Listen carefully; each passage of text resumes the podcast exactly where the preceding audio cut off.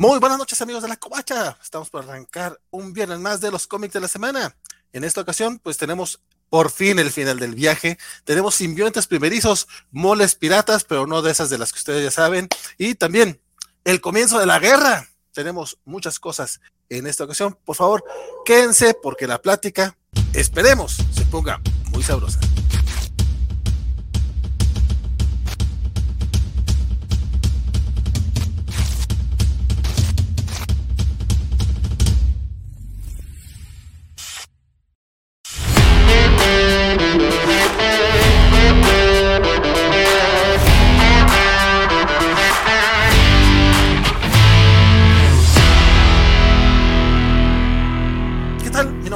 Valentín García y pues vamos arrancando rapidote con, como, como, cada, como cada viernes, desde la Pera Tapatía me acompaña mi estimadísimo. Muy buenas noches, Bernardo por acá. ¿Cómo están ustedes? ¿Cómo estás, Valentín? Bernardo por acá, ya te cambiaste el, apellido. ¿Ah, sí? ¿Qué dije? ¿Ortega? No, dijiste Bernardo por acá.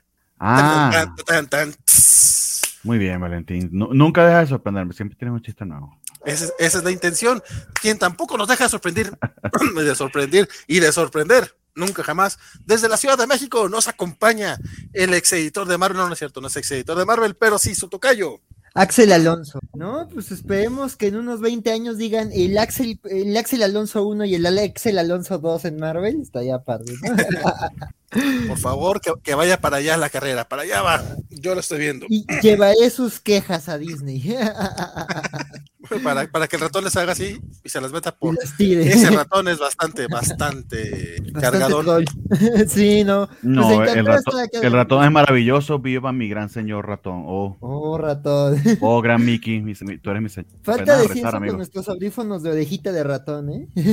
hay que conseguirlos, hay que conseguirlos. Ahorita. Te diría que, que sí hubo noticias ¿no? esta semana, pero la verdad es que tuvimos dos programas de tres horas de noticias. después, de, después de seis horas creo que la cubrimos todas. sí, Yo creo que sí. Y si no, pues algo nos está fallando ahí.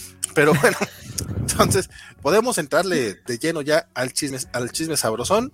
Empezamos con los cómics de DC, que esta semana, esta semana tenemos por lo menos este uno, uno bastante cotorrón. Jeff Lemire regresa a DC Comics. Cuéntame, Bernardo. Eh, ok, está eh, Robin y Batman, que básicamente es el mismo equipo de Descender y Ascender, unas series que de hecho tengo, tengo bien pendiente a leer y no he tenido la, la, oportunidad.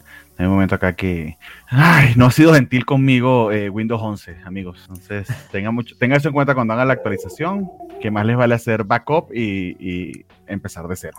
Bueno, en todo caso, eh, es el mismo equipo de Descender Ascender, es eh, Jeff Lemire con Dave, creo que se pronuncia Nguyen, si, ah, si no estoy mal. Creo que se pronuncia. Nguyen, ok, Dave Nguyen para pronunciarlo bien. Y mm, eh, eh, los que conocen la serie de Ascender y Descender, pues conocen el estilo de, de, de que, que, mm, que, sobre todo creo que en su... No, no, no recuerdo si era el que se carga de los colores en esa serie, pero una cosa que aquí me llamó muchísimo poderosamente la atención es el, el, el color hecho con acuarelas, o no sé si digital fingiendo las acuarelas que, de verdad eh, da, un tono muy, muy interesante a la historia que, a mí me, gustó muchísimo. La serie se llama Robin y Batman eh, y básicamente eh, son los primeros años de Tim Drake con Bruce. De Dick Grayson. De Dick Grayson, perdón, de Dick Grayson con Bruce. siempre, los confundo para que vean, sí. De Dick Grayson, el, Robin original con, con Bruce. Em, y de hecho, eso es lo que estaba pensando y quizá por eso confundí los nombres. Em, que ha habido bastante amor por Dick Grayson eh, en toda, eh, eh, no, no en toda, pues esta última temporada en DC, la maravillosa serie de, Nightwing es, un buen ejemplo de ello. Y digamos que se ha tocado en cierta medida su origen en esa serie en particular. Y aquí están haciendo como, no sé si un repaso o una historia, un Elseworld paralela o un nuevo take. No sé si, no sé, dudo que eso esté en continuidad, creo que es Black Label. Pero, pero me gusta este, esta nueva forma de verlo y, es Jeff Lemire. Entonces, a pesar de que hay muchos elementos que les puedan sonar similares a las historias ya conocidas de, de, de, Dick con Batman y, de sus primeros encuentros, la historia de origen, de, cómo el, el, hecho de, la vida circense, la muerte de sus padres, eh, Bruce lo adopta, lo ve como una segunda oportunidad en cierta medida por lo que pasó con los, con, con los propios padres de Batman, etcétera, etcétera, etcétera. Todo eso está aquí, pero ya más o menos eh, Jeff Lemire da como por sentado que lo conoces eh, y tratan de concentrarse fundamentalmente, o al menos así lo entendí yo, en, contarte el conflicto interno, el conflicto interno de, Dick y su adaptación a saber que no va a satisfacer por todo las expectativas paternales de, Batman, pero, pero ciertamente puede ser él su propio superhéroe y buscar su propio, su propio camino. Al menos eso fue lo que, lo que medio leí al principio. Básicamente nos metemos de lleno en el entrenamiento eh, de, Robin eh, eh, cierta mano dura que, le coloca eh, Batman. Aquí pueden ver la belleza de los colores, como les comenté, muy de acuarelas de, de. Em, y hay un villano, lo que pasa es que quizá no quisiera revelar eso porque también fue lo que me gustó ese twist al final. Hay un villano de la galería de villanos conocidas de Batman, no diría que de los clase A, pero de los clase B conociditos, que también ha tenido mucho amor últimamente en otras series, tanto en, ciertas series regulares y también en, eh, eh, algunas series alternas, eh, que me gusta cómo están atándolo con, la historia de origen de Dick. Vamos a dejarlo hasta allí. nada, o sea, en líneas generales me, me, gustó bastante. De hecho, leí dos, dos o tres, creo que dos historias de Batman esta semana que ah, suena, suena poco, pero realmente, realmente es poco en función de lo, de lo muchísimo Batman que, hay, eh, que, ciertamente puede ser, llegar a ser abrumador, pero creo que los dos autores se salieron con la suya en el sentido de que aunque está bajo los tropos de Batman, eh, le mete cierta frescura y a mí al menos me, me intriga continuar, continuar leyendo. Eh, nada, poco más que decirle respecto a eso. Me gustó bastante, muy buen número. el arte de Nguyen quizá mm, no sea para todos, más yo creo que para este relato se te da un tono que le queda, le queda muy bien a, esta historia y, y, al Batman en general. Pero ya, creo que me largué demasiado. No sé, este Axel y, creo que también tú, Valentín, lo leyeron. ¿Qué les pareció? Don Axel, cuéntanos usted primero. Sí, pues eh, creo que ah, sí, los tres no, no le entramos. Este, y ah, pues yo también este, sí, este, es que justo esto, creo que se, o sea, desde la portada dices, te llama la atención, ¿no? O sea, digo, creo que aquí hemos hablado de que hay una, ah, bueno, pues Batman es lo que más vende en DC, pues digo, por algo se llama Detective Comics la editorial, este, de ahí viene el DC, pero este, pero este sí te llama desde la portada del equipo creativo y yo estoy de acuerdo con Bernardo, o sea, creo que sí es, es una, digo, también ya se ha visto en, varias historias y en varios medios como que el origen o, un poco ese, ese periodo en el que, en el que Tim, digo, este, ya se me contagió, en el que Dick este, empieza su, carrera con, Bruce. Sí, es que además como que rima. Lo que pasa es que en cierta medida mi Robin, entre comillas, realmente no es que sea así, pero el primero que, que conocí fue Tim Drake, lo tengo, eh, es, una, es una mala maña, perdón. Y creo que sí, no, por, ejemplo, yo que también, este, yo que me eduqué con The Animated Series, pues también, o sea, ahí el, el team era el Robin ahí, ¿no? Digo, sí sale Dick en algún punto, pero este, pero sí, digo aquí. Y, Dick para mirar a Ricardo Tapia, perdón. el señorito Tapia, sí. sí, sí, este, entonces, aquí creo que es una buena historia de origen. O sea, creo, o sea, creo que me, me, gusta que justo este te construyen esa relación complicada, esa paternidad como, como extraña que tiene Bruce con, con, con este Dick este, me gusta que justo, o sea, todo parte de, o sea, toda la historia arranca de un fracaso de, Dick en su entrenamiento, o sea, de que Bruce quizás no lo deja hacer, eh, eh, digamos, distintas percepciones de cómo pudo terminar una misión, una, la primer prueba de, de, de Dick para incorporarse a la vida de vigilante, Aquí, por ejemplo, también me gusta que su primer traje no es nada que ver con el traje que, tiene. Y creo que ese es un punto que, avanza muy bonito en la historia y que me gusta cómo Lemir lo va hilando. O sea, como llega un punto en donde como que te explican, bueno, digo, eso ya se sabe, ¿no? Pero te explican como acá qué onda con el traje de Robin que conocemos y, ese juego, ¿no? De quizás su propósito no es el que Bruce querría, pero tiene un significado, ¿no? Entonces, creo que se me, hizo un cómic muy, muy interesante en la parte de historia. Como dices, el villano, sin revelar mucho de ese villano, creo que aporta, eh, creo que es un villano que ahorita se está dejando ver mucho en los cómics de Batman en distintas partes, pero me gusta como lo que aporta acá, también como otra vez, ¿no? De nuevo, o sea, una, una misión que se complica y, y que, y que Dick ve como el efecto que tiene en, en, la vida, ¿no? En que son vigilantes sin poderes y que pues sí hay que tener como cierta ciertas medidas, ¿no? Por algo Batman es como es y, y pero también se contrasta lo estricto que es, ¿no? Digo, este no es el espantoso Batman que le da de comer ratas a su protegido como, como esa cosa horrible de, de Frank Miller, este, sino que aquí es un Batman riguroso, pero también, y a veces cabrón, o sea, hay un momento con Alfred que, que digo, es Alfred siendo pues, la, la, figura de, de, de, la razón en la casa, este, pero me gusta, me gusta todos esos momentitos, y además, como dice Bernardo, o sea, el arte creo que es una cosa muy bonita, o sea, este, yo también, este, eh, eh, coincido en que ese look de acuarela este, llama mucho la atención. Digo, a mí me gusta, digo, una de las cosas que más me encanta de Black Sad es, es, ese, ese trabajo en acuarela. Entonces, este, pues acá también me gusta, ¿no? Digo, digo, este, este, este, este Ñuen y este Diez Canel, pues son ar artistas, cada uno con sus méritos. Pero acá creo que eh, también el trabajo en ese estilo acuarela se me hace muy bonito. También el coloreado está muy bien cuidado. Este, entonces sí, a mí la verdad me llama mucho la atención y creo que también, o sea, sí es una historia que, que quiero ver cómo se desarrolla. Además veo que son tres numeritos, entonces sí, creo que sí vale mucho la pena. Digo, hay que ver cómo avanza, pero al menos este arranque me parece sólido. Sí, pues yo voy a hacer como un poquito la voz de la discordancia, porque pues es más divertido cuando hay pelea.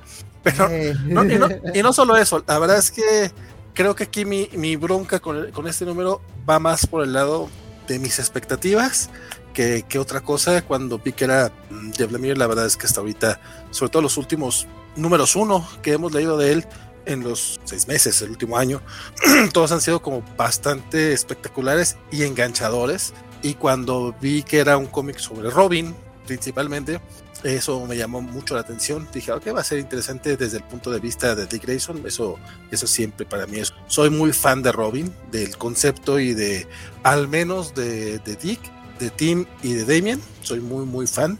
Este, cada uno con su propio, con su propio estilo. Y dije, va, el velate, le entro, le entro. Y aunque nunca he leído eh, Descender, recuerdo el arte de, de, de este Dustin, sobre todo eh, justamente en Batman, pero ya hace unos uf, 15 años que tenía, era mucho menos trabajado. A mí no me encantó tampoco, a mí no me encantó tanto como ustedes eh, que, que, abordara la acuarela para todo el cómic. Siento que queda muy bien para, pues para cosas que son un poquito más, utilizamos el, el término favorito de mi queridísimo Francisco Espinosa, para que son más oníricas, que son un poquito más de, de ensueño. Y esta historia creo que no, o no, no entra tanto en eso, al menos no, no este primer número. Y justamente el hecho de que sean tres números me preocupa un poco para ver hacia dónde va.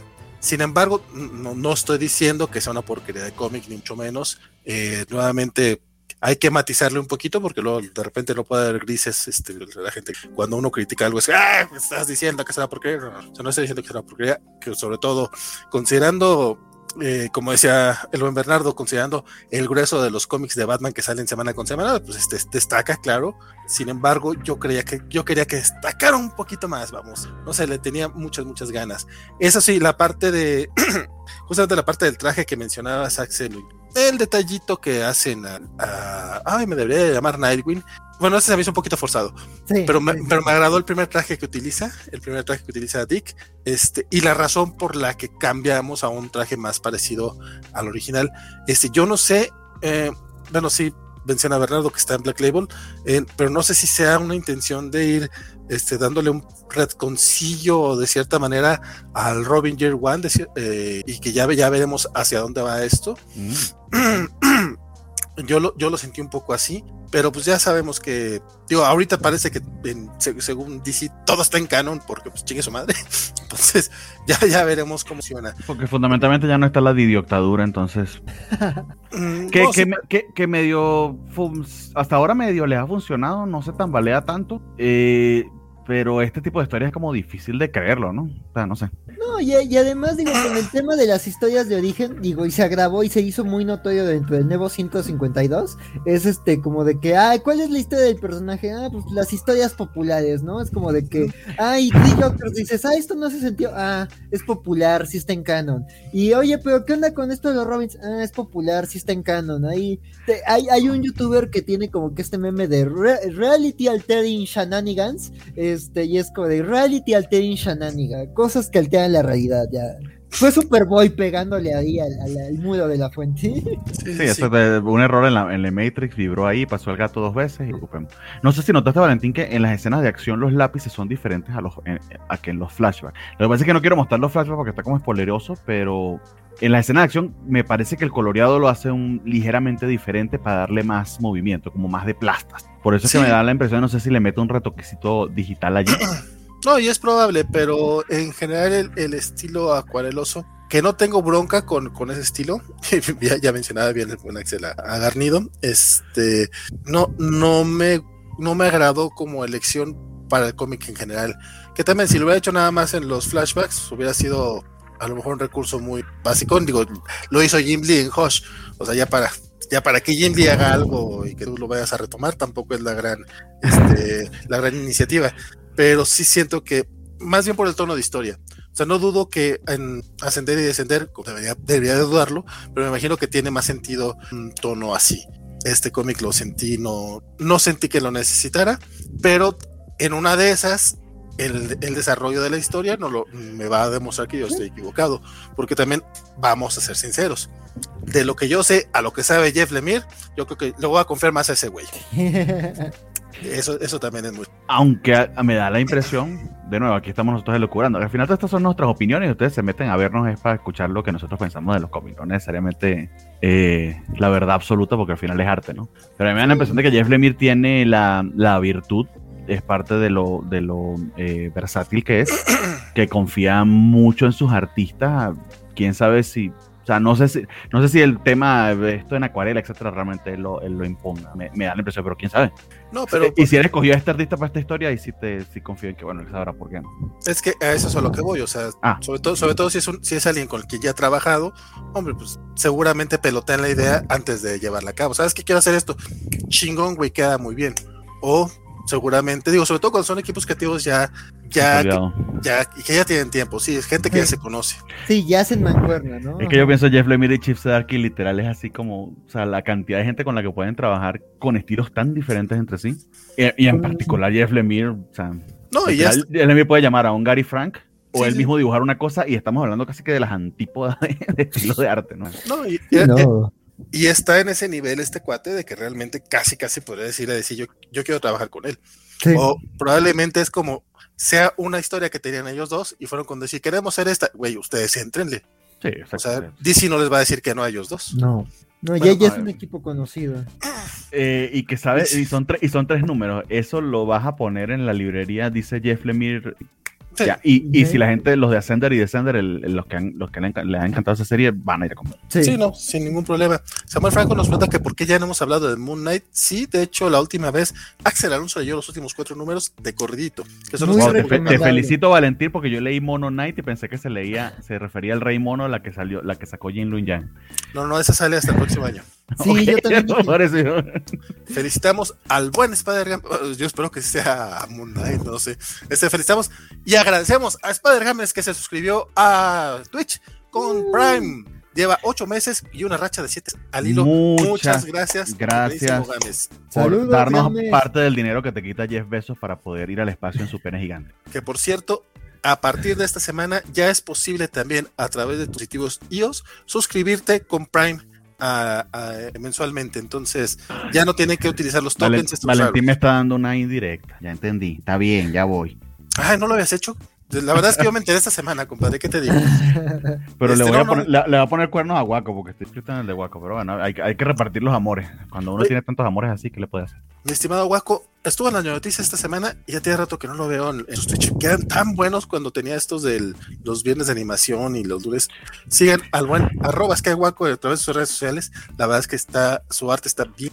Ah, a mí me gusta mucho, me gusta mucho su estilo. Me acuerdo cuando este creo que ya lo puedo decir, cuando fui community manager de Marvel Latinoamérica, este, le, eh, le, le comisionamos, bueno, le comisionamos, ¿no? Así como que le dije, miren, él dibuja chido, se aventó un Daredevil pidiendo calaverita y el Daredevil está volteando hacia otro lugar, está bien hermoso, y un Ghost Rider cuya Está calaverita era una calaverita de azúcar. Lamentablemente la agencia para la que trabajaba este, después no hizo bien su chamba y ya no pudimos eh, continuar con, la, con las comisiones para Navidad. Y uf, ya lo que sigue ya se los cuento después porque, ah, cómo quedaron debiendo esos cabrones. Pero bueno, este, Samuel Franco. No, pero sí, lo- luego buscamos. Creo que Gua- Guaco. Eh, O sea, pero su- sí, son, son de Waco esos, Esos dos, ese sí. arte es de él, ok. las dos y las dos salieron a través de los redes de Marvel Que, que no le pase como a Taylor Swift, por, por cierto, que ahorita está regrabando los álbumes y está todo el mundo otra vez 10 años después hablando mierda de Jake Gyllenhaal, por el amor de Dios, supérenlo. Eh, que le toca volver a dibujar o algo así, porque el arte no es, no es de él, pero qué bueno que sí. No, no, no, el arte sí es de él, la bronca fue otro, otro tema. Eh, Samuel Franco dice, buenos cobachos, llegó tarde, espero que hablen del inicio del run de Aliwin en Venom God, el único cómic actual de Marvel que vale la pena, eh, ok, junto con el Hulk de Donny Cates, uy, todavía no sale, Aún no sale. y, Sí, y- y- y- y no estás leyendo Daredevil, y o sea, No, menos- ya digo, Venom es el único que vale la pena. Imagino que Carnage, eh, bien por ti, amigo, es el único que vale la pena. Buenas noches a mi queridísimo Javier Saurio, que nos dejó un mensaje muy bonito esta semana a través del. De, después de que termina la- la- el video, pues después van a ir a, a dejarnos comentarios, lo agradeceremos mucho. Y Sí. eh, nos agradeció básicamente Bernardo de mí que la semana pasada dijimos, no, pues sí, sí, sí le entramos, aunque no hayamos leído mucho, aunque Valentino haya leído mucho, que dice que. No, y sí se lo, sí se lo agradezco a Valentín que, que aún así se arriesgó porque yo me he leído como siete indie. Sí, no, no, no, no, pero aparte, este. Entonces sí lo pudimos decir. No, la, la verdad es que yo, yo estaba así como que, bueno, mejor cancelamos. Dice, no, no, no, vamos a entrarle. Le hice caso, entramos y Javier Saurio dijo, qué bueno que lo hicieron, porque hubiera sido más triste que no lo hicieran y ya, es como que, ah, con eso, compadre, Ah, por eso lo hacemos. Lindo. dice, buenas noches, llegando, llegando y dejando like. Espero que todos ustedes también lo hayan hecho. Este, hoy Chucho Morroy no nos acompaña porque está viendo Shang-Chi, que ya la estrenaron a través de Disney. Entonces, si, si le pueden echar el ojo este fin de semana, ahorita quédense aquí, no sean como Chucho. Sí. No, y- saludos. Le pueden además- dar pausa, literal, yo le di pausa para venir a hablar.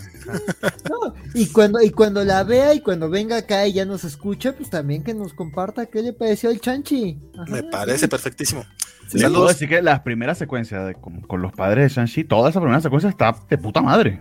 Eh, Muy Sí. bien. Sí, casi, sí. casi me arrepiento de no haberla ido a ver al cine. Casi. Vamos a ver. Pero casi. Espérate que llegues a Hong Kong. Dice Antonio Sain, saludos desde la Fortaleza de la Soledad. Hasta allá. Hasta allá mandamos saludos. Este, a Fanfilm, que es mi buen Jorge, dice, encarregado quizá puedo ver el inicio del programa, ojalá lo hayas visto, pero compadre, ya te aventaste tres horas de ñoño. Sí. Este, Mr. Max, eh, ya anda leyendo La Rueda del Tiempo, repente va un libro, pero espera muertes porque ya quiere muertes, dice Mr. Max, y eso se lo está muy- a Mr. Muy bien, Mr. Max, pero vaya, ya. O sea, prepárate, amigo. Y te agradece por subirlo a Deezer. Se complica mucho. podcast. Te felicito de, sabes que tienes que escucharlo 14 veces. que Taylor, que Taylor Swift hizo qué, Lu- luego hablamos de eso, compadre. Bueno, a- bueno, Humberto Meléndez y Félix pide que Free Biscochan, pero no, me- me- ah, por lo de las figuras, ok, ok, ok, pero Biscochan hasta ahorita, compadre. Entonces, sigámosle, sigámosle después con el siguiente cómic de DC, nada más este, es que vea como que varios comentarios dije, vamos a entrar ahorita a, a hacer tiempo. Pero Batman de Imposter, Batman ¿quién, de Poster. ¿quién se aventó esto? Yo me lo aventé.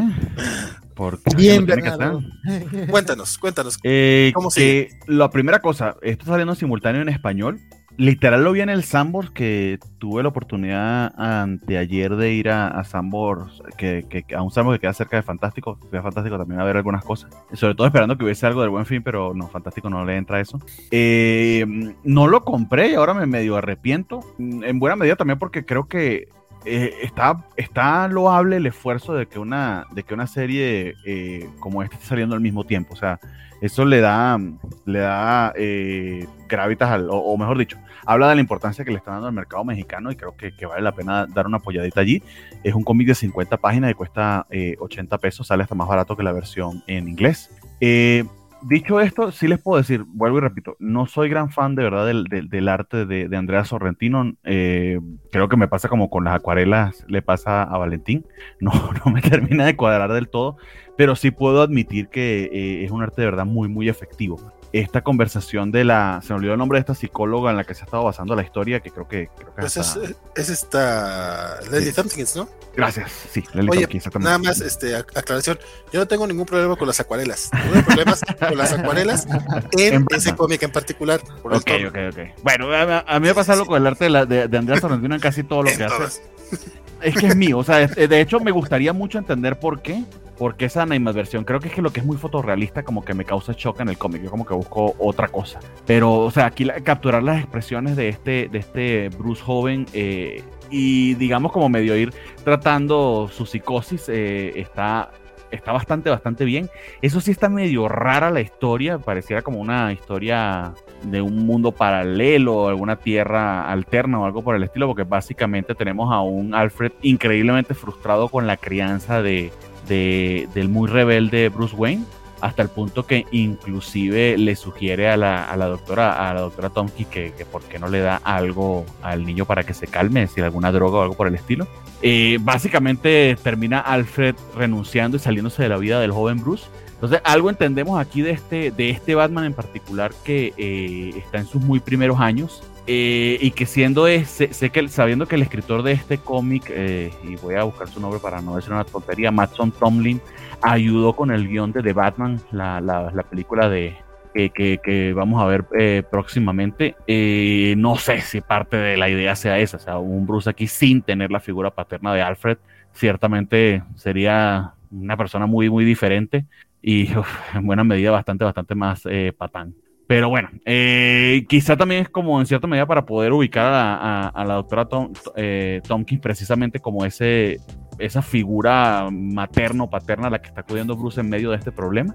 Y el problema en el que se encuentra es hasta interesante, no sé si se ha repetido, si en otras historias de Batman lo han tratado, pero anda por ahí un impostor asesinando a diestra y siniestra a, por cierto, a puro criminal eh, haciéndose pasar por Batman. Eh, en, este, en este mundo también a su vez han despedido a, Gordon de la, de la policía de Ciudad Gótica precisamente por los lazos que tenía con Batman y por lo eh, por la colaboración que tuvo que tuvo con este vigilante no le terminó saliendo bien y lo terminaron despidiendo. Entonces la figura de Batman figura pública de Batman está cayendo terriblemente y de hecho está casi casi tipificado como un asesino en serie. Entonces se encuentra Batman en pleno rol detectivesco, cosa que sí me ha gustado bastante del Ron, porque ciertamente no sabemos quién es que está, quién está involucrado eh, y quién, está, quién es este impostor que está, que está básicamente dañando la reputación de Batman y con qué objetivo. Eh, y a la par, eh, esta, la doctora pues básicamente le está imponiendo a, Bruce una, una dieta, vamos a decirlo así, o, un régimen en el que tiene que presentarse a cierta hora todos los días para, para básicamente contarle lo que está pasando y poder hacer tratamiento, pero básicamente se está convirtiendo en su, en su, en su confesora en cierta medida y es ahí donde entendemos la manera en que está pensando y lo que está queriendo hacer. De hecho, en este panel, no sé a quién se les parece, pero a mí, no sé, no me lo termino, no me termino de quitar la, la imagen de... Ah, se me olvidó el nombre del que va a ser de Batman, eh, de Twilight. Robert Pattinson. De Robert Pattinson, exactamente, del Pattinson, no se me quita la, la imagen en particular. Entonces, ah, no sé si... A si se en Ok. Ah, pero, Sorrentino sí trabaja mucho con referencias visuales, porque es que tiene un cómic de Joker en donde un personaje es básicamente Diego Luna. Puede ser. A, mí, se, me parece mucho a, a, Pattinson, eh, al Pattinson, pero, pero bueno, no, sabríamos hasta que veamos la película si realmente esto, tiene algo que ver con, con la película como tal, pero es como que el Inception que, que yo, no sé si, si, el equipo de marketing de este, de, este cómic lo ha logrado conmigo, yo, yo, yo mismo me he hecho la chaqueta mental, tomen eso como lo que es, probablemente sea puro bias mío.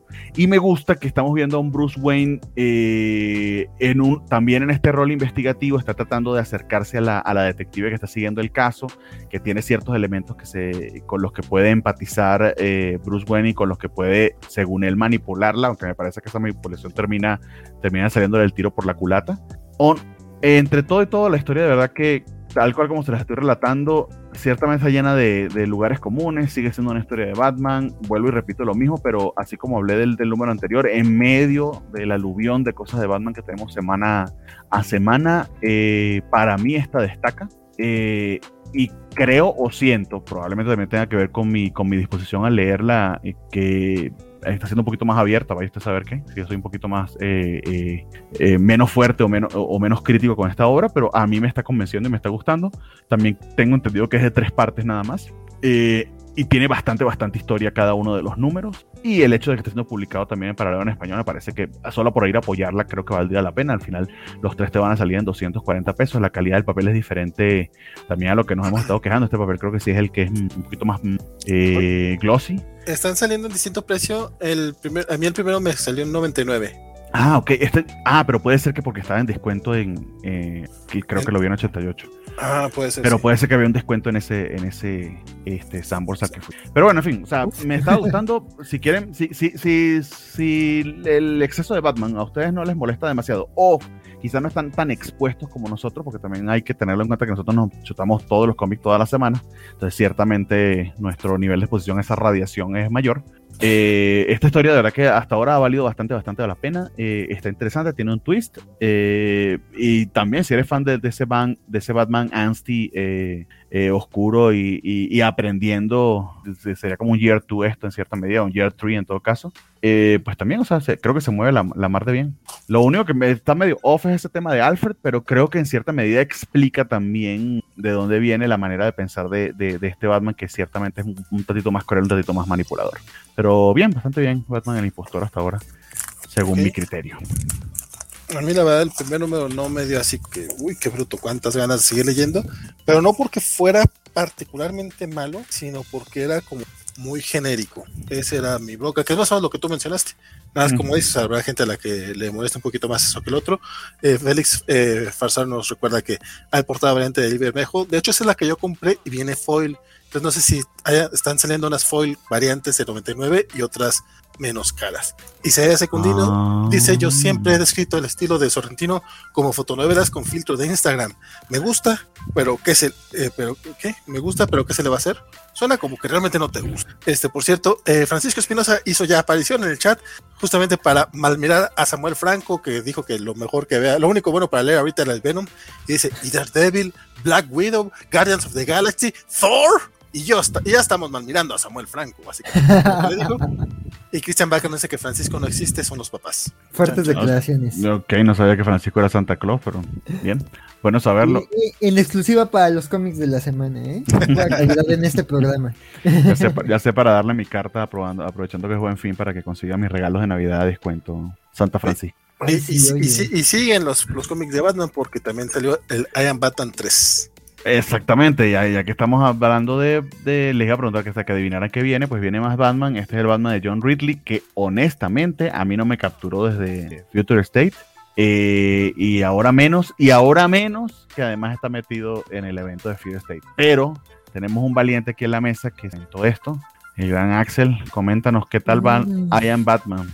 I Am Batman. I am Batman. Este... Él se mamó con el título. Sí, no, súper original, pero pues ya, la verdad no es una serie que me esté enganchando, o sea, digo, me, me, me, me gusta estarla reseñando eh, eh, y toma, y digo, hacer este trabajo en equipo de, de repartirnos como las series que no nos llaman la atención o no nos han enganchado al equipo, este, pero yo la verdad así como yendo a la tienda de cómics a buscarlo, no, ¿eh? O sea, digo, se me está haciendo una historia interesante, un drama como de la familia Fox interesante, eh, un, como un tema ahí, o sea, justo, ¿no? Como un tema más urbano, más como realista en cuanto a una ciudad con problemas sociales y raciales, en donde pues esta familia, los Fox, como que se están posicionando en distintas partes de la ciudad, y aunque son una familia, pues eh, eh, tienen, digamos, sus desencuentros, digamos, y sus posturas este, antagónicas en lo que se dedica cada miembro de la familia.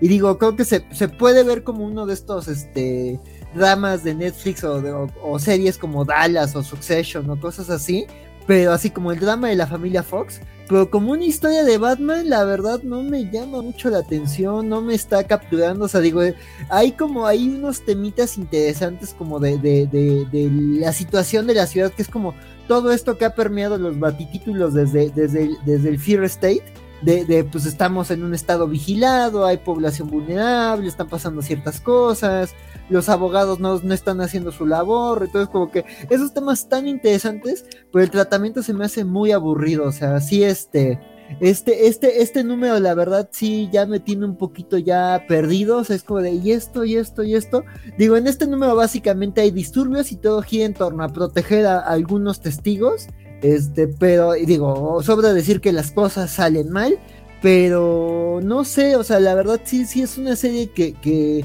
igual tengo que regresarme a releerla como para ver si me recaptura, pero no, yo siento que no me queda claro qué quiere contar. Este Jace tiene ahí unas cosas interesantes como Batman, pero no me termina, no, no termino de entender eso, ¿no? O sea, como dice Vale, creo que estamos expuestos ya a, tantos cómics de Batman, eh, digo, particularmente nosotros que hacemos las reseñas, pero digo, el lector habitual de DC también, y como que dices, busco ese sabor particular, ¿no? O sea, como que eh, eh, digo, pues en el del Emir, pues el equipo creativo resalta, el regresar a cierto pasaje, el arte, pero acá es como de que, ah, bueno, pues digo, el arte no está mal, la historia no es horrible, pero dices, bueno, o sea, si tengo presupuesto y tiempo limitado, no es la primera serie que agarro porque como que no entiendo qué más me ofrece de, Batman. Digo, más allá de que Jay-Z, y pues igual y como personaje, pues ah, eventualmente madura, ¿no? Digo, no me disgustó lo que leí de él, más bien en Liga de la Justicia en Future State, pero acá es como de, ¿cuál es el punto? O sea, ya hay mucha batifamilia, o sea, ¿qué me aporta que no me aporte de Nightwing o este, o Urban Legends, o, otros títulos, ¿no? Entonces dices, no sé, no sé, no, no es mi, mi, mi cosa más recomendada de, los cómics de, de, Batman, incluso de esta semana. Entonces digo, si ya le entraron y les está gustando, pues, pues que ahí va en ese rumbo la historia, y si no, pues digo, ahí mejor sigan escuchando qué más les vamos recomendando. Sí, eh, eh, yo creo que eh, lo, lo, mismo que me alejó a mí esta serie que leí fue el primer número, pero también lo que pasó con Future State es que entendía en ese contexto de esa historia por qué el hijo de Lucius Fox adoptara el manto de Batman, porque Batman no estaba, había supuestamente había muerto, etcétera, etcétera. Pero aquí en particular, que se supone es en paralelo a todos los demás, porque qué Batman? Porque otro Batman si existe el Batman. Y de hecho se tiene que cubrir la cara para que no vean que es ah, este afroamericano, ni siquiera para que le digan, no sé, Black Batman, o sea qué. Sí. O sea, que pudiera, o sea, literal podría ser parte de la familia. De hecho, creo que parte hay un miembro de la familia ahorita, porque no me sé el nombre, no soy tan fan, que es afroamericano y todo. O sea, pudiera este, ser Este Signal. Signal, exactamente. O sea, ¿por qué es Batman? Aún no lo sé. Sí, no, digo, creo que, creo que ha habido, o sea, digo, creo que esto que dices de la máscara y de que se cubre la cara, o sea, creo que es un, creo que es hasta un chiste que, que hacíamos los fans de, de, de, de, de que pues Batman se descubre la boca para que la policía sepa que es blanco y que no le disparen. Este, ¿Eh? y creo que pues acá juegan, con ese chiste, este, pero este, pero es. Pero capaz que se pone, o, capaz que es eso, mira, soy, soy un eh, soy un negro, no voy a salir a dar putazos a los criminales capaz que me da unos tiros, entonces voy a hacer Batman para que no me los den.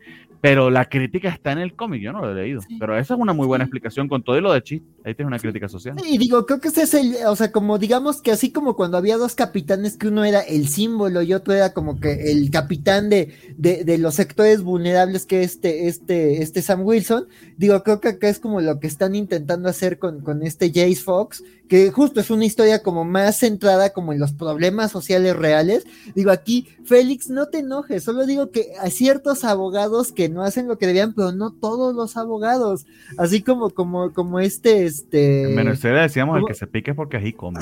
Sí, no, hashtag no todos los abogados, kilo, no, no, no, no, no se pongan el saco los abogados buenos, pero sí creo que habla de esa corrupción institucional y todo eso, pero dices, bueno, o sea, entiendo la, la, la, propuesta, pero justo ya hay otro Batman, ya hay otras historias, ya está. Así que la Batifamilia no deja de crecer, entonces, ¿qué me aportas tú, este, Jace? Entonces, sí, sí. Perfecto. Yo no tengo mucho más que aportar al tema. ¿Lo leíste? No, no, no, no, no, la verdad es que intenté leer la primero, y pues ya no. Me imagino que lo están sacando porque hicieron mucho ruido cuando lo iban a sacar. Se anunció tanto, uy, que el Batman afroamericano iba a ser muy importante, John Ridley, la chingada. Yo creo que Jim Lee esperaba que fuera así como un exitazo, pero pues ya pasó todo el año y no, no, lo ha Creo que no lo fue y John Ridley de hecho va a escribir la nueva serie de Black Panther, así que no sé. A lo mejor le va mejor allá. Sí, esperemos. Pero bueno. bueno salimos, salimos de Batman, creo. O sea, no sé si venga más Batman más adelante, pero. No, todavía hay Batman más adelante. Viene Batman más adelante, pero hay que descansar tantito porque si no seríamos, como dice el buen Humberto Meléndez, los cómics de Batman de la semana. este, Justice League Last Ride. que en medio de la portada pues sale Batman, así que ahí más o menos. Sale, sí, ahí está. Este, pero este es un cómic que eh, me agüita un poquito este, tener que hablar de él. Nuevamente eh, podrán ser los, las expectativas hablando, porque desde que, desde que lo anunciaron, que Chips Darsky la chingada, eh, yo le tenía muchas, muchas ganas, lo estuve, lo, estuve leyendo hasta por del cuarto número y dije, no, no, no, la verdad es que esto se va a leer mejor de corrido. Esta semana lo leí de corrido y les puedo decir que E no es mi caso. Quizá a Francisco sí le podría gustar, no sé, ya después hablaremos con él al respecto, a ver si le gustó o no esta miniserie, pero a mí no, porque si bien yo no estoy en contra de los de los fanfics como tal, creo que hay de fanfic a fanfic. Y en este caso, eh, Justice League Lost Ride es básicamente Chip Zarsky sacando su, su, baúl de los juguetes y jugando con ellos. Está jugándose con sus monitos y, y lo, ahora Cyborg va a traer a Brainiac y se va a pelear contra Superman y le va a sacar una Kryptonite. Básicamente saca un cuchillo de Kryptonita al que le llama Kryptonite. Cyborg, el científico Han Henshaw, saca un cuchillo de kriptonita y le llama Kryptonite. O sea, está chido la idea, está padre el arma, creo que nunca han sacado un arma de Tonita al menos. Pero así es como, güey, neta, eres tú jugando con tus juguetes. Y se nota que Chip que se divirtió mucho. El problema cuando uno juega con sus juguetes de esa manera y hace sus propios fanfic y los hace solo para uno, pues probablemente va a ser divertido solo para él. A mí no me gustó esto, básicamente la historia. Y eso es eh, mi, mi, comentario general. O sea, la verdad es que para hacer este Justice League Last Ride, sí sería un ride, sí sería un viaje, porque yo no pagaría boleto alguno y preferiría irme de aventura, que básicamente fue lo que hice. Y con todo mi dolor, este decir, no va a ser un cómic que yo compre para, eh, tomo, o sea, menos de que te dice lo saque en esos 170 pesos, que por el tipo de historia no creo que lo vaya a hacer. Eh, para retomar un poquito la trama, que no, no, he platicado de la trama, nada más les dije básicamente lo que, lo, lo, que me causó este cómic. Este ya es el último número, o al menos eso es lo que creo, no sé si hay otro número, pero aquí termina al menos este primer arco, a diferencia de otros de otras miniseries de DC que sí dicen de 7 de 7, aquí no dice 7 de 7, aquí dice 7 nada más, no sé si va a continuar y si continúa yo no sé si le vaya a seguir. en el número anterior, bueno, en todo este, en toda esta trama, no es cierto, se lo voy a contar completa porque básicamente es la historia completa. La Liga de la Justicia okay. va con, va con Lobo, lo tienen así amordazado, porque ya por fin lo van a, a, le van a llevar a juicio. Se instalan en un apocalipsis que ya está eh, todo destruido, o sea, ya no, ya no hay Darkseid, ya no hay nada, porque en algún momento nos enteramos, eh, Darkseid destruyó OA y a casi todo lo Eso lo descubrimos por ahí del número 5, porque nos lo van contando en un poco, un poco como Strange Adventures, pero definitivamente no con el mismo punch en el que va eh, en antes y después, ¿no? Te lo van contando así por partes. Nos enteramos que el detective marciano está muerto, que es, básicamente fue culpa de Batman, por así decirlo. Este, Superman lo, ahorita odia a Batman por haber dejado que muriera John Jones, aunque no hubiera otra, otra posibilidad. Sí, en efecto, aquí estamos viendo como nos estamos dando el buen Bernardo en, en las imágenes, eh, que ya hay un John Jones ahí creado básicamente de energía de OA, y ya vimos también a Darkseid. ¿Por qué vimos a Darkseid? Bueno, pues resulta que en el número anterior descubrimos que todo este tiempo Darkseid estuvo, estuvo escondido dentro del cuerpo, dentro del cuerpo de Hal Jordan, que la explosión de OA que la había absorbido Hal también absorbió por ahí a, Darkseid y todo ese tiempo estuvo controlando el cuerpo de Linterna Verde.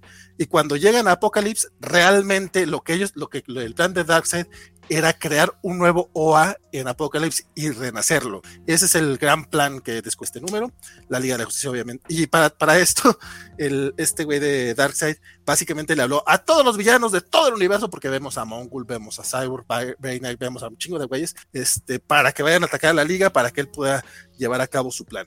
Eh, ¿Cómo tienen toda la energía de OA para renacer a Apocalipsis. Dentro de esa energía se puede manifestar también el detective marciano, que, que, es como un, va a ser como un fantasma básicamente y solamente va a estar atado a OA. El, el final, no sé si decírselos tal cual, pero digo, es una, es una historia de la Liga de la Justicia, los buenos ganan al, al, final, este, pero sí hay como un ligero cambio por ahí oh. bastante bonito rumbo al final respecto al estatus de la liga oh. y sobre los personajes que pueden o no sobrevivir. Sin embargo, yo no es un título que le recomendaría ampliamente, a menos de que les encanten los fanfics, que también es válido. O sea, vamos, si te gusta el fanservice, dale. O sea, este es un cómic lleno de fanservice. A mí me gusta Avengers Endgame, por ejemplo. O sea, no tengo problema con Avengers Endgame, que es un, que es un fanservice completo, pero que es un fanservice que lo construyen a partir de 10 años de película. Este sí creo que sale muy de la nada y, y Chip Zarsky, que es de mis escritores favoritos, de hecho hoy vamos a hablar de otro cómic que escribió él que sí me gustó, eh, este sí no me latió. Y miren que ese güey puede escribir cosas muy, muy chidas, incluso también con superhéroes. O sea, no es como, no es como Jim Steinion que, que pues, se ve que los superhéroes a lo mejor no son lo suyo, o nada más ya estaba muy harto de Batman, tal vez, puede ser, eh, por ello que lo sé. Pero si Justice League Last Raid no es el mejor trabajo de Chip Zdarsky, y yo personalmente no lo recomiendo. Oh. y en este fotograma podemos ver que a Valle se le rompe el corazón. sí, básicamente. Bueno, no, no puede tener el Aves de bateo perfecto, ¿no? Sí, no, definitivamente no. Pero fíjate, es que ya habíamos visto justamente a Chip Zarsky en Urban Legends escribiendo cosas bien bonitas, incluso con Batman. O sea, cosas que de Batman que a mí me estaban gustando, de Jason Todd que a mí me estaban gustando. dije, bueno, pues ahorita con la liga pues va a tener a Superman, va a tener a Hal Jordan, yo creo que puede hacer algo chingón. Y a mí no gustó. Ahora, claro, que a mí no me gusta, a lo mejor ustedes sí, ya ustedes me dirán más adelante si lo leen. Pero hablando de Urban Legends, salió el número 9 y lo leyó el buen Axel Alonso. Sí, sí, de hecho. Regresamos a Batman. Regresamos a Batman, ¿no? Pues les decíamos que todavía faltaba Batman. Y Fear State, o sea, si tiene que ver con el evento, Axel, o es puro marketing. Eh, sí tiene que ver en cositas, es, más como un contexto. O sea, ya me hay, hay, policías del magistrado saliendo a lo largo de las historias y hay varios, varias historias en donde como que los personajes, se, o sea, el, el maloso random, así como en los videojuegos, este, este, de, de, ¿cómo se llama? De beaten up, así que hay villanos random, pues aquí los villanos random son los del magistrado. Entonces, pues, acá básicamente vemos como el seguimiento de la historia del número este 8. Eh, básicamente es una historia de, las hermanas Kane, de, de, de Batwoman y de, y de Red Alice, que es el alias de su hermana, este, que es como un alias villanesco, su doble personalidad. Aquí están buscando detener como tecnología que tiene el magistrado. Me digo, o sea, yo que por ejemplo me he perdido mucho de, de, de, Batwoman, no es un personaje que conozca, o sea, no he visto la serie, no leí su, su serie en los nuevos 52, este, sé que tiene ahí su, su, su, su, su público, pero yo es un personaje. Pero no, sabe por qué sale aquí matando furros en todo caso. Sí, o sea, digo, me regresé al 8 para entender como por qué mataba furros, pero este. sí, amigos que nos escuchan por audio, por cierto, es un panel, está bien chingón, en el que literal se echa cinco furros con cinco dagas. Seis. furros? Ah, seis furros, sí, seis furros de un manotazo. Wow, qué habilidad. Shrek estaría orgulloso. Exactamente. Este, sí, no, pues digo, acá básicamente están buscando eh, eh, detener como una aliada del magistrado este, en, una, en, una, iglesia llega la gente del magistrado, hay como todo un tema de, una batalla interna, interna de, la hermana de, Kate, de, que está peleando justo entre, entre, entre su identidad y la de, la de Red Alice, no sé de dónde venga eso, pero digo, me, me, pareció, digo, interesante, digo, yo que venía sin saber nada, dije, ah, pues no está mal la historia, ¿no? O sea, digo, como, como un antológico que me sirve como para saber quiénes son y qué andan haciendo los miembros de la Batifamilia, pues dices, no, no está mal, ¿no? O sea, dices, bueno, pues no cambia mi vida, pero, pero dices, bueno, conocí a, más personajes como de la familia, de la, de la Batifamilia extendida. Y me gusta el conflicto, además de que la historia sí se queda ahí como que, eh, como digo, sin dar mucho spoiler, sí se queda como que ahí con un hilito suelto del tema de, de la hermana de, de Kate Kane entonces, pues digo, no me pareció mal. La siguiente historia es una historia de Azrael. La verdad no sé tampoco, o sea, otro personaje que uh. aquí sí digamos que mi filtro anti noventas como que lo tiene bloqueado. Entonces, este, pues digo, fue como de, bueno, a ver qué tal con Azrael, ¿no? Y es básicamente como su, su, vida actual, de que es este enfermero. La verdad, ahí sí la historia se me hizo irrelevante. Ah, no, esta segunda historia, el arte no me gustó, pero se me hizo bien triste. Este, esta, la segunda historia es sobre Tweedledum y Tweedledum, estos este, secuaces de villanos de Batman. Bueno, más bien ellos y aparte Libre de Marzo, así todos estos villanos inspirados en Alicia y, el País de las Maravillas. Pero aquí es justo, ya ellos operando, digamos, pues ya ni siquiera operando, o sea, es su vida después de, de, de, del crimen, de, de separarse del sombrero loco. Entonces, pues ya más bien son ellos como tratando de hacer su vida. Justo este, este team, este, se, pues te cuentan que no es el hermano con la iniciativa, ¿no? Él es el músculo, el otro hermano, pues es más un poco más el cerebro. Pero pues digo, son Tweedledum y Tweedledum, entonces tampoco hay mucho cerebro, pero este, el hermano está enfermo. Entonces sí se me hizo una historia muy triste y como que sí con, con cierto comentario sobre Estados Unidos, porque pues es gente que pues ya no puede trabajar porque tiene antecedentes penales, que reinsertarse en la sociedad es complicada, uno de ellos se enferma y de repente es como de, oye, este, pues necesito medicina, no, pues necesitas receta, este, no, pues es que, pues, no, no, no, nada más necesito medicina para mi hermano, sí, pues necesitas receta, y vas con el médico y es como, ¿y su seguro? No tenemos seguro, mira, tengo un montón de dinero, dame una receta para mi hermano, ¿no? Y como que, o sea, es una historia muy sencilla, pero muy triste, entonces sí, digo, no es la gran historia, el arte como que siento que es como imitación de Frank Telly, de Frank Whiteley, este, pero este, pero la verdad... No, no, no, le llega, pero sí era tal, cual me dio ese, ese feeling de Frank Whiteley que pero Frank sí, mal. Intento de imitarlo y dices, bueno, o sea, tienes un gran ídolo, pero no lo logras. Este, pero, o sea, sí se me hizo una historia muy triste. O sea, el final, digo, va a continuar la historia, pero sí fue como de, ay, qué feo es el sistema de salud, tú. Sí, entonces digo, esa historia se me hizo estrujado ahí, como que esa historia triste que hay detrás de, de algunos de los villanos de Batman que no son los headliners, los, villanos este, del TRS entonces digo, se me hizo conmovedora. La de Arrael se me hizo irrelevante, o sea, digo, es una parte 2. No entiendo a dónde va, se, enfermó un paciente, Arrael se pelea contra un científico loco, y luego resulta que alguien más de, la orden a la que pertenece Arrael de, aparece ahí. Entonces no entendí, tampoco es un personaje que me interese mucho, entonces sí fue como de, ah, existe. Y, y la que se me hizo como que propositiva, digo, también venía este secuela de, del número anterior, venía del número anterior, es una historia de los outsiders que de alguna forma se conecta con el Fear State. O sea, digo, se me hizo interesante que es una historia en distintos tiempos. Este, digamos, la, en el número pasado todo, casi todo ocurría en el futuro. Aquí ya te cuentan que de alguna forma este, este, este Tim Drake Red Robin, este, digamos que ahí hace algunas movidas espaciotemporales como para ayudar a los outsiders. Y esto es más bien este, este, este, este, este, ay, como este chico, este Signal, este, ah, este, Duke Thomas, este, y los outsiders, este, Katana, este, este, Black Bolt, este, y este Metamorfo este, tratando de, de, tener a alguien que va a ser clave como para un futuro apocalíptico.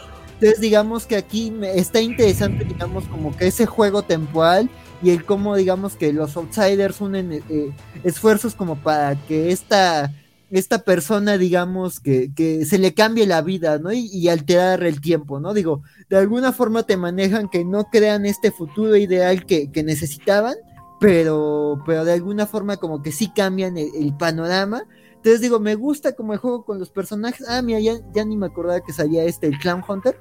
Pero sí digo, como que hay, es una historia que sí hila como con personajes y con el setting de, Future State. Pero no es, digo, de Fear State.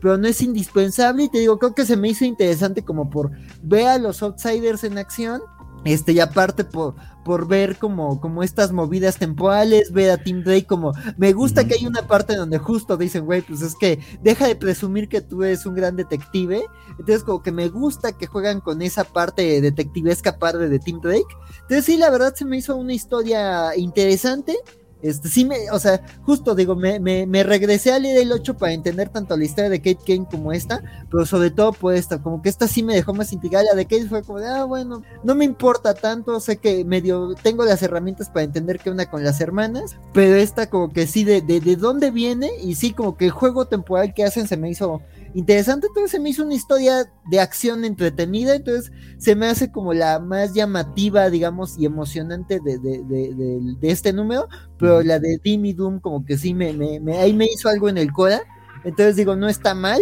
digo, el arte sí está feito, pero, pero la historia está como que ahí con una propuesta. Entonces sí, un número interesante de Urban Legends, digo, pues aquí haciendo como que algo de, tiempo, porque pues a ver qué tal el, el 10, que es la historia, otra vez continuamos la historia de Tim y de Bernard.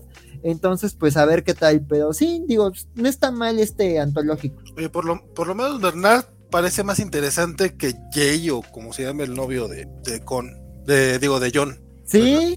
Bernard, Bernard creo que tiene un poquito, al menos lo poco que hemos visto, porque también hemos visto. Un poquito.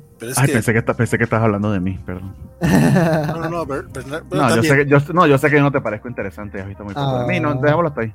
Pero, pero también vemos muy poco de ti todavía. Este, pero sí, es que la verdad es que me está gustando mucho el Superman Son of Kal-El. Me gusta mucho todo el rollo que traen este, pues sí, de crítica social y bla, bla, bla. Pero Jay me parece un personaje muy bueno. Sí. En cuanto a su rollo de, de activistas, que también son los activistas adolescentes, o sea, tiene cierto sentido, pero Sí. Ay. Sí. Digo, No, pero ah, te hacemos- te hacemos esta- a mí me cuesta entender por qué a John le parece él atractivo, porque a mí me hace se me hace insoportable, pero hey, adolescencia, quién sabe. sí. además ya le- medio ahí está un poquito, este, así de, güey, pues es como su mamá, entonces como que, bueno, pues su, su- su primer romance siempre es alguien que te recuerda a alguien. Pues. mamichos, va. Pero, no pero Lois Lois Lane es así de. Bueno, imagino que sí. Sí, ¿verdad? Sí.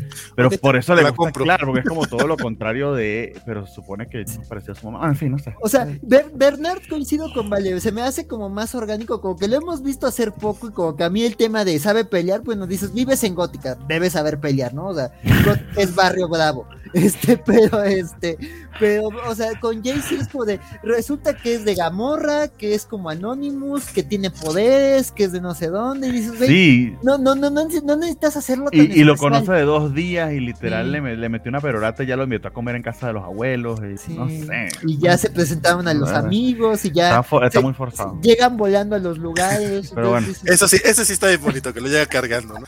Va- va- vamos, a hablar, vamos a hablar de un romance más orgánico, eh, que es el romance entre el Joker y, y, y Gordon. ¿Qué les Oye, parece? oye, antes de, de que empiecen con Joker, vi- no, la, no la he leído, pero vi un panel suelto así como en páginas de paneles sin contexto, y vi que ya andaban shipeando a, a Gordon con la Bane, con la She-Bane. Entonces digo, no he leído la historia, pero me llamó mucho la atención y así mucho shipeando a Gordon con Bane, y yo de, ah, bueno, bueno, to- pues así todos tienen su fantasía de vamos a hacer snus snus. sí. Hay, hay de todo. Entonces, nada más antes de que empieces con la reseña de Joker, compadre, Pedro M viene a saludarnos. Dice que solo pasa a saludar porque y mañana se echó del programa. Mi buen Pedro, espero que haya sido gracias, leve Pedro. tu chamba ahora en el mercado. Si Félix Farsar de Batwoman le gusta su participación en Detective de Tinyon. Y Joker 9, yo la verdad lo, lo dejé un poquito esta- este mes porque ya sé que está chingón. No, no, no, o al menos no creo que haya bajado el nivel. Cuéntame, Bernardo, ¿qué te parece a ti? Eh, no, no ha bajado el nivel. De hecho, eh, fue un número un tanto perturbador el número 8. Hay una escena que a mí me pareció innecesaria. Y bueno, que ya la podemos revelar, ¿no? Si, si la política es no spoilers del número, pero ya una vez pasado, pues sí lo revelamos, que es que eh, esta, esta She-Bane, o que le hubiese quedado mejor lo de She-Bane, sería como She-Bangs, eh, que básicamente es un clon de, de Bane femenino llamada Vengeance, le por alguna razón, porque sí, porque puede le arranca los brazos a la gente esta francesa de, de Interpol con la que estaba coqueteando Gordon, pero que en cierta medida estaba manipulándose para robarse datos. Bueno, ahora ya, sabes, ahora ya sabes por qué le arrancó los brazos. Lo está chipeando. eh, ah, Se puso pensé, que, pensé que lo explicaban en este número, estaba pensando, ¿será que lo explicaron aquí? Yo no lo entendí, a su pero no. Sí, es puede broma, ser. yo no lo leí, yo no leí este número, güey, no me estoy diciendo. Pero fíjate, porque veas cómo me dejó pensando que, pero sí, ok, sí, quizá le estaba interrumpiendo la, la- la cita y ella quería demostrar dominancia sobre su macho. Eh, interesante este callback porque de hecho vuelve y ata cabo sobre lo que va esto. Eh, esta es una historia, se llama de Joker, pero literal debería llamarse Gordon. Eh, y interesante que se llame Vengeance, precisamente esta, esta chica, esta Vane mujer, porque es el, conflicto moral en el que se encuentra eh, Gordon en este momento. O sea, se supone que él está ubicando a Joker, pero para capturarlo, ¿no? Para, para traerlo a la justicia. Pero él tiene todo este conflicto moral porque ciertamente Joker durante toda la historia de DC no ha hecho más que joderle la existencia de innumerables maneras. Nos recuerdan todo el tema todo el tema de Killing Joke, también lo que pasó en Cataclysm, la muerte del, del hijo de, de, de- Gordon en el que también estuvo involucrado Joker, que son cosas que ya nos han dicho en números anteriores, pero a como, están como recordártelo, porque se supone que aquí está en camino a encontrarse con el Joker. No sé si se, bueno, creo que en la próxima página medio se revela, no, no, no he llegado a esa página, no sé si se encuentra con él o no, pero me, sí nos revela cuál es la gran trama que está detrás de todo esto y es bastante perturbadora, muy, muy propia de los orígenes, o vamos a decirlo así, del, del pedigrí de terror que tiene Tinio. Jugó bastante, bastante con ello en, la re- en esta revelación, de hecho se me hizo un tanto, eh, vamos a decirlo así, que me dio, eh, ¿cómo, cómo que le dicen aquí? Me dio, me dio escalofríos de, de- de leerlo y de imaginármelo. Alguna de, la- de las Aquí revelaciones decimos ñañaras. Ñañaras, esa es la palabra que estaba buscando. Acuérdate que yo hablo, tengo que hablar tres idiomas, este, mexicano, venezolano y, e inglés algunas veces, entonces se me, se me mezclan los idiomas. Pero sí, ñañaras, exacto, me dio ñañaras esa, e, esa revelación. Bastante interesante, de hecho queda en un cliffhanger muy, muy emocionante este número. Creo, si mal no recuerdo, esto va a ser de, de más de 10 números, creo que son 12, si, mal, si, si no estoy mal, 12 o inclusive 14, pero aquí está llegando a un punto... 14, 14. 14, aquí, ok, buenísimo, porque está llegando a un punto de verdad revelatorio medio, medio eh, de cambio de la historia, de, de, de, dar la vuelta. Eh, y muy muy interesante de qué pueda pasar más adelante. De nuevo, sigue jugando con la misma premisa de que es una historia de Gordon, el Joker más bien es una presencia detrás de todo esto, la misma presencia demoníaca de lo que es el verdadero mal, de lo que es el verdadero caos, que es el Joker como metáfora más que villano per se. Eh, y funciona a la mar de bien. Quizá el único detalle que sí me, me agüitó un poquito de este número, no, se no les voy a mentir, es que ya no está Guillermo Mars, está solamente haciendo las, las, portadas. Aquí el dibujante es el señor, uh, y ya les, les, busco, pero el pedo es que si se lo busco creo que les voy a revelar el, el, el spoiler, así que mejor no. Eh, el nombre del artista, el apellido es Rafael. Eh, y tiene además una historia alternativa. Esos son números chonchitos de 7, 8 dólares, pero con bastantes páginas. Entonces tengan también eso en cuenta. Pero, pero Joker hasta ahora se pinta bastante bien. Y como lo he repetido en millones de oportunidades, creo que esta es la historia de Batman que, que en cierta medida quería contar. Y va bien, va bastante bien. Este número estuvo, estuvo choqueante, pero no choqueante como el anterior que me pareció gratuito. Aquí sí creo que va en el tono de la historia que he estado contando. Y quizá tiene un tono más hacia el error pero pero agradecido en todo caso porque creo que está bien construido. That's it. Dice Félix Farsar que cuánta maldad porque Bernie ni sabe dónde sienten las ñañaras. Compadre. Ñañaras yo pienso que es como repelús, ¿no? Yo tampoco, ya me preocupaste porque yo tampoco sé entonces dónde se sienten como para que haya tanta maldad. Aquí dice ñañaras, miedo, especialmente cuando se manifiesta con escalofrío. No sé qué ñañara siente Félix de otro tipo. ¿Y en dónde? y, qué, fetiches tenga, bien por ti, amigo. No, eso sí, no te vamos a juzgar nunca, compadre. Para nada. En público. Nada de Shame. Tradición o como vale. Y el último cómic de, de, DC Comics de esta semana que leímos no es de Batman. ¡Woo! No es de Batman, es de Superman, es el Superman de Philip Kennedy Johnson y empezó el pedo y no sé qué te pareció a ti, porque sé que no, sé que no te habías dejado por un lado el Action Comics, pero no sé si hiciste un, hiciste un catch up. No, no pude. pero, pero, pero lo leíste, ¿no? Sí, lo leí. Lo único que he leído antes de estos, Superman y Authority. Este, sin embargo, tampoco me sentí tan perdido. O sea, básicamente creo que el con haber leído, digo, salvo, salvo que después me tope con otras sorpresas, ¿verdad? Este, pero creo que con haber leído el, Superman Authority me queda claro por qué tienen este equipo y, creo que hace, que hace muy buen trabajo Felipe Kennedy Johnson de medio contarte de qué va la cosa muy al principio antes de meterte en la acción y la premisa está allí. Quizás lo que está pidiendo son de ciertos detalles que hacen que la historia sea un poquito más, más fuerte o, o tenga más peso, que por eso te recomendaría que lo leyeras porque están muy bien hechos los anteriores, pero eso es lo que quería precisamente comentar. Hace un muy buen, muy, muy buen trabajo en las primerísimas páginas de ponerte en el setting. Va, va, dale pues. Ah, eh, bueno, no, y básicamente eso, o sea, es, este equipo que está acompañando, es de Authority, como lo conocemos, cuyo origen o, la razón por la que está aliándose con Superman la, conocemos en el run de Morrison. Eh, bueno, esa miniserie de Morrison tuvimos un one shot la semana pasada como para darnos una idea eh, actual de cómo ese equipo, de cómo es la dinámica de ese equipo. Eh, eh, ciertamente es un montón de misfit. Me gustó, me gusta mucho el respeto que sienten por Superman. Hay algo precioso que pasa acá que em, básicamente llegan a Warhol y encuentran un montón de tumbas similar a los que recuerdan Game of Thrones cuando llegó a mm, se me olvidó el nombre de esta isla. Si eran hasta por donde eran los, los, eh, bueno, pero ¿no? Los crucificados de Daenerys, exactamente. Sí, sí, porque era la gran pirámide de hasta por. Ajá, sí. Ok, Creo que, que, era la arpía o algo así. Bueno, que llega Daenerys a liberar a los esclavistas porque es famosa por ello y lo reciben los esclavistas con no sé cuántos esclavos muertos como para recibirla, para darle ese punch. Superman tiene la gentileza o el detalle de salir de la nave para darle descanso al primero que al primero de los de, de, los crucificados que los recibe que resulta ser un campeón de World hay otro tema allí. Eh, y sirve para darle conversación a los miembros de, de, de The Authority precisamente para decir eh, lo, lo, mucho que admiran o, o, mejor dicho cómo se diferencian de Superman, pero la razón por la que están aliados con él, porque es, ese nivel de compasión a ellos les, les sorprende. Manchester Black Super en, en, personaje, al menos yo no lo conozco el personaje, pero se me hace el propio anarquista punqueto británico, de hecho está cantando una canción de los Dead Kennedy que hasta, hasta busqué, eso se me hizo genial, lo de Nazi Punk, Nazi Punk, Nazi Punk, get the fuck out of here. Eh, chido, muy bien, y de hecho empieza la acción de inmediato, o sea, introducción, cómo es el estilo de los personajes, cuál es el pedo en el que están metidos y de, y, de inmediato ya la batalla porque eh, pues Mongo los está eh, esperando eh, y está bastante preparado. Que digamos un poco, pero es muy de Superman. No es que, está, no es que Superman está entrando por la puerta de atrás del planeta y tienen una, una estrategia muy bien pensada porque no es Batman.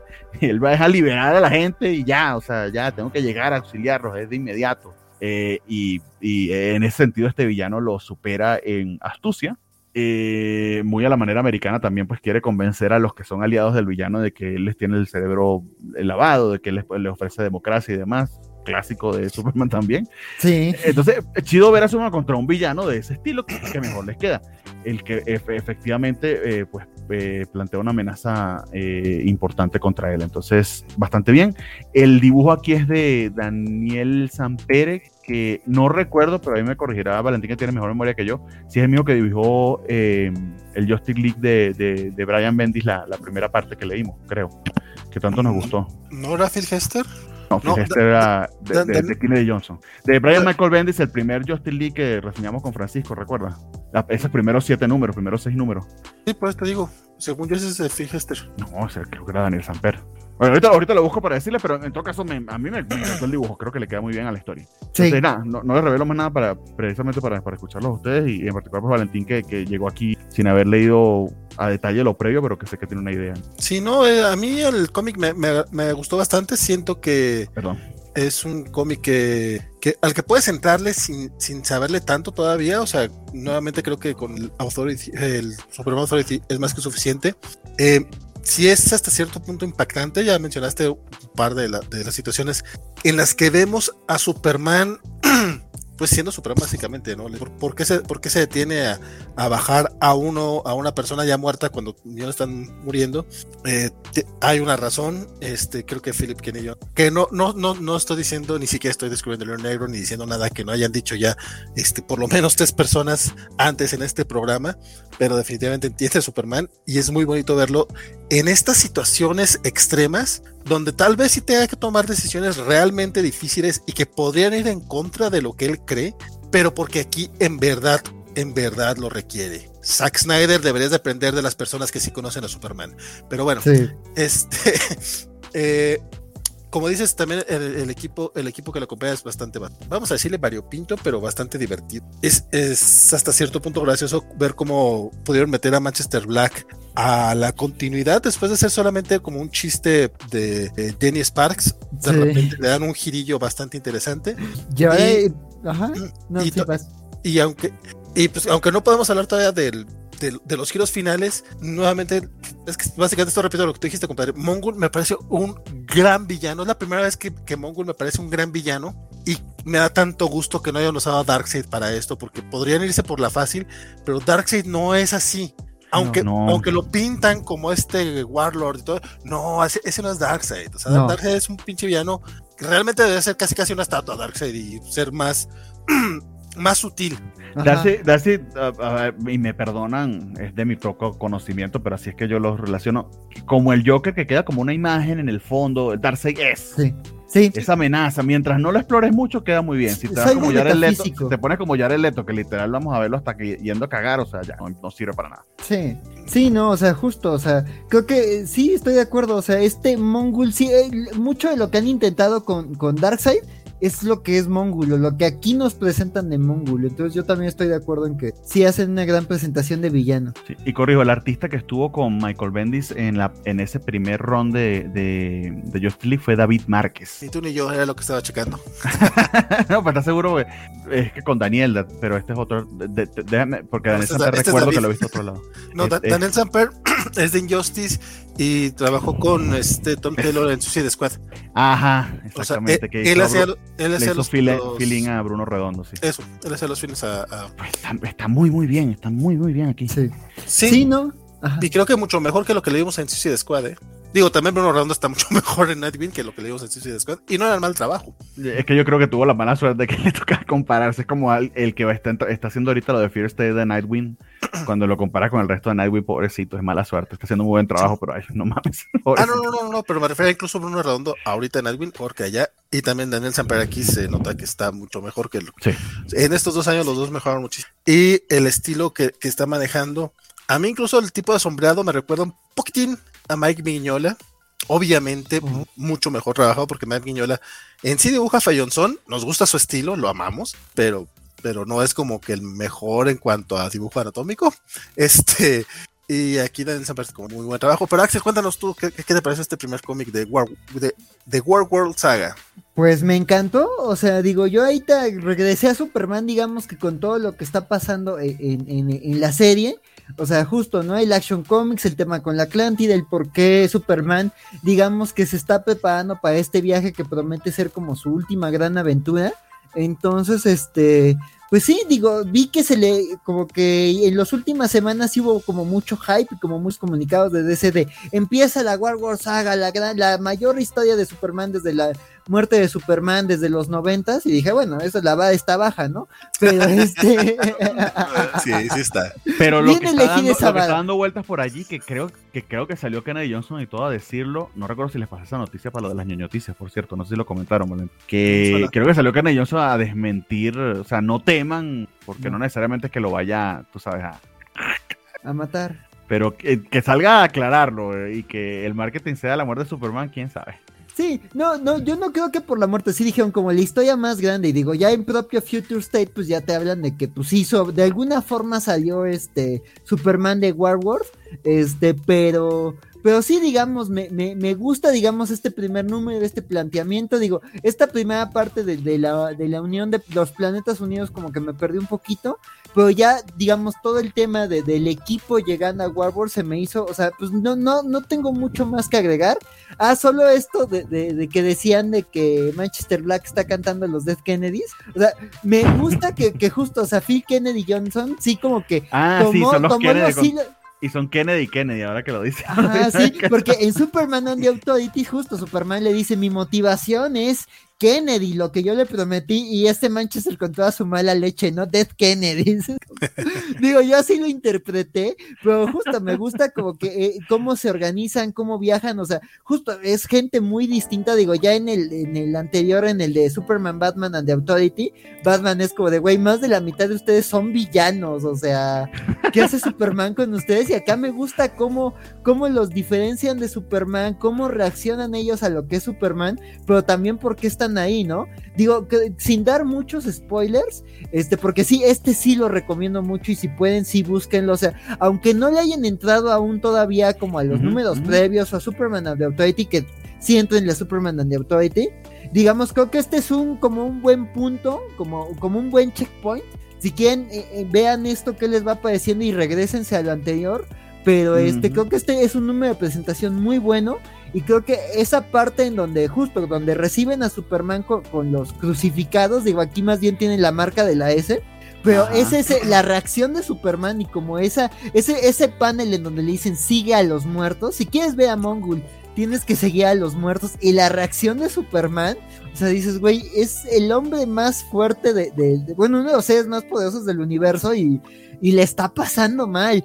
Y, y, el tema, digo, sin, sin quemar la revelación final, que digo, si, si un Superman and the Authority, pues digamos, por ahí van los tiros, este, pero digamos, ese tema de que Mongul estaba tan preparado, que estaba al tanto de, de, de, de, un montón de cosas, sí se me hizo como que, o sea, Superman al fin se está enfrentando a un rival fuerte, ¿no? Sin muchos artificios y así, y sin volverlo algo que no es, sí se está enfrentando a alguien que lo está sabiendo enfrentar en lo físico y en lo mental, ¿no? Entonces creo que es un gran planteamiento, o sea, digo, las portadas y todo lo que ha pasado y, el especial de Future State y todo esto, este, pues digo, ya presentan como por dónde van los tiros, pero creo que sí es un, es una buena introducción, ya quiero ver para dónde llevan al equipo y, a Superman.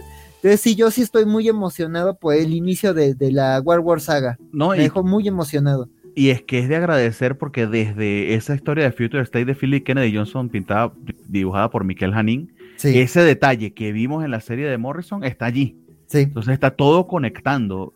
Eh, habla de una coordinación editorial al menos bien planteada, que tenía mucho tiempo que no, o sea, al menos yo no la disfrutaba así en DC. No. Entonces se, se agradece, se agradece muchísimo. Y se ve que, que justo, o sea, tan planeado eso, así que es un niño hecho con cariño, o sea, se ve que fue un niño deseado, fue un planificado por sus papás, este, por, por su papá, Philip- Phil Kennedy Johnson, y, y el papá no, bin- no el, pap- el, el, el paterno no binario, Grant Morrison, pero sí, o sea, está hecho con cariño, o sea, las No, y, que, y qué chido que consiguieron a Morrison, que creo que ya hace mucho tiempo no hace eso de "Va- vamos a meterte aquí, ayúdanos a dibujar, a, a- a escribir esto de canon y métete en estos estándares. Y sí. lo convencieron. O quién sabe si su idea fundamental fue la que parió lo demás. Luego lo, nos lo revelarán, pero No, de hecho, eh, Superman Authority era mandato editorial por parte de Dan Didio. ok. Entonces, más bien- y eh, según Morrison, después dijo que no le agradaba tanto la No. idea como la, la había planteado Didio, pero como que, mira, tenemos esta idea de Superman Authority y tenemos este, esta idea de Philip Kennedy Johnson. Probablemente ya fue Mary Javins quien entró y dijo, Sí. podemos mezclarlas. Eso sí ya no me consta, pero me suena que va eh, que Pero va es que embonaron muy bien. Sí, que- eso es que- muy buen que- trabajo. Y que bien darle la vuelta porque tienes a estos escritores. O sea, Sí, no, aprovechalo. es que luego seguimos hablando de que Didio ya se fue y la chingada, sí, sí. Pero también quien llegó, Mary Javins, haciendo un chin- trabajazo que está haciendo. Sí, sí. sí. No, no, eso, eso sin duda, sin duda. O sea, eso sí hay, que, sí hay que decirlo y creo que inclusive, vamos a ver dentro de unos 10 años, etcétera, eh, cómo, cómo se recuerda esta época, pero a mí se me hace un renacer bastante interesante de, de, de DC. Hasta ahora no ha sido del todo perfecto, no lo vamos a negar, pero No, ha pero sido mucho- muchos más los aciertos, muchísimo más los aciertos que los fracasos. No, no, no, este año comparado con el año pasado es, ha estado muy bien. Digo, ya, ya ahorita ya no es que todos los cómics nos estén gustando como por ahí de marzo, pero aún así una muy buena cantidad de cómics. O sea, la mitad del, del catálogo de DC creo que es obligado de lectura ñoña y, y por lo menos no todos son de la Batifamilia, que eso también se agradece bastante. Oye, nada más antes de... Bueno, con esto terminamos DC Comics. Ujú. Antes de arrancar con Marvel, eh, tenemos una pregunta por acá de Alonso Ávila, que nos mandó a través de Facebook, este, que cómo fue que el Capitán América sabía que era digno en Endgame. Digo, esa es una pregunta de película, pero igual suena bastante interesante. Yo no, no sé Yo creo que, no tantos- lo, creo que no lo sabía, esperaba Yo que lo que no supiera. Yo, imagino que ese super... No sé si se me escuchó que se me fue un poquito la conexión. Se fue poquito, pero ya estás. Que yo imagino que en ese momento las supernalgas estaban bien apretadas, porque si no agarraba ese martillo, pues se iba con todo y martillo para atrás. Así que rezó, apretó las nalgas y que sea lo que Dios quiera. Ah, y Sí, ¿no? Y además, pues vio a su compa en peligro, o sea, ya Thanos se le iba a echar, entonces, pues fue como de, pues, oh, que- así que como cuando uno juega a ser Jedi, así como de, ay, necesitaría ahorita que volara esta mi mano, así el capitán, y pues le salió bien. Todos lo hemos hecho. Cuando llegas, llegas a la plaza y haces así en las puertas para tirarte las de Jedi, es la única oportunidad que tienes. Que te haya salido, imagínate. Sí, ¿no? Cuando intentas No, no, y- alcanzar y- algo así. Y no en decir que no lo he en el- intentado. Eh, no, y todo, exacto, entonces, y todos lo hemos, lo hemos hecho al menos. Y también que medio, medio te lo explicaron en, en Age of Ultron cuando fue el único que logró mover unos centímetros Medio lo. Ajá. eh, a Mjolnir, entonces. Que hasta Thor puso su carita de susto, así como. mm. Entonces, lo- no- nunca vimos la reacción de Steve. O sea, Steve se pudo haber hecho, se pudo haber dado cuenta y se sorprendió. "Mm, interesante, Sí. lo voy a guardar para la próxima película. De hecho, si mal, básicamente, si mal no estoy, Dato de vital importancia. ¿Eh? no me acuerdo qué cobacho fue el que lo dijo, entonces no voy a, a decir este, el dato erróneo, pero algún cobacho en la reseña de, de Avengers Endgame, estoy casi seguro que eso está, está grabado, porque fue- creo que fue, fue todavía en, el, en Radio 13, eh, mencionaban que, que desde ese momento en Age of Ultron, Steve sabía que era digno, pero que no lo había movido completamente porque no querías dejar en mal a Thor. Eso a mí se me hizo una lectura demasiado larga, pero alguien lo dijo por ahí, no me acuerdo bien fue, esto creo que fue uno de los comiqueros, pero pues puede ser, por lo menos, como dice Bernardo, fue bueno que en ese momento. Y esa es la, la respuesta a, a lo que creemos de cómo fue que el Capitán América sabía que era digno en Endgame. Exactamente. Con eso nos vamos a Marvel. Es buen momento. Sí, para- o sea, vamos a un cambio de personaje al menos radicalmente distintos. Y el este es Venom, de pero no solo que no es Ali, no es Ali Wynn solo, es Ali Wynn con Rambi, Ah, cierto. dibujado por Brian Hitch, y me da la impresión de que Rambi ya está medio reciclando algunas de las ideas de Immortal Hulk en su Swamp Thing. Ya, no les digo más porque si no les voy a dar spoiler, pero sé. No lo sé, Rick, no lo sé. A ver, pero tú, tú Eh, no has mí estado leyendo a- nada de Venom. No he estado leyendo nada de Venom y eh, eh, eh, hay una razón muy sencilla para eso. Eh, eh, no les voy a decir que sea una razón muy válida ni, ni mucho menos, pero es que a mí no me gusta el personaje. me parece demasiado aburrido, me parece Spider-Man Spam. Eh, pero bueno, sí lo leí porque bueno, es, sí, es a Lewin, pero es el arte de Brian Hitch que creo que está bastante, bastante bien. O sea, en comparación con otras cosas que ha hecho eh, para robarme esa expresión de, muy mexicana con muchísima hueva, aquí se ve que al menos, al menos le está poniendo eh, un poquito más de dedicación. Es la historia del hijo de, del Venom original, que se me olvidó el nombre de Eddie, Dylan. Eddie Brooke. Ah. Es, es Dylan, eh, Dylan Brooke, el hijo de Eddie Brooke, porque ahora Eddie, entendí yo aquí, yo no lo sabía, eh, imagino que es el final de King in Black, ahora es el King in Black. Entonces, Se, se nota que no me pusiste atención cuando hablé de Kitty Black. Sí, no, literalmente así. Sí. tanta atención como tú nos pones cuando hablamos de los títulos de que vamos a ver con todos aprender ahorita. Pero bueno, Les pongo atención aunque no lo creas. Literal termina con ahora es el rey en negro. y sí, exacto, ah, pero que lo que estoy entendiendo es que ahora como que no tiene cuerpo en cierta medida eh, Eddie, No, lo- porque no, literal Ed- es como Eddie parte está- de un... Eddie está en el, en el motel donde lo vi. Al final, pues pasa algo que es spoiler, entonces eso no lo voy a mencionar. Pero traslada Pero su se cerebro puede- a todos, ¿no? Exacto. Sí. Ok, ok, Sí, sí. Eddie está en todas partes, todas Déjame ter-. Déjame terminar, hombre. Perdón, perdón, adelante. Es que, tengo un No. poquito de delay, sorry. Adelante. No, no, no, sí, básicamente. Pero lo que pasa es que me interrumpes cuando lo estoy diciendo. Pero sí, o sea, él está en, el- en ese motel y puede este, controlar a todos los simbiontes en todo el universo, o sea, no nada más a los cuatro que vimos aquí, que les es muy gracioso. Y eh, se, puede cambiar de uno a otro, igual que lo hacía Null. O sea, básicamente es lo mismo que hacía Null antes, que ya, ya, ya habíamos visto a Null antes de que llegara físicamente a la Tierra. Y es justamente este, e- este primer cómic se divide un poquito en las historias de, Dylan y de Eddie. Por un lado, Eddie está justamente aprendiendo, eh, eh, aprendiendo cómo ser el nuevo rey de negro, el rey de los simbiontes, y a la vez, pues está tomando las responsabilidades de todas las chingaderas que había hecho Null. Decide que, eh, que pues tiene que ser buena persona. Incluso hay un momento en el que dice, Spider-Man estaría orgulloso de mí, porque según él está tratando de hacer el bien, sin mirar a quién. Eh, por otro lado, tenemos a Dylan, que pues, obviamente la está pasando muy, mal. Él tiene al, al, al guionte de Venom, pero le, le dijeron que no lo usara. Este, le está yendo horriblemente en la escuela. El vato se mete en problemas porque trata de ayudar a todo el mundo y le- lo golpean. Y pues Eddie, como está todo este rato en los viajes, literalmente, pues, porque se mete en viajes astrales para ser Venom. eh, no, no, no atiende los, los deberes de padre, ¿no? Dice, güey, eh, básicamente dicen, ya te vamos a correr, o si tu papá no se presenta, ya te vamos a correr. En, en una de, estos, de estas misiones, Eddie Brock se da cuenta que existe como un güey más cabrón que Null y más cabrón que Carnage Cósmico, bueno, que el Absolute Carnage, y, y se da cuenta que tanto él como su hijo están en peligro. Básicamente eso es eh, de lo que trata este primer cómic, que está ligeramente mejor que lo que hizo Donny Cates en, en el cómic de Venom, diría yo. A pesar de que lo coescribe Ram B y lo dibuja eh, Brian Hitch, como bien mencionas, yo cuando vi eso, yo no sabía que ellos estaban involucrados en este cómic, Bernie. Cuando lo veo, digo, ay, cabrón. O sea, sí, fue así, estoy seguro que me vaya a gustar. Y de por sí no soy tan fan de Aliwin en lo cósmico, o sea, me encantó Sin Mortal Hulk, pero no soy tan fan de lo cósmico. Y sí, este cómic lo sufrí un poquito, sobre todo porque se me hace que está demasiado partido. O sea, no, no estamos siguiendo una historia tal cual. Y lo, que parece que vaya a ser el viaje de Eddie Brock, no sé si me, si me vaya a gustar. O sea, se me hace que está muy de hueva.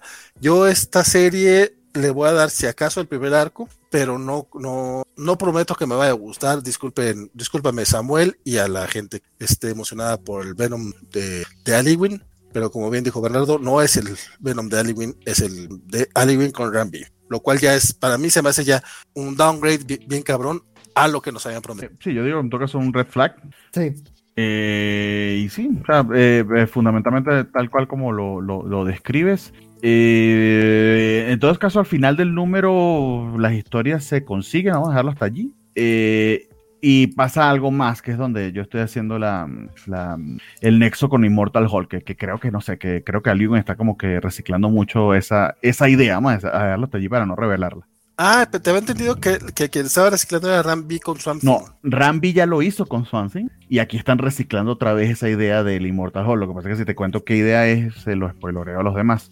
Pero si ya leyeron Swamp Thing, o al menos los primeros números de Swamp Thing, eh, leyeron Immortal Hulk, creo que ya van a saber a qué me refiero. De todas maneras, si no, el mes que viene, pues lo contamos, eh, porque yo también, eh, precisamente porque se trata de Aliwen, estoy dispuesto a darle el beneficio de la duda. Pero ciertamente el equipo del que se rodeó es uno de que el señor Rambi, sobre todo en, en, en, en, sus historias mainstream, digamos con DC y Marvel, no ha sido nuestro cup of tea. Eh, aunque Swan Thing a mí no me ha desagradado del todo, eso sí la dejé de seguir, pero, pero sé que, por ejemplo, Valentín y, y a Francisco sí no le gustó de plano.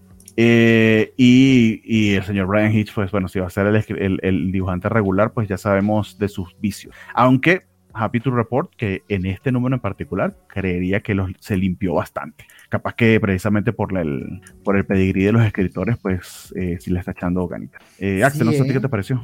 Pues eso, yo creo que la primera, a mí el número me sorprendió, creo que lo primero fue el arte, o sea, yo también ya tenía mucho tiempo que no me, no me gustaba el arte de Brian Hitch, creo que sus trabajos recientes habían sido olvidables por el tema de, güey, no quiero arruinar lo que sentía por ti en Ultimates, este, este, pero pero aquí creo que sí lo veo más pulido, creo que, como dicen, ¿no? Creo que o le pagaron o le dieron más tiempo, o sí lo trataron bonito, o el equipo lo, lo quiere mucho, porque sí se ve que aquí sí le está echando como otra vez muchas ganas en, en todo, o sea, la estación espacial, los personajes, como que, sí, yo, yo como que llegué como que un ojo muy, muy inquisidor, como de, ay, a ver, ¿con qué me, me, me, me, enojo con Brian Hitch? Y no, en general me gustó mucho el arte, estoy sorprendido. Y, y, y justo, ¿no? O sea, y, y, quería hacer el chiste de que pues Venom iba a ser, o sea, aquí en el número uno encuentras lo que uno espera en un cómic de Venom, ¿no? O sea, simbiontes, referencias pop, adolescentes enojados, ya sea leyéndolos o en la historia, este, y, y ¿cómo se llama? Y, y splash page así imponentes, ¿no? Y pues sí, digo, dije, bueno, a ver qué tal las splash pages con Brian Hitch. Y dije, no, cumple, ¿no? O sea, hay unas splash pages muy padres, hay unas páginas como que sí se ve que, o sea, que sí es un rey, o sea, sí es el Venom rey cósmico. Este, entonces, pues digo, eso me, me, me gustó. Digo, sí, me, me, saca mucho de onda. Digo, sé que tuvo antes de todo esto de Donny Cates una serie en donde estaba en el espacio y Bendis lo mandó a los guardianes y todo. Pero yo Venom en el espacio, por más de que sea un simbionte alienígena, como que sí me saca mucho de onda. Entonces digo, bueno, estoy abierto a ver ese concepto.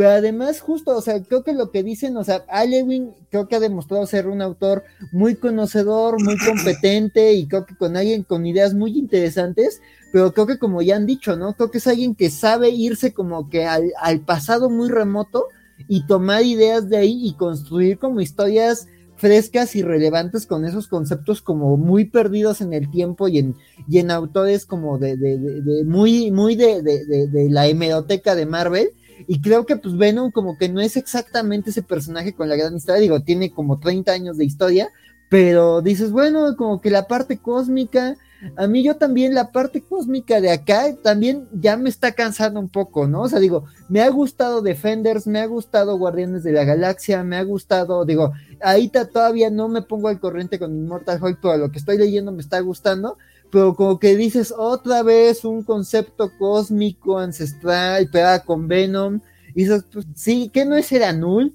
entonces dices, bueno, pues a ver por dónde van las cosas y se junta con algún otro, con algún otro concepto cósmico que ahí está corriendo, pero sí como que dices, bueno, a ver por dónde va, ¿no? Digo, lo de Dylan, pues sí, como que a veces me desesperaba así la trama de adolescente enojado, pero me gusta la relación con Venom, o sea, sí tiene su momento de tú no eres mi papá, eres su novio, pero este, pero, pero eres su simbionte, pero me gusta, o sea, como que también me gusta ver como ese juego en la dinámica de a Dylan con, con, Venom y Eddie como pues con todo el enjambre de simbionte.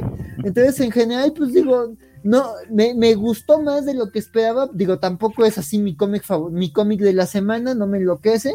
Este, digo, mejor que Stream Carnage, sí, o sea, también fue de Axel, no te has lastimado lo suficiente, pero sí, no, este se sintió así como, como golpe de bocho amarillo y no la, no, no este palancazo del Joker, ¿no? Estuvo, estuvo decente, o sea, estoy, estoy intrigado, justo le, le quiero dar como oportunidad a varios números, pero también, o sea, no, no llego esperando que sea mi serie favorita, ¿no? Digo, tampoco va a ser como cuando empezó la serie de Donny Cates de va a ser mejor que, que, que Watchmen, tampoco.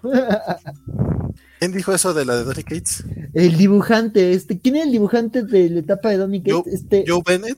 No, no, no, este, No. Red Stegman. Ryan Stegman dijo, no, cuando iba a salir la serie dijo, esta serie es buenísima, va a ser mejor que Watchmen. Y se hizo como todo el mame, que de hecho Donny Cates fue con Alan Moore y como que sí, como que hicieron ahí el chiste de hablé con Alan Moore y pues no dijo que es mejor que Watchmen, pero como ya de Watchmen, pues dijo que están al nivel, ¿no? Entonces, este... y ya después sacaron unas portadas variantes, pero que es como parodia de Watchmen. Entonces sí fue como que el mame de mejor que Ah, Watchmen. por eso lo hicieron. ya. Ajá, por eso salieron esas variantes, porque el chiste de es mejor que Watchmen. Ok. Son- sí, La recuerdo prese- las no, sé, no sé variantes. si siguen, a, si siguen a Donny Cates en redes, pero es, se parece a Chip Zdarsky, o sea, se vende muy bien. El tipo tiene muy buen, de verdad que tiene un buen gran sentido de- del humor. De hecho, hablando de Immortal Hulk, pues, precisamente que fui a Fantástico les estaba comentando, pues ya me conseguí mi Immortal Hulk 50, pero lo que había era esta, esta variante de, de, de Ron Lim con momentos claves de la serie. Pero era una de las dos que quedaba y bueno, fue la que terminé escogiendo porque al final sí quería como el último número, al menos de la, de la primera edición de, del cierre de, del Immortal Hulk. Que sigo esperando el ñoñonautas. Imagino que cuando termine el mes de los, de los X-Men vamos a tener este. No, es feo hasta por ahí de marzo, yo creo. ¿What? ¿Por qué? No. Pues, por, pues porque primero va Hawkeye, luego va este Spider-Man y el regreso de los siniestros. Luego es un mesecito de descanso. Y para enero. Ay, güey, ya tenemos por ahí para enero, los primeros dos semanas de enero, pero no recuerdo este, ahorita cuáles van. Pero sí, no tratan un rato, tratan un rato Necesi- para- necesitamos un Patreon de ñoñonautas para que sea obligarlos a hacer. para, para que sea más rápido. Saludos al buen Adrián Coy que llegó tarde, llegó a saludar. De hecho, hoy muchos, muchos de nuestros queridos regulares llegaron a saludar y sí que nos escuchan en el podcast. Bueno, Adrián no nos escucha regularmente en podcast, pero igual lo saludo. Como el buen Muchas Chucho, gracias. también este Chucho y también el buen Pedro, ¿no? Que, Que si nos tienen paciencia, nuestro podcast alcanza, pero para, to- para todos los mandados que tienen que hacer el fin de semana. Alcanza para ir a hacer las compras, eso para sí. lavar los trastes. Sí. Son cuatro horas. Lavar Dice- ropa. Lavar ropa. Dice Cristian Vaca que si es, es como el Hitch de los 2000 no. No, no. No. llega a ese nivel. A mí, de hecho, lo, lo que quería mencionar cuando ustedes estaban hablando de Hitch, que miren que se ve mejorcito y que le dieron tiempo y la chingada, justamente eso es lo que me da miedo, porque realmente Brian Hitch es muy lento para dibujar, lentísimo. O sea, no creo que va a ser el regular, el- no creo que va a ser el, el artista regular de esta serie. No. No hay manera en el No. infierno que tenga una serie regular este o mensual, y menos A, menos que ya tenga, que vaya dibujando ahorita el tercero o cuarto, pero significa tener que haber hace tres años, así que no creen. Si no, no deja tú si los tres años, tres años o no. O sea, eh, se nota mucho. O sea, por ejemplo, cuando a Jim Lee le dieron medio año, diez meses para Hosh, sí se notó que los primeros cuatro o cinco estaba hacia todo lo que daba. Y después, mira, nada más hablamos de Jim Lee, de repente queda el mero dormido. Este, y ya en los últimos se notaba que lo está haciendo con mucha, mucha hueva. El buen eh, Samuel Franco dice: Ya, Axel, di que sí, Venom fue tu cómic favorito de la semana. Sí te estremece y va a ser tu serie favorita. Admítelo. No fue War War Saga, perdón, o sea, no fue War War Saga, entonces... Pero no está mal, no está mal, o sea, digo, mejor que Extreme Carnage totalmente, o sea. Dice Cristian Vaca, oh, esta, es- esta declaración me gusta. Dice Venom the Cage sí es mejor que Watchmen, como muchos otros cómics. Duro, me, gus- me gusta ese tipo de declaraciones, aunque no con el Venom the Cage. Por favor, Cristian, tranquilo. Es más, ¿sabes qué? Voy a proponer también ese Venom the Cage para, para que sufra también el buen este.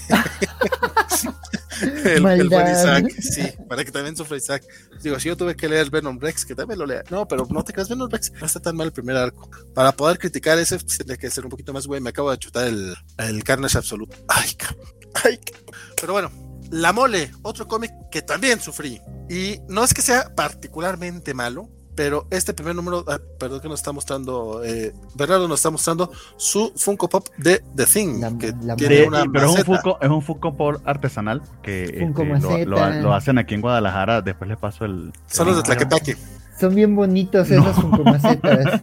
Esto lo compré de hecho en, en Andares. Este, tenía, estaba en una exhibición eh, y tenía muchísimas figuras. Están de verdad muy bien hechas. Es una macetita. Sí. eh, con eso convencí a mi novia para que la comprara y la pusiera en la sala. Porque si no fuera macetita no me hubiese dejado.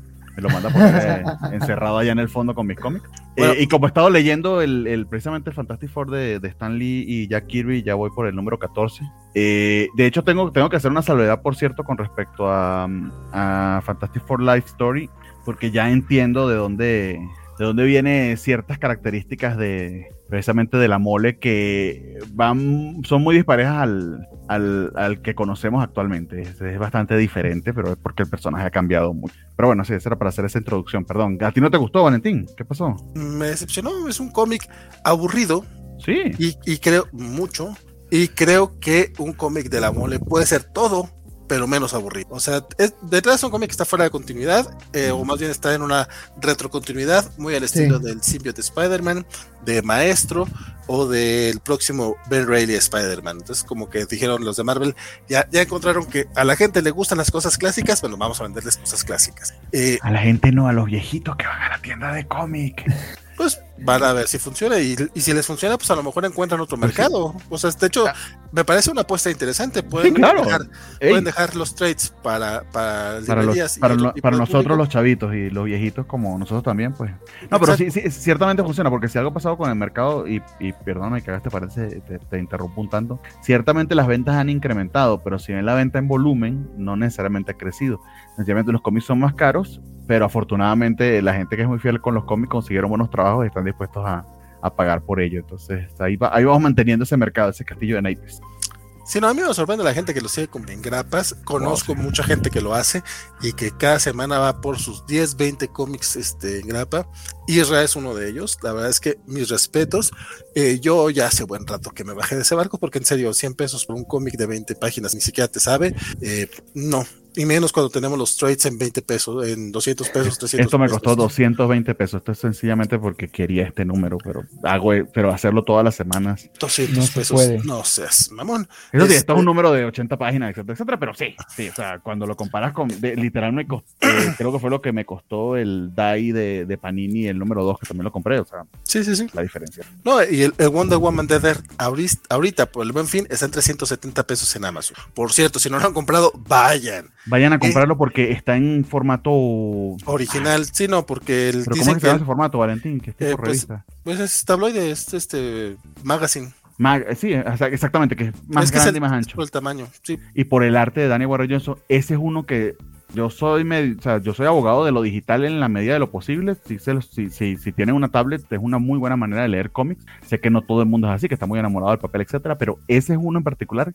que debe tenerse en físico. No se va a disfrutar igual es, es en digital. Desafortunadamente es imposible por el, por el scope del arte de Daniel Warren Johnson.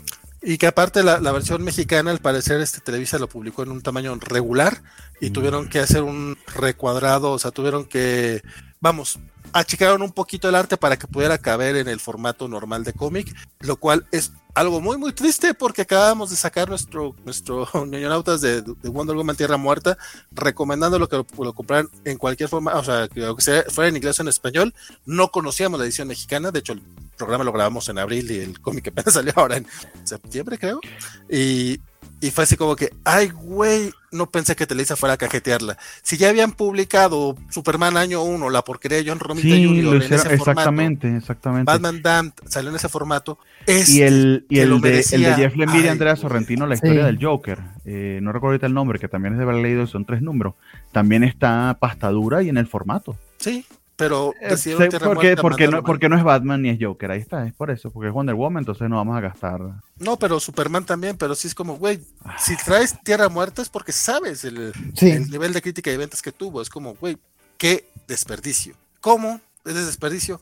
Este cómic de la mole, en el que eh, Ben Grimm, eh, por alguna extraña razón, de repente se, se encuentra solo, en el, en el edificio Baxter, va regresando de un viaje y pues todo el mundo está ocupado. Reed, Reed y Sue se fueron a una conferencia a Rusia, Johnny anduvo por allá, eh, su novia Alicia tampoco anda disponible y está vagando por ahí mientras hay una entidad medio extraña que al parecer pone maldito sacándoles el corazón, algo por el estilo. Bueno, en sí el cómic es ver a, a Ben eh, lloriqueando por todas partes, que no es algo nuevo, pero vamos, John Byrne lo hacía mejor. O sea, John Byrne lo hacía muy divertido. Este, este Ben Grimm me pareció incluso llega a ser un niveles un poquito nefastos. El momento en el que se topa a Alicia en la calle y le gritonea porque está de, del brazo de otra persona.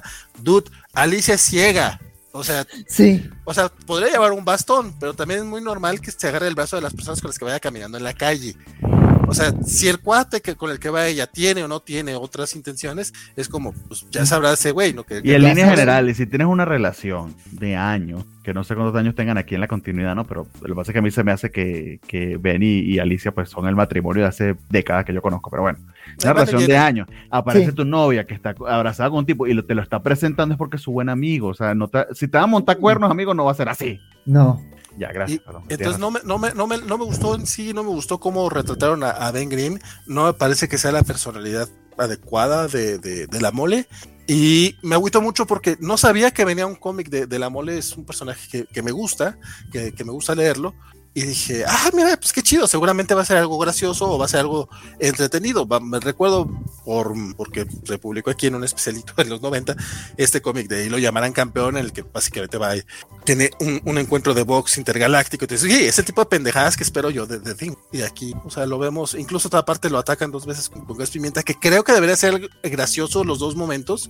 Y en los dos momentos me pareció así como, no, no me, no me dio gracia, o sea, tal vez no entré en el humor del, escritor, que aparte tampoco, tampoco es alguien a quien, a quien conozca y discuta, no sé, a lo mejor ya tiene algo de bagaje esta persona, eh, pero sí me, me, causó bastante, no voy a decir conflicto, simplemente no me, no, no me gustó. Y es algo que triste. O sea, eh, curiosamente te estoy checando, es este Walter, Walter Mosley, y al menos en League of Comic Geek solamente vienen cosas de los próximos cómics de, de, la mole justamente. Entonces no sé de dónde venga este escritor. Probablemente si tiene algo de algo de, de, de no digo que no lo sea.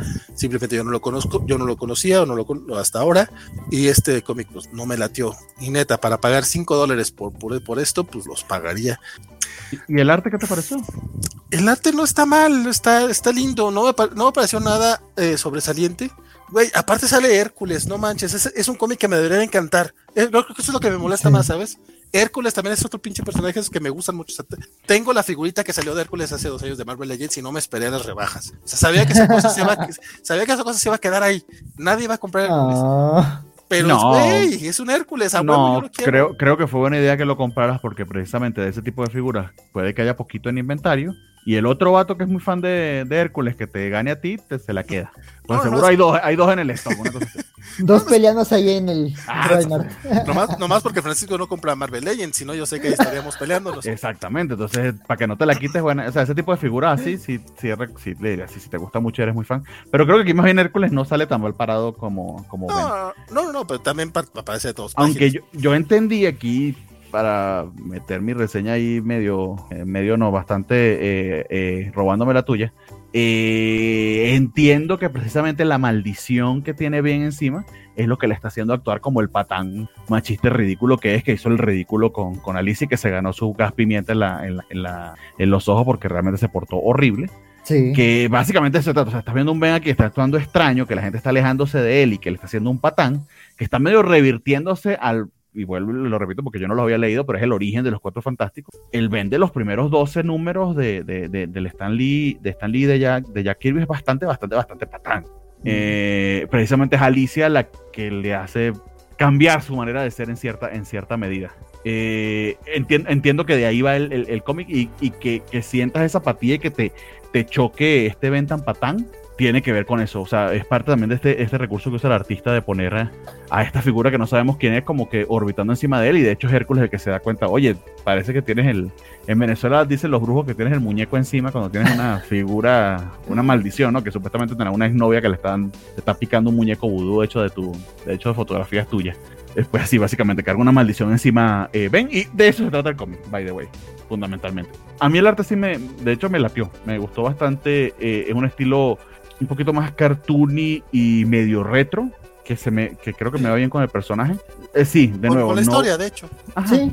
No va con, no, perdón, no gastaría 5 dólares en este en particular. Esto en todo caso, sí me gusta mucho, me compraría el trade, pero no me decepcionó tanto, tanto eh, como tío, al menos no en un principio, pero a esperar a ver.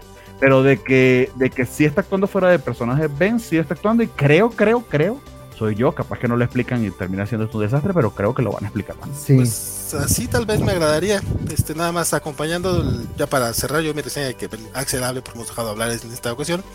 Este, sí, en efecto, el, digo, el arte me parece eh, competente, eh, sí, en efecto tiene el, estilo retro y justamente iba a resaltar yo el, detalle de, Jordan Belair, que es, Jordi Belair, que es quien hace eh, la labor de colores y esta mujer es camaleónica. Entonces, ella sí entiende el tono de los cómics y nuevamente cuando yo, cuando yo llego a, a minimizar la chamba de algunos coloristas, eh, definitivamente no hablo de este tipo de coloristas que podemos ver que no importa el título, lo cambia y se adapta al tono que requiere y justamente, aparte de que el arte sí va en ese, en ese estilo, también el, el, color es muy básico, por así decirlo, pero nuevamente no es porque sea básico, es porque va por ahí, porque es una historia de retrocontinuidad y bla, bla, bla. Entonces, en el apartado gráfico no tengo tanto, no, no, tengo tanto tema, lo entiendo y creo que a diferencia del Robin and Batman, creo que aquí queda, queda bien con, con la intención del título.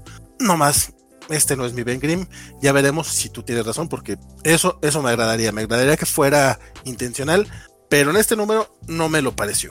Axel. Sí, no, mira, yo también eh, llegué y la verdad mi primera lectura del número sí me causó muchos conflictos, o sea, Sí, desde el inicio, o sea, como que dices, le falta esa chispa, ¿no? O sea, justo llegas y, ves a Ben Grimm y te prometen un cómic protagonizado solo por Ben Grimm y te esperas a ese gigante bonachón que sí tiene su historia trágica y que sí lo han lastimado y que por eso tiene el carácter que tiene, pero que no deja de ser alguien como noble.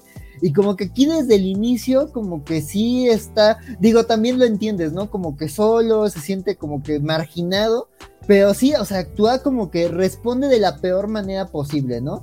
Digo, creo que el tema de, la de que ocurre en retrocontinuidad, pues también habla de que, de que te hablan de que ha crecido el personaje, ¿no? O sea, los que están siguiendo los, los cuatro fantásticos de Dan Slot actualmente, digo, de las pocas cosas que sí me han gustado de esa etapa así, unánimemente, es como el tema de, de rescatar la relación con Alicia y como que la situación actual que tienen este, esa pareja de que ya son papás, de que el último número se me hizo muy bonito como pues esa nueva etapa de la vida de Ben Grimm entonces, como que acá dices, bueno, pues sí, entiendes que por algo no estuvieron juntos hace años, porque pues Ben tenía ciertos temas de carácter, ¿no? Y como que medio lo entiendes, pero sí reacciona de la peor manera posible. Yo también detesté esa secuencia en donde le hace un escándalo y se porta horrible con Alicia. O sea, justo, o sea, es, una mujer ciega, pues claro que se va a agarrar de la gente, o sea, sí te, luego sí te enseñan que, o sea, le ofreces el brazo a las personas con debilidad visual para ayudarles, ¿no? Entonces, es, que, es que yo diría más allá, es lo que me encabrona. Alicia, o sea, si no le pondría los cuernos a Ben. No. O sea, no sea ridículo, es Alicia, eso es, un, es lo mejor que te ha pasado, no sea Exacto, sí, de que, o sea, aunque no te, aunque en este momento no tengan la relación que han tenido en, en, décadas, o sea, de alguna forma sí, ya incluso desde los primeros encuentros, Alicia ya ha demostrado el cariño y lo que siente por Ben. Entonces es como de o sea, ahí te pone Samuel Franco, la Chole siendo un puberto, ahí se le dice, sí, amigo, no seas inseguro. Y es que, o sea, digo, también sentí feo ese en el número, porque digo, o sea, lo sentí como que sí pasan cosas, pero como que todo es muy rápido, o sea, me supo muy poco el momento con Hércules. Me gusta como la forma en la que la mole lo resuelve, o sea, como que me gusta eso de, güey, pues, o sea, yo no soy el más listo de la habitación, pero he aprendido cosas de Reed, ¿no? Y sé que Vibranio reacciona así. Eh. Y me, gusta como eso, ¿no? De, que ven también, no siendo solo el músculo, ¿no? Entonces digo, eso, pero me supo muy poco. O sea, yo también dije, ah, la mole y Hércules, va a estar bien divertido esto. Y no, ah, ah, estoy encerrado acá contigo, que no sé qué.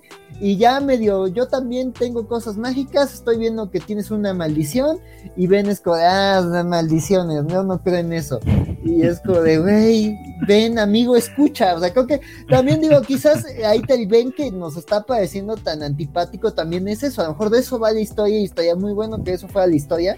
También el punto como de Ben usando como Ben creando su perfil para un servicio de citas, se me hizo muy triste, o sea, se me hizo, o sea, eso, eso, eso, eso es lo que me ha hecho regresar, ya me lo leí dos veces, y como que es lo que me ha hecho regresar porque se me hizo como muy triste, pues como de Ben, tú lo que necesitas es un abrazo, carnal. O sea, tú necesitas un abrazo. Bueno, eso y, obviamente tiene que ir para que los brujos, para que le echen unos ramazos. sí, ¿no? Como le dijo Hércules, tiene un... Una limpia. ¿no? exactamente. Sí. No. Me gustó mucho eso como Hércules al estar en, ese feeling este, de deidad, o sea, sí, puede ver ciertas cosas, Y me pareció también que Reed también lo desecha muy rápido. Es como, güey, no le hagas caso a la mole, él de caso a Hércules. Sí, dice, oye, pues es que Hércules tiene cierto conocimiento ahí. Él lo está diciendo. Bueno, pero, o sea, pero, pero es Reed, pero de hecho, y, y Reed, y, y, y es- este es otro Reed.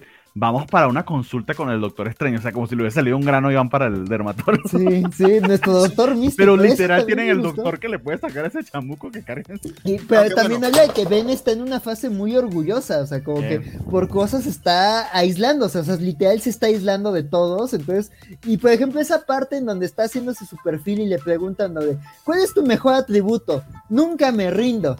¿Cuál es tu peor atributo? Nunca Nunca, me- me rindo. Y dices, se me hizo muy bonito, o sea, muy eso- triste, eso pero muy bonito. personaje perfectamente. o sea, no, no me encanta esta, esta primera entrega, pero siento que, o sea, el personaje lo quiero mucho y quiero saber más y ojalá se resuelva mejor.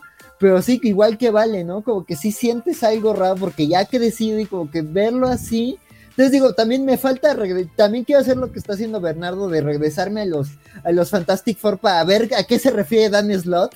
Este, entonces, este, pues creo que eso va a servir como para entender de dónde viene Ben Grimm, ¿no? Entonces digo, creo que así platicándolo, o sea, como que así ha- hay algo que me mantiene regresando al número, pero que me repele, pero que es como de, ay, es que sí quiero mucho a Ben Grimm, entonces sí, sí, este número me, me conflictó mucho, pero creo que eso me gustó y creo que la plática que está muy sabrosa, entonces creo que ahí hay, ahí hay potencial, pero sí hay unas ideas que a ver por dónde se llevan, porque, espe- esperemos no la caguen, pues básicamente. ajá, básicamente, sí. Sí, no, por lo menos va a ser el primer arco para leerlo y a ver cómo, cómo va. Eh, y solamente para rematar, yo estoy acompañando esa lectura que estoy haciendo de, de, Four de, de Kirby y de Lee. Hay un podcast eh, que se llama What What o algo así. Ahorita, después voy a pasar el link, pero ellos hicieron una relectura hace como 5 años y están los capítulos en Spotify Ah. de los 400 primeros números de, de Fantastic Four, que es todo este volumen 1. Está harto interesante, sobre todo para darle contexto, porque ciertamente eh, eh, es muy propia de su época ese, eh, es- esos primeros números. Pero lo Sí, he disfrutado sí, un montón porque he aprendido muchísimo. Oye, parece que para, para acá casi rumbo a las dos horas, este, la, la gente en el chat se activó un poquito. Este, nos dice Cristian Vaca que, ok, a lo mejor Venom no es mejor que Watchmen, pero sí, sí vuelvo a ver, si vuelvo a ver una lista de los mejores cómics con Watchmen al frente, creo que voy a gritar. Cristian, de hecho, a lo mejor amaste nuestro especial sobre God Love Man Skills, porque justamente hablamos un poquito respecto a eso. Eh, dice, oye, hace mi Pau Pau, muerte a las grapas. Este, Félix Farsar, aprovechen que no, que no está Don Francisco, sacrílegos, aprovechan que no está Don Francisco para llamarle grapas. a Samuel Franco, Creo que le llamo más grapas cuando está solamente para verle la cara. Samuel Franco, pues sí, don Vale, a los shows, eh, a, a los A los chavos chavos. les gusta la, re- la retrocontinuidad, no, la recontinuidad, pero ese cómic de la Chole no lo inició. Buen En eso tienes mucha razón. Y nuevamente, Peter David, increíble. Pinche vato, 40 años escribiendo cómics y sigue teniendo un, un estilo fresco. El de Smash es diferente, nos pregunta Félix. Este sí, lo hicieron, este, el de Smash de Wonder the Dirt, lo mencionamos, lo, lo hicieron un poquito más chico. O sea, no lo hicieron en, en tamaño tabloide y eh, para que el para que quede bien el arte dentro de la página, o sea, para que no salga de los bordes, lo achicaron, lo cual no está chido. Eh, Vaca para grapas, nomás Chip Starsky, Vladimir, Kelly Thompson de colada. Es, es que es muy difícil realmente ahorita recomendar eh, cualquier, cualquier tomo individual. Bueno, cualquier cómic individual, porque sabes que al mes o dos meses salen, salen ya los tomos. El próximo mes, en diciembre, ya sale el tomo de, de Six eh, Sidekicks of Trigger Keaton, que vamos a hablar más adelante, que terminó este, este, esta Ujú. semana. En. Yo sí, yo sí tengo una recomendación respecto a eso, pero lo hablamos con los indies. Porque Va, son va. una cosa, es algo muy particular. Pero adelante. Arturo Guti, lo que mencionas cada vez, ¿no? O sea, los que son así, sobre todo los que son muy indies, tú los compras en Comixology o, lo- o no es posible para apoyarlos. Eso tiene todo el sentido del mundo. Y básicamente porque leo demasiado de copias de reseña y me siento muy culpable.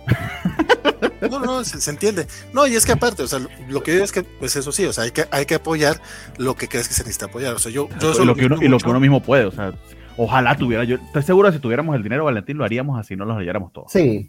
Sí. Eh, yo muchas veces ya compro los físicos y ya no los leo, porque ya los leí antes.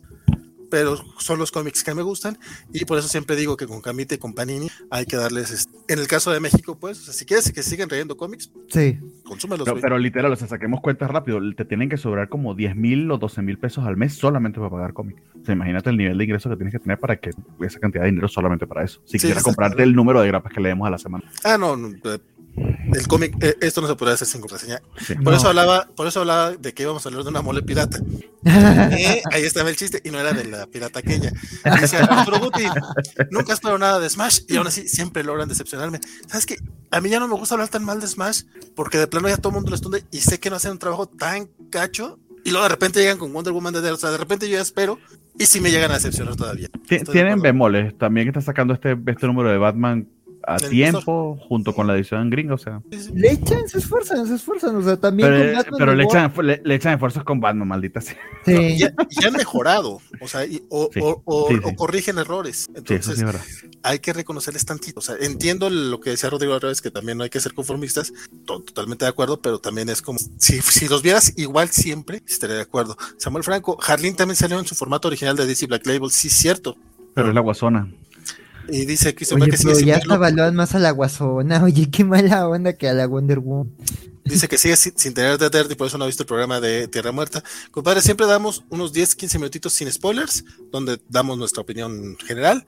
Puedes echarle el ojo Pero, por ahí. pero, pero Cristian, está muy buen precio en Amazon, como nos acaba de decir Valentín, es una Pero- muy buena oportunidad. Pero eso iba, y ahorita es el momento justamente para comprarlo. The Thing es tan malo que mejor hablamos de Wonder Woman de Dirt, es que Wonder Woman es una chulada. Ahorita el HC, oh, no, decía, decía secundino, está en inglés, tiene casi el 50%. No sé si es el 50, no, yo lo he visto en 60 pesos, pero igual, está al precio que lo trae Televisa. Claro que ahorita de Televisa está que 320 por, pero va, por 50 pesos váyanse al gringo. Sobre todo esta edición la vale más. Este, Félix Fesar, patán y colérico, además de machista. Es, eso que se vio es otro Kindred, no tenemos Se idea. parece. Todavía. No sabemos, pero sí por parece. ahora es Mephisto. ¿verdad? Algo así. Alejandro Guerra, buenas noches, se me olvidó qué día era y apenas llegué. Hola Alex, saludo al traidor, gracias, al venezolano más mexicano y al escritor en jefe de Marvel. Saludos, Y- Alejandro. Y nos pregunta, este, en Gracias. Amazon están vendiendo el TPB de Hawksbox en 630 pesos, ¿vale la pena? ¿Vale la pena Hawksbox en general? Pero Pero en, pasta, eh, pero en pasta blanda está un, Hasta hablando de ese precio, sí está está carito. un poco costoso. Es- La edición de, hablando de Smash, para hablar algo bueno de Smash, la edición de Smash está en pasta dura. No sé si está en Amazon, Ay, sí. pero yo la adquirí y la traducción de verdad no está nada mal. Hicieron un muy buen trabajo. y está ¿Lo como en certifico? 400 pesos, ¿no? Ajá, Sí, está y es como pasta cuatro- dura. Y es Y pasta pasta dura. dura. Y el, mismo, es el mismo tamaño, es oversize. Sí, y trae, y trae las portadas variantes. Está muy bien. La verdad, Está esa les quedó muy bastante, bien. bastante bien. Eh, eh, otro ejemplo, la edición de, mm, de Vision, de Smash, es mejor que la gringa. O sea, Sí. tienen casos de casos. Y de hecho, Christian Baca, igual era lo que le contestaba, cómprate los Smash, están 350 oversize y con el arte en todo su esplendor. Sí, muy buena. La verdad, les quedó bonita esa de Hawks. Sí, sí, eh, incluye sí, ambos, son- o sea, es que eh, esos tomos salieron incluso en orden de lectura, tanto en inglés Sí. como en Súper cómodo. Exactamente. Dice Mm. Cristian Vaca, Televisa me ha acompañado por más de 15 años. Yo los defiendo. Las esposas golpeadas nunca Ay. aprendemos. Está muy Este, pasado un de poco pasado de tono ese chiste, Cristian, pero bueno, ya. Ay, no, no, Ya son las 11 de la aprendan, aprendan. No, Amiga, es que cuenta. No. Que va, tampoco, va, se va. tra- tampoco se trata de defenderlos ciegamente ni de atacarlos. Hay que reconocerles cuando hacen cosas buenas y también cuando la meten la pata, ¿no? Y creo que es una editorial que, digo, o sea, sí saben escuchar, o sea, y sí se paran en eventos y sí escuchan reclamaciones. O sea, me tocó hace años que en un evento en mi facultad le reclamaron por Hawkeye y, y dieron las explicaciones y Giovanni Arevalo y Mauricio Matamoros y fue de estas son las razones, va a salir esto y algunos les dieron críticas de traducción y también escucharon muy humildemente, ¿no? Entonces sí, o sea, hay voluntad, no es perfecta, es una, es Televisa, o sea, tampoco tienen sus cosas, es Televisa, este, pero, pero dices también, no, no, tampoco es defenderlos ni atacarlos, sino verlos en su justa medida. Y tengo entendido que el Hawkeye volumen 2 ya sale en diciembre, ¿no? Salió hace poquito el volumen. En diciembre sale el 2 para completar ahora sí esa historia de Matt Fraction y David Aham. David Aja y Francisco Franco. ¿Tú lo compraste, Valentín? Pulido. Eh, no, yo tengo los gringos. Cu- Cuando Es- dejaron- siempre mi temor con eso es cómo está la traducción. Ahí Eh, es una apuesta. Es que cambiaron la traducción, a eso Sí. iba. Cuando Ah, salieron en- hace años salió en grapas y quedó en el número 13, que es lo que mencionó ahorita Axel. Sí, sí. Este, lo cancelaron porque yo pues, no padecí eso. no vendía. Yo No también. vendía. yo lo estuve comprando ahí y aparte padecías la traducción porque era de, de Arturo Remental. Que, ay, cabrón, ese Saludos. muchacho, el pro, sí. Dice, que, dice que lo corrieron por culpa de la covacha. Güey, te creo por otras cosas, pero luego hablamos de. Este, Manito. traducía bro como mano. Hola, mano. ¿Qué pasó, mano? Y dice, Ay, hijo de tu madre, pues, ¿de qué parte de la Ciudad de México eres que crees que todo el mundo dicen mano? Y que unos rusos van a decir No, mano. bueno, y qué editor tiene que no le dices nada. o sea. Él era el editor. O sea, Ah, él era el editor y el traductor. Tenían otra traductora, gran amiga de que en paz descanse, Eva Campos. Entonces eran Eva y Arturo. Y Arturo no hacía los cambios que Eva le dictaba. Eso lo sé porque yo era roomie de Eva. Arturo, por eso te corrieron. Pero bueno, este Félix Azar, punto a favor. Acaban de publicar Eternals de Game en Romita, punto en contra. Está mal redactado. Qué, qué triste, compadre. Mal traducido. Unas por otras. Y si es Segundino, Televisa es solo otro. Perdón. si es Segundino, Televisa es solo otra de mis relaciones tóxicas y ya me acostumbré. Pues hablando de Eternals, eh, continúa el Eternal de Kieron Gillen, que es la tercera iteración de Eternals que no leo. Eh, precisamente ese de Gaiman y de Romita. Ay, ¿cuántas veces he intentado leer eso en Marvel Unlimited? Pero me quedo dormido. Esto, a mí se me hace soporífero. Pero creo que este está interesante porque, según entendí, Thanos ahora es el Eternal Capo, el Eternal Prime, el más chingón. Sí. O algo así. Bueno, cuéntanos, que tú sí lo leíste. ¿Qué te parece? Pues esta mierda ya se prendió. Primero.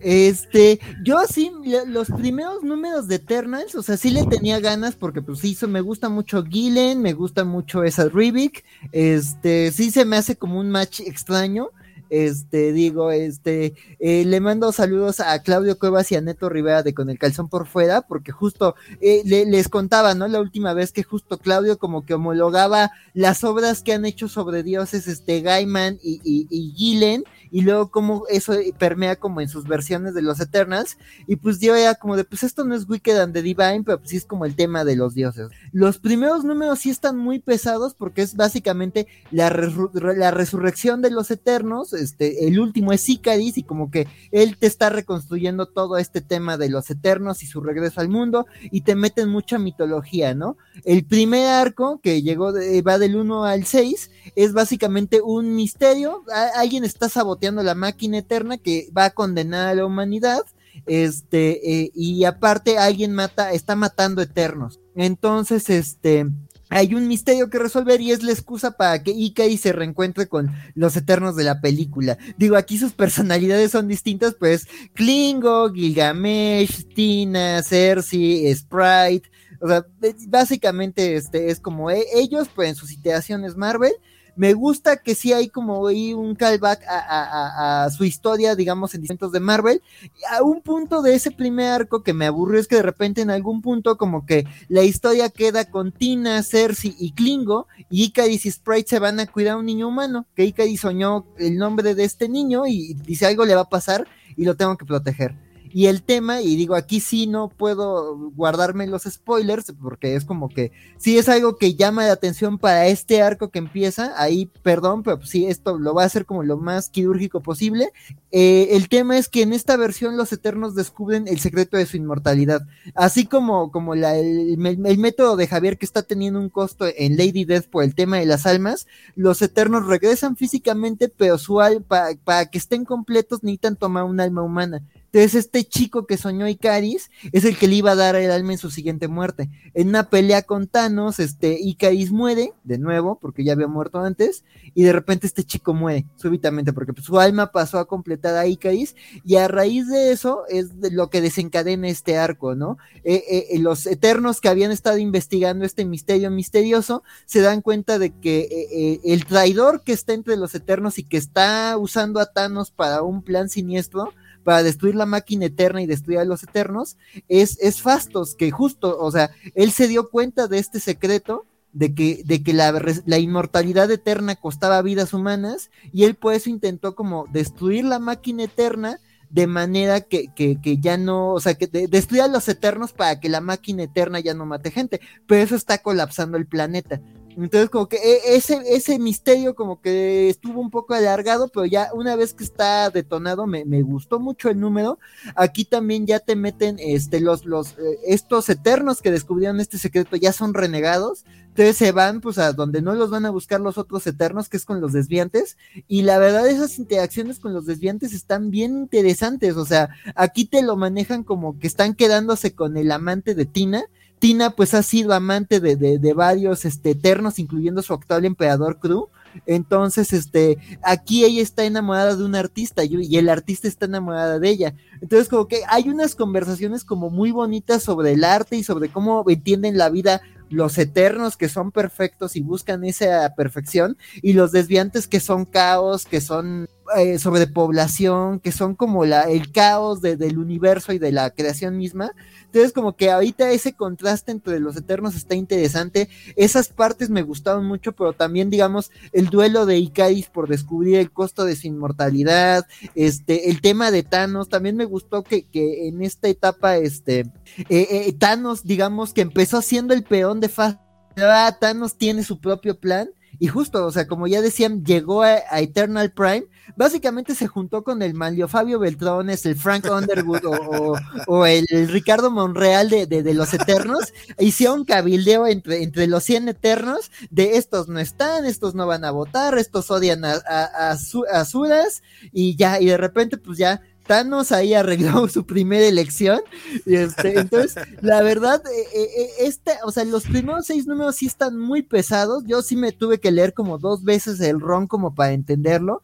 Pero ya, digamos, o sea, como les había platicado, ¿no? Ya cuando llegué a los, los one shots como que me dejaron interesados. El one shot sobre el origen de Thanos y el one shot sobre, sobre las creencias religiosas de, de los eternos y cómo chocan con el universo Marvel actual entonces creo que, o sea, ahí todavía no encajan esos elementos, pero sí como que sí está densa la historia. O sea, el propio Gillen este, mete muchas infografías como para que entiendas y como que dices, güey, es que esto sí es leerte, o sea, leerte El Señor de los Anillos, o, o Dune, o sea, dices, güey, pues mejor me lo Dune, este, pero, o sea, está denso, pero yo creo que este segundo arco como que sí promete ya una historia como más, este, dirigida, que sí pesa toda la mitología, pero digamos, el primer arco fue como reintroducirte a los personajes dentro del universo y también a ti como audiencia.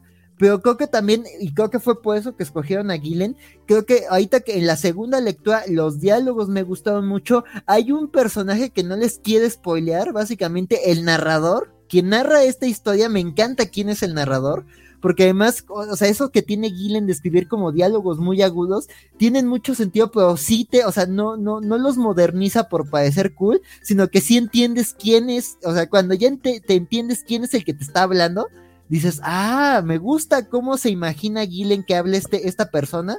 Entonces digo, creo que crea muy buenas interacciones, creo que sí, ahí ya, ya que entiendes, digamos, de qué va un poco este primer arco, digo, también por eso lo quise como quemar un poquito para que vean que que la historia sí va a un lado y creo que me gusta, o sea, ahí está el conflicto de, de, de, quién va a gobernar a los eternos y, y, quiénes están saliéndose de los eternos por tal razón, me parece como muy interesante. Digo, aquí, digo, sí, el hecho de quiénes son los protagonistas sí es mucha sinergia corporativa, pero creo que me parece muy bien ejecutada. O sea, sí, no necesito saber tanto de los personajes porque ya como que ciertas cositas ya van de la película pero no todo. Entonces sí hay como mucho que descubrir, pero tampoco como que cuesta tanto trabajo entrarles. Entonces digo, ahorita creo que ya para el séptimo número ya tiene un rumbo, yo creo que ya, ya como que ya se ve para dónde va. Entonces yo sí recomiendo que si sí les interesa entrarle a los Eternos, si le echen un, intenten dar otra oportunidad, si llega a un rumbo, o incluso si no, si, si, si, si no, si de verdad sí les repelieron mucho los primeros, sobre todo los primeros tres números hizo misión, pesadísimos, incluso ahí en la relectura.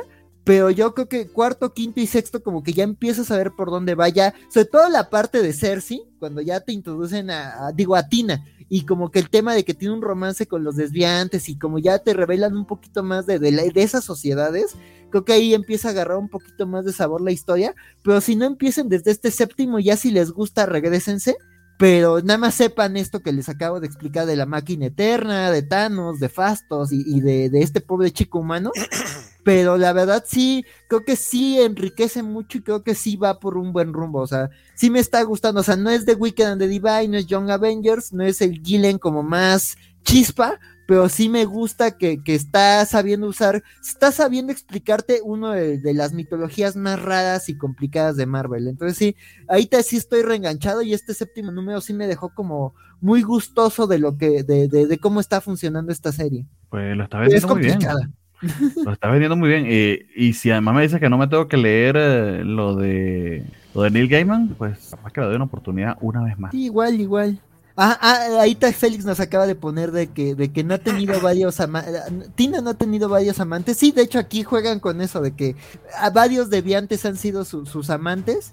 Pero justo, creo que la historia que construyen con los últimos dos, y hay un par de paneles con su, con, con Drew, con Gru, no me acuerdo cómo se llama este rey deviante, y con el amante actual, que es un artista, un escultor, y están bien padres esas interacciones. Entonces, como que, está muy. Que creo que eso en la película quedó como semillita allí, pero realmente no lo exploraron. Que Sí, como que la película... Los, deviantes y los de y lo que son y cómo se relacionan con los eternos, etcétera, lo dejaron muy por encima. Y como que yo siento que ese, esa química que tiene Tina con el deviante es más porque era Gilgamesh, no por el deviante en sí. por, bueno, porque absorbió a Gilgamesh. Entonces, como que acá sí es de. No, a ella sí le gustan los deviantes. Que además me gusta que, que los recupera aquí Gillen porque yo no conocí esta raza hasta la Shield de, de Jonathan Hickman. Y ahí Hickman hace esto de que de que los Newton se, Newton se, Isaac Newton, el de las leyes de la física, este, seduce a una deviante por su acervo genético. O sea, dice, son seres que los vemos como monstruos, pero tienen acá el mayor reservorio genético y como que tiene, el dibujo está como muy sexy, dices, o sea, ese monster fucker grotesco, bonito, Digo, al final el Newton hace una cosa horrible y los desviantes lo acaban odiando y eso acaba mal y luego entra Tesla y su esposa Paloma. Pero qué buen es Shield de Jonathan Hickman. Este, pero es. Está bien raro eso porque de hecho Newton murió virgen, pero ok. Sí, sí, no, pero pues acá es el igual a, a la monstrua. Era Monster Fucker en realidad, de furro. pero este, pero sí, como que tiene sus exapilos desviantes en el universo Marvel. Entonces, como que me gusta eso también acá. Ok. Interesante. A mí nomás no, no me termina de agradar la idea. Pero, pues qué bueno que te sí. No te convencemos de ver anime. Yo sé que hay batallas perdidas contigo, vale. Eh, ¿Qué te puedo decir? Que ahorita hay un anime que se llama Osama Ranking, ya lo he recomendado varias veces, que creo que a Valentín le gustaría bastante. Voy a leer una oportunidad. Básicamente es una película de Ghibli hecha serie. Me estoy tardando con, con Cowboy Vivo, hombre, ¿tú qué crees? Bueno, primero terminate Cowboy Vivo, sí, sí, Ok, pero lo estás viendo, que ya Muy lento, muy lento. pero bueno, Eternal 7, a, ti, a, ti, te parece que ya por fin empezó el despapalle? Sí, sí, sí. Tiene varios amantes. Este, Angelina Jolie estará, muy, estará sonriendo con la sida, dice Félix. Eh, Something is Killing Eternals. El Newton y Da Vinci de Marvel eran chats. Isaac Newton seduce una Debian. Resultado, nace Claudia Sheinbaum. Eh, muy bueno, muy bueno. Este, Continuamos con otro, con otro cómic que eh, estuvo mucho tiempo en pausa y este, esta semana regresó con un nuevo arco que es Strange Academy número 13. Recordemos que es este pequeño one shot la semana pasada que estuvo relacionado con la muerte de Doctor Strange. Este, esto es posterior a la muerte de, este personaje, del director de la escuela básicamente. Y pues aunque la, eh, aunque sigue teniendo unos chispazos interesantes ahí de historia, este, el arte de Humberto Ramos, la verdad es que Humberto yo creo que tenía un muy, muy buen rato, que no disfrutaba tanto hacer un cómic, yo creo, porque aquí se le ve muy, muy a gusto y Delgado, Delgado le, le, trabaja muy bien a Humberto, hay, hay, que también reconocerlo, el arte me parece muy bueno. Pero sigo sin enamorarme de este cómic que desde que me lo vendieron, o sea, desde que me dijeron de qué huevo, esto me tiene que gustar. Y le he intentado, y le he intentado, y lo volví a intentar, y la verdad, de hecho, lo, voy a intentar después de que de, leer el de Love You Love, de, de, Me You Love Me in the Dark de, de este Scotty Young. Dije, bueno, a lo mejor la cosa es darle tiempo al cómic. A lo mejor Scotty Young no es de, de, una, de un número nada más, hay que darle un poquito de espacio para que crezcan los personajes. Quizás porque son muchos personajes y no lo sabe tratar. Eh, no sé. Eh, les menciono, este por lo menos sí es un cómic autoconclusivo o de menos viene una historia que si bien viene de un poquito atrás, aquí te la plantean, que es justamente esta que están viendo en este momento, cuando la chica mexicana este, habla con un prisionero que tiene Doctor Strange ahí en, en el sótano de la academia. Esto tiene un payoff al final, o sea, esta historia aquí se resuelve, tiene un final ah. agridulce, sin embargo, eh, aunque, es un buen cómic, o sea, es un cómic este, que tiene que, termina algo, que eso siempre es bonito, que no sea nada más así como que, ay, tiene un cliffhanger, no, te cuentan una historia, híjole, la verdad es que yo sigo sin, sigo sin terminar de engancharme. También tenemos varios, este, varios momentos de los distintos alumnos en varias partes de Nueva Orleans. Hay una viñeta que a mí me gustó mucho, incluso por ahí la, la resalté como viñeta del día, en la que vemos a los alumnos en, en, un, en un bar, a mí particularmente me gustó por, por, el nivel de detalle que tiene, pero nuevamente estamos hablando de que es la cosa la cosa artística, el, lado, el, trabajo artístico es el que creo que sobresale en este cómic. Eh, justamente esa que está, nos, está, nos mostrando ahorita eh, mi buen Bernardo. Y no es que sean cientos de personajes, son como unos 30 personajes, 20 tal vez. Pero son todos muy bien cuidados, muy bien detallados, son personas, es el mesero, es, son, son las situaciones que están ocurriendo en, en cada uno de los rincones de este bar y me gustó mucho eh, la chamba que hizo Humberto en este, en este número, pero híjole, o sea, yo este cómic lo, lo, lo, voy a estar leyendo con los TPBs de Televisa, aunque ahora ya van a costar 170, ya no 150 pesos. Eh, y esos 20 pesos a mí se me hace que sí. Sí, es como, ay, cabrón, entiendo por qué lo subes, pero todas se me hace mucho. Eh, pero sí, la verdad es que lo compro un poquito más por, pues no sé por qué. Por, por lo mismo que compro el hombre araña, yo creo. Es como ya la, la, costumbre es más fuerte que el amor a veces. Oh. Sí, sí, porque la verdad todavía no, todavía, todavía, no me engancho de ninguno de los personajes. O sea, veo que veo el potencial que tienen. Creo que pueden ser muy geniales, pero hasta ahorita ni me acuerdo de los, de los nombres de los. O sea, bueno, sí, hay veces que yo no me acuerdo de los, nombres de las personas. Ayer me sucedió, me encontré una vecina que tenía varios años sin verla, eh, pero, pero vivimos así casa a casa durante como 10 años. Este, y se me olvidó el nombre de sus hijos. Doctora, ¿cómo está? Y, y sus hijos, entonces soy de ese tipo de personas, olvido los nombres de las personas, aunque sean personas que conozco y que no tengo por qué olvidarlos. Este, pero aún así, debería desconocer los nombres de, los, de estos personajes, por lo menos de la principal. Le dije a la mexicana, porque no me acuerdo cómo se llama. Tengo 13 números, bueno, 14 incluyendo el one shot, viendo los personajes. Tampoco me acuerdo cómo se llama el hijo de Dormammu. Recuerdo que es el hijo de Dormammu y el personaje se me hace muy chido. Dormamumito. Probablemente. Ese hace porque no, no, me acuerdo. Duke, creo que se llama, o algo así. Seguramente ahorita Félix nos va a decir, se llaman así. Y te lo agradeceré mucho, compadre, porque acuerdo. Y me agüita mucho porque creo que todos tienen grande potencial. Este, pero gustaría que lo escribiera alguien que ya lo dije. Oh. Sí, ese, ese es mi feeling cuando leo Strange Academy. Es como, la idea está bonita. Está padre, está. cerca de la grandeza. Sí, sí pero sí, ya, sí. ya, en un número 3, o sea, te, deberías ir más allá de la idea, o sea, ya deberías estar ejecutando. No, y tenemos ahí el, hay un drama de, esta chava que, está muerta, y de hecho nos, en este cómic nos cuenta justamente esa historia, o sea, que, justamente por un hechizo que, que hicieron que, que, no debían haber hecho los papás, pero que, ella estuvo haciendo, que estuvo este, básicamente lo que hacía era comprar droga, eh, bueno, comprar magia como si fuera droga. Entonces llegó un momento en que le dio un, una sobredosis de magia y terminó muerta y los papás fueron a hacer ahí un, rito en un panteón para que le devolvieran la vida, pero realmente se ve viva, pero realmente está muerta. Y, cuando quita su, hechizo de, disfraz, la puedes ver muerta y ves otro niño, oye, yo quiero que me digas cómo tener más magia porque yo no, güey, no, que no escuchaste la puta historia, me estoy muerta, o sea, está padre, la idea está chida. E incluso ahorita que la platiqué, dije, ay, sí está padre, o sea, está interesante la, la idea, pero no me lo transmitieron en el cómic. O sea, te lo juro, o sea, ahorita que lo estoy recontando, digo, oye, pues no está mal, pero no lo siento. Y nuevamente, no, o sea, no es hate, no, o sea, no es que, ah, es que lo escribe Vita Yala, por eso no me gustó, no, no, no. O sea, bueno, no de, de, hecho, ahora, ahora, que recuerdo tampoco es que sea muy fan de los cómics de Scotty Young, pero aún así, no es que sea un hate, no es de que sea, ah, es porque este güey lo odia, no. Realmente quisiera que me guste, pues no. Estoy enchacada de mi 13 léanlo bajo su propio riesgo. Qué mal, porque digo, se ve que tiene buenas ideas. Por ejemplo, ahorita veía que el villano de, del sótano es este, el villano como tecnológico del inicio de la etapa de, de, de, de Wade, no, de, de este Jason Aaron. Y esa etapa me gustó mucho, o sea, y ese villano se me hizo muy interesante. Entonces, pues digo, parece que hay buenas ideas, pero la ejecución no, no está de tan hecho, bien. Entonces... El final que le dan también está, digo, está agridulce, bonito, por así decirlo. Como, ah, mira, no, no había muchas maneras de, de, solucionar, de solucionar la vida, pero le dieron unas. Eh, pero no sé, no, hay algo, no sé si es el guion, no sé si son los diálogos, eh, la manera en la que lo digan, no sé qué es. Porque, por ejemplo, sé que no es el arte. O sea, ahorita mencionas tú el cómic este de Tweetly Tweetly Toom. O sea, el arte está horrible, no me gusta pero la historia te atrapa, son los diálogos, son las acciones, es lo que está sucediendo. Si, tienes un narrador torpe, pues no puedes este, llevar a cabo, aunque las ideas sean muy chingonas. Es lo que después siento que a veces le pasa mucho a, a Bendis.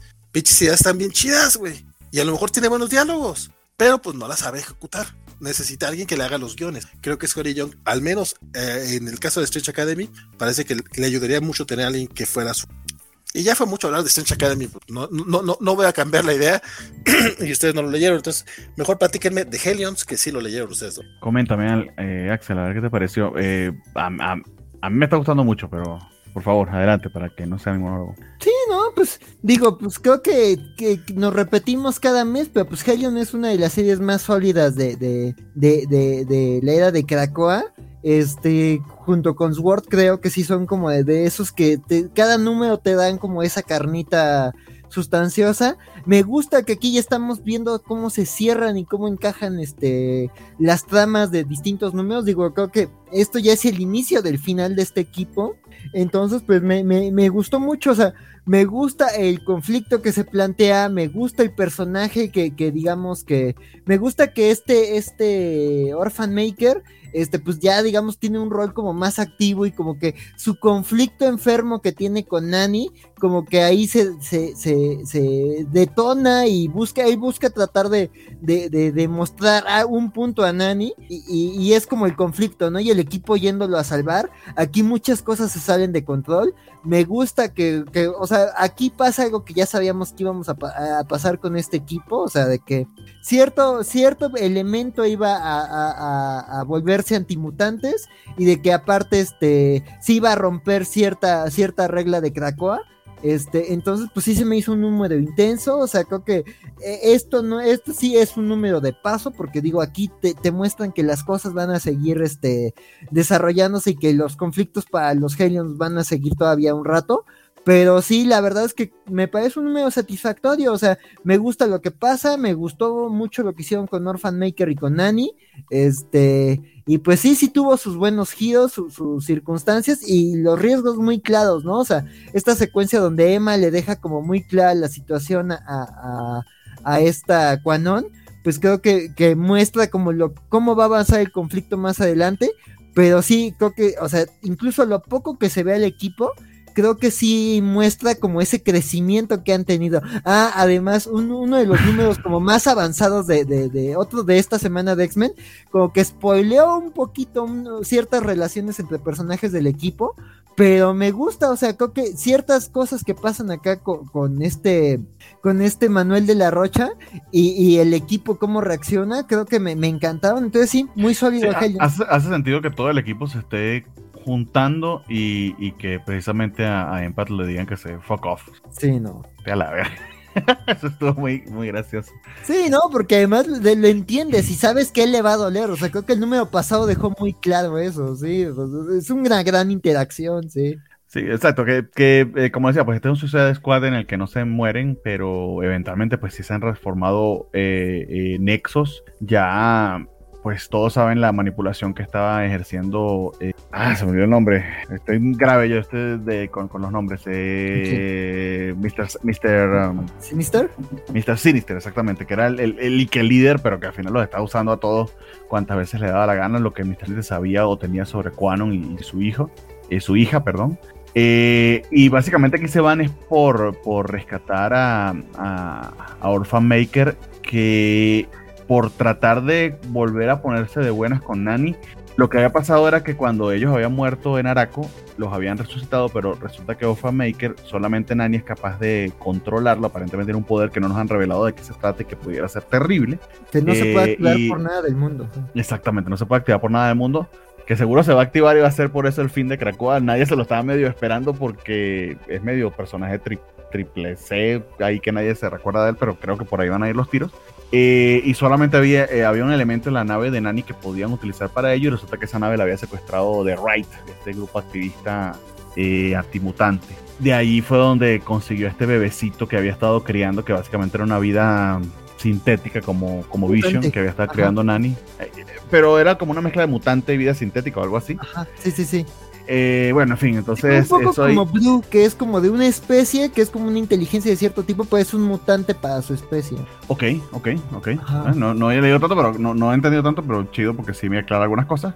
Eh, y nada, Ofame que está muy dolido porque Nani, pues básicamente le ha dado la espalda y él está tratando de, básicamente que es un buen chico y que y si puede inclusive ir a rescatar a su hermanito. Por supuesto, esto es Helions y todo sale horriblemente mal al final, pero horrible, horrible horrible y gracioso de lo patéticamente horrible que sale, entonces no se los quiero revelar, pero digamos que me recordó alguna una escena de The Boys que me mató de risa, pero eh, verdad es patética de lo horrible de sí, de los Grossom y, y cuando llega a ese nivel de Grossom se le sube un poquito más. Vuelvo y repito, creo de verdad, y ya lo puedo decir sin, sin, sin mucha duda, Helions, vamos a decir que es uno de los mejores, pero casi casi me atrevería a decir el mejor run de, de X-Men actual quitando quizá lo que estamos leyendo de Infierno, Hawkspock y algunos números del X-Men de Hickman, sin duda. O sea, es, el- es una serie que se para por sí sola eh, y sé que ha sido muy popular, eh, han sido muy populares tanto Excalibur como eh, Marauders, pero increíblemente irregulares. Eh, Helion, en cambio, creo Sí. que no ha bajado el nivel nunca. Entonces, ahora, si no lo están leyendo, es el único título de, de mutantes que yo hiper recomendaría. Te lo recomiendo a ti, Valentín, de verdad. Creo que lo disfrutarías un montón.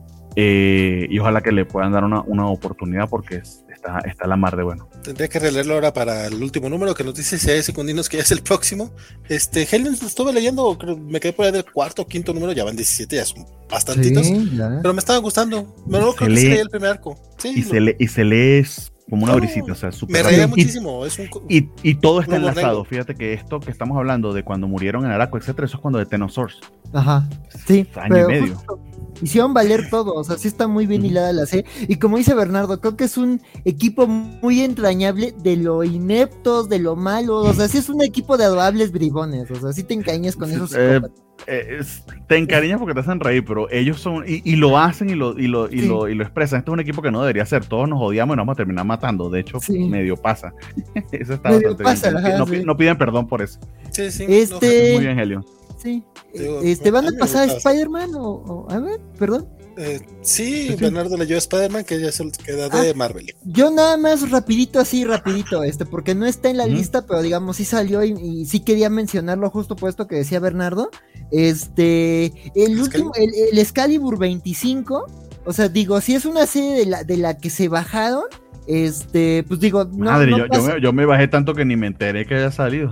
sí, sí salió, ajá. Yo la verdad la este descargué número- todo, perdón. Adelante, No, adelante, adelante, Excalibur. Este número me gustó mucho, ¿eh? O sea, yo creo que, o sea, eso de, de altos y bajos, o sea, creo que sí ha tenido bajos muy fuertes, sobre todo al inicio, el inicio de Excalibur me costó muchísimo, pero yo creo que ahorita, el te- al fin creo que todo el relajo de Otherworld, que, que en esos words como que te perdiste y dices, güey, ¿qué onda con esto?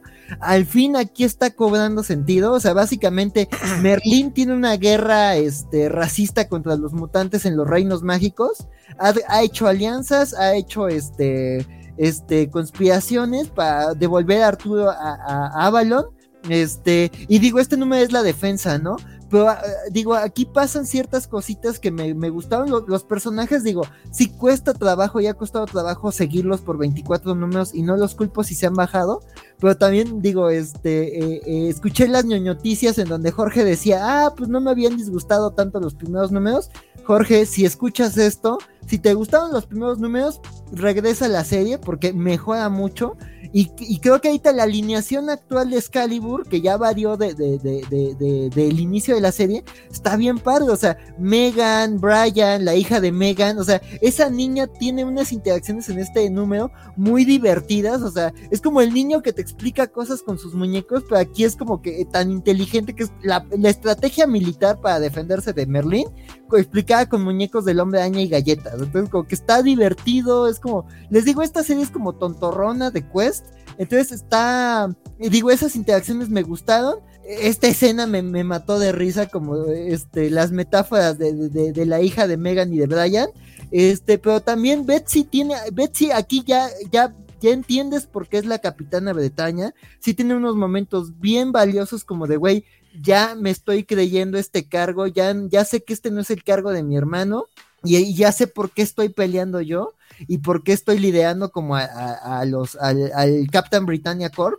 Entonces, sí, y la pelea con Arturo, la verdad me gustó mucho como el, el cómo la resolvieron. Entonces creo que sí, o sea, este al fin está como habiendo un payoff de, de todo esto. Entonces sí, este creo que sí mejoró, entonces nada más quería hacer esa mención como chiquitita de que, de que si, si, le, si, si le han tenido la confianza a esta serie, el 25 es un gran payoff. Pero, entiendo que no, no sé qué, no, no, solo no- tenía no que esperar, do- solo tenía que esperar dos años más pandemia, amigo. Ahí Sí, no, no, no, no. O sea, sí, eso sí está muy manchado, pero dices, bueno, para quienes la han sufrido, ah, mejora. Hay luz al final. No, del eh, eh, y si lo vas a leer en trades, que literal, que sí lo puedes hacer. O sea, hay una razón eh, puede que hablemos mal de esta serie porque, bueno, a nosotros en particular se nos han hecho irregulares, lo que sea. Muy pero tanto Excalibur, pero tanto pero con todo y todo Excalibur y Marauder literal van en números 25 y 26. O sea, para que una serie llegue a esos números es porque vendes. Si no, ya hace Sí. rato lo habías. Y lo hemos dicho, o sea, de, de tenerle confianza a una serie cuando el papel está caro, cuando comprar en tiendas, cuando hay ciertos formatos de comprar, entonces sí, o sea, le han tenido confianza, entonces quienes le han tenido confianza hay un payoff. Y además justo hay una viñetita que se relaciona y te digo como que spoilea un poquito con, con Marauders y con cierta relación entre unos personajes de, digo, de Hellions, de Hellions, entonces como que dije, ah, me hubiera gustado ver eso en la serie, pero me está gustando que estos personajes tengan esta relación, pero ah, quiero verlo ya eh, como en su propia serie, ¿no? Pero sí, como que me gustó ese guiñito. Bueno, si, si, si tú te aguantaste 25 números con Excalibur, a lo mejor yo me, me aguantaré 25 con Strange Academy. A ver si hay un payoff. Qué ingrato es el cómic estadounidense a veces. Acá nos decían Excalibur y lo Sí, en general, sí. Otherworlds. Ah, Y pues de hecho hubo muchos comentarios con, con Strange Academy que no lo noté, la neta. Perdonen ustedes por no haberlo leído. Primero, eh, le decía a Bernardo que si iba a recomendar anime, eh, recomiende The Hake Story. Y Christian Baca decía que para mí me recomendaría anime Do- Dora, Dora Edoro, Watakoi y o Golden Kamuy. Watakoi, en serio, me siento un poco ofendido. Y Golden Kamuy. Sí, yo no, Es- recomend- no recomendaría de qué historia a Valentín. O sea, si te parece Eternal pesado, de qué historia más pesada. Y es muy buena, pero es sumamente pesada. Dice que eh, Christian Baca dice que sí cumple en Strange Academy porque, aunque, aunque sea solo por el arte, porque está muy chingón. Y Félix pregunta cuál es el estudiante favorito de Strange Academy. Compadre, tengo que ni siquiera me sé los nombres, pero me gusta mucho, me gusta mucho Dol- Dormammu. Dormamucito. Ya sabía que tú, te- tú, te- tú sí te ibas a acordar. Yo le dije Doug, entonces no iba tan mal. Se llama Doyle. Este, y básicamente la niña es una Salomon Grundy en adolescente femenina. Sí, pero mejor, este, mejor dicción, diría yo. y no revive los lunes, ¿no? Probablemente sí. Mira, hab- hablando de Eternals, hay, hay- hay un descuentazo en Eternals de- en, en Comixology. A los que no tienen Marvel Limited están en 99 centavos, centavos cada uno de los números. Eh, o sea, literal, menos de 20 pesos. Entonces, si leen en digital, ahí tienen una, una manera. Aprovechen, aprovechen. Aprovechen. El Eternal de Gaiman también está en 5 dólares. Y el Eternal de Jack Kirby, el volumen 1 y el volumen 2, cada uno en 6 dólares. Y el completo en 7 dólares. Está bastante, bastante económico. Si no tienen problema de leer en digital, ahí tienen una recomendación de algo que acabo de ver. Y vas con Amazing Spider-Man porque ahora tú eres el que está leyendo el hombre araña. ¿Qué pasó ahí, Valentín? Se leen rápido, después me pongo al corriente. ¿Qué pasó, doctor García? ¿Qué pasó, doctor ¿Qué García? está pasando, doctor García? Y es Kelly Thompson con Sara Pichelli. Y sale Morbius. Bueno, eso, eso último no creo que te convenza, perdón. Eso No, sí no me- mucho. Eh, Sí, ahí, ahí me exageré. Me, me sentí en un rol y me, me acerqué mucho al Wow. sol. No, no, no, lo, lo voy a leer, lo voy a leer ese hombre araña. Dice Cristian que Guatacoy es una comedia romántica muy divertida, aun si no entiende las referencias. Este, no, eh, sí he leído la sinopsis es- y no, no me ha llamado mucho la atención. Pero igual, igual le he hecho el. ¿Por qué no le echaré el ojo? Creo que por lo menos el anime debe estar en Prime, no, estoy mal.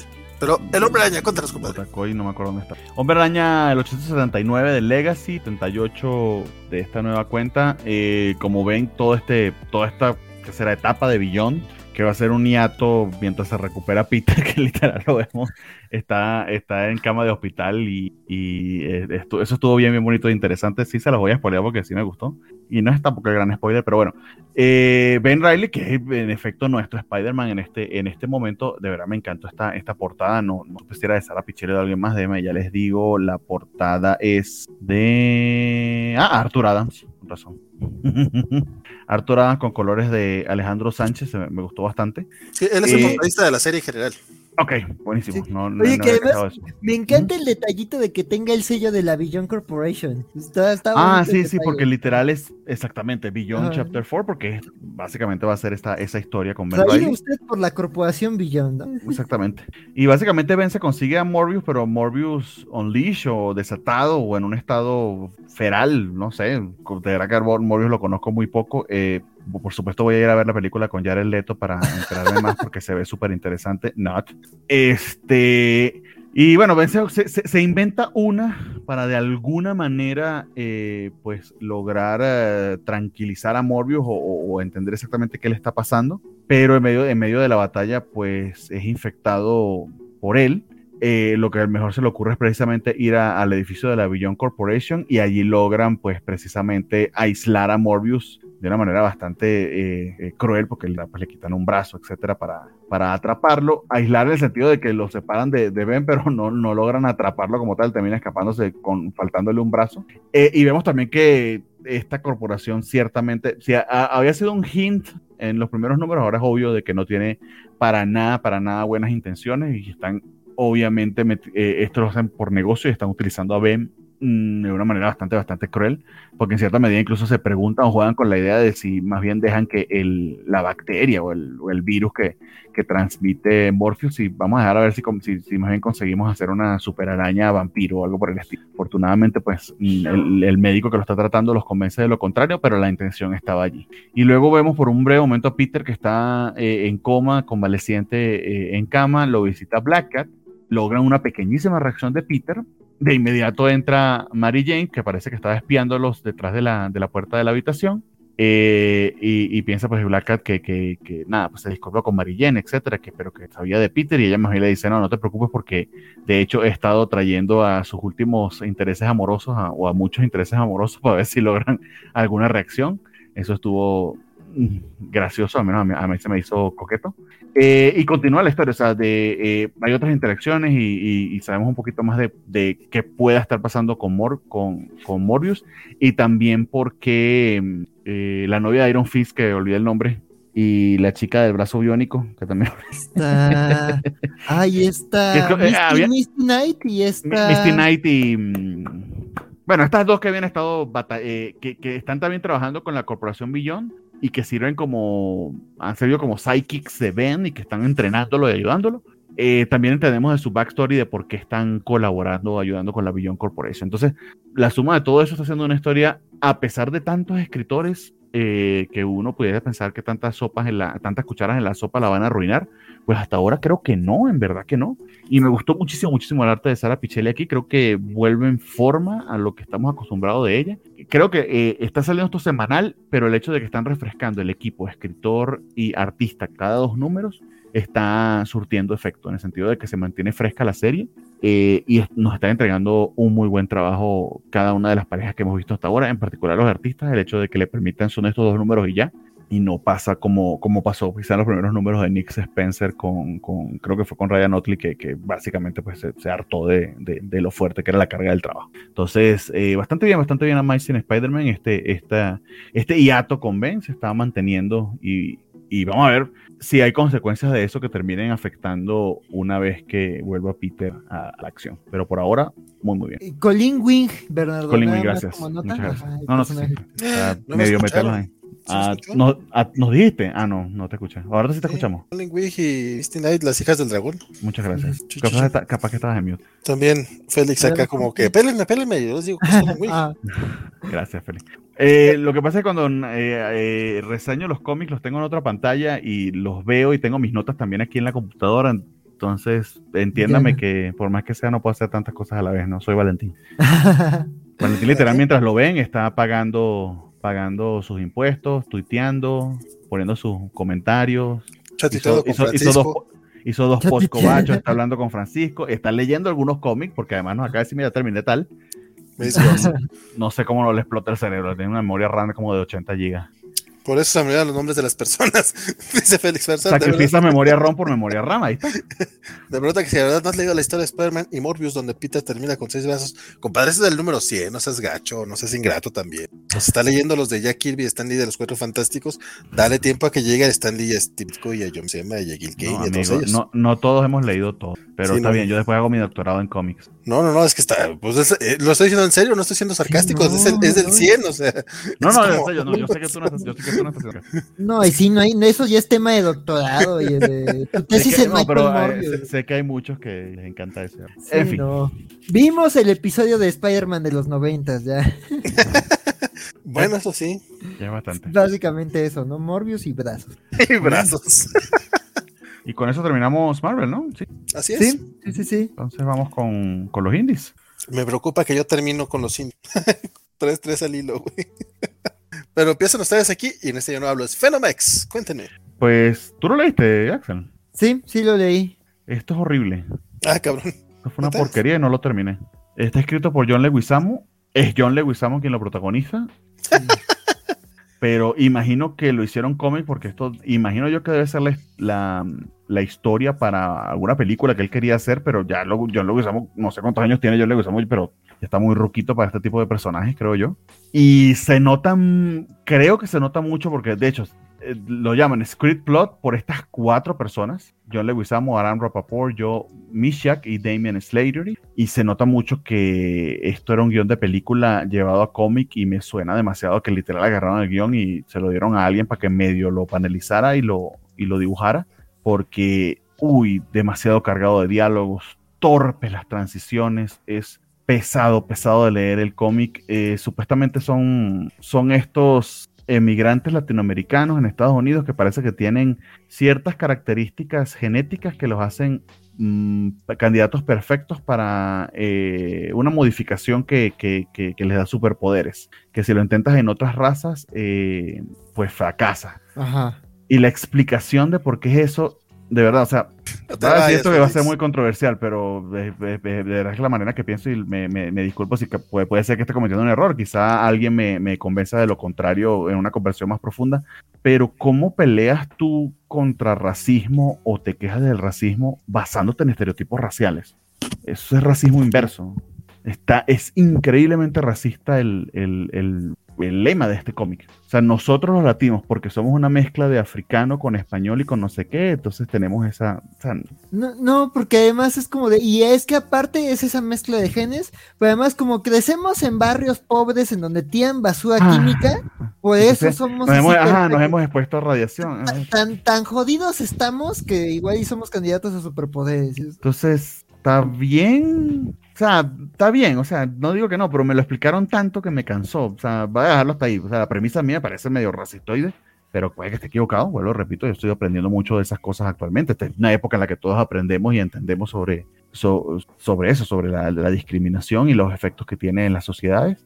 Eh, se me hizo de verdad verboso y mal escrito el, el, el cómic en líneas generales y literal lo dejé a la mitad, o sea, no me interesó en absoluto es poco más tengo que decir al respecto. Esa es la premisa, pero tampoco voy a, tampoco voy a decir que el cómic es esto o aquello porque no lo leí completo. O sea, también tengo que ser. No sé, Axel, si tú sí te lo terminaste. Sí, yo sí me lo terminé. O sea, pues fue como por inercia, ya fue como también ahí como de, de, de, de este, de, pues ya de, bueno, comprometido a terminarlo no me gustó. O sea, en primera, o sea, o sea no sabía esto, o sea, vi que era John Leguizamon y dije, ah, pues, chido, ¿no? O sea, lo que decimos, ¿no? Como que ahorita hay un momento en donde como que mucha celebridad está escribiendo cómics. Este, te digo, o sea, Tabú, Cien Punk, Emilia Clark. Dices, bueno, y, y vale, que lo, vale que lo menciones, leí el primer número de Emilia Clark, no fue que me encantó ni mucho menos, pero es 70 mil veces mejor que esto. O sea, sí, sí, totalmente. Emilia Clark tuvo la decencia de irse con una escritora profesional de cómic, le contó su plot y ella se lo, se lo, le escribió el guion y le quedó, o sea, muchísimo mejor que esto. Pero, uf, sí, ¿no? Y, y ahorita que mencionas el de, el de Emilia Clark, el de, el de Mom, o sea, el primer número es muy pesado y como que muy de hueva porque es como de, ah, soy una celebridad que estoy comentando un problema, pero cool porque superhéroes. Pero justo, o sea, eh, lo que me gusta del último número es que critican esa misma premisa y como que sí se entiende que Emilia Clark queriendo contar algo, pero que sí se juntó con gente que sabía del medio y que lo acomodaron bien y juegan como muy padre con las convenciones del género y con los propios recursos del cómic. Y aquí, como dices, es como que el crew de cine que como que no le alcanzó para hacer la película, aún con los presupuestos como onda Sci-Fi Channel, y es como de, no, sigues haciendo un dineral, ah, pues hazlo cómic, me recordó más como el cómic que, que, reseñé como en mi primer programa, el de Kiss, este horrible de, de, Kiss con superpoderes. Es como de que, güey, gente que como que quieren vender una marca y es como de, ay, pues hazlo cómic porque no es tan caro. Y lo escribimos todos acá, entre chelita y entre corona y corona. Entonces como que sí, o sea, no sé, también, o sea, como decías, como que, o sea, sí se sí se siente incómodo y como que dices, bueno, ah, será controversial, pero yo también lo sentí racista tanto en la premisa de, bueno, como somos los marginados, esta combinación de genes y crecemos en zonas en donde tiran toda la basura, o sea, de nuevo, o sea, creo que la celebridad quería dar un mensaje, pero aquí como que falta, ¿no? O sea, igual y ojalá como Emilia Clark después cuestione su propia afirmación, pero acá se siente, además las interacciones del personaje como que es como de, ah, estereotipo latino, voy por mi hijo, oh sí, mi hijo, quiero mucho a mi hijo, este, así de, de Mian Bichir en esta película por la que lo nominaron al Oscar, ¿no?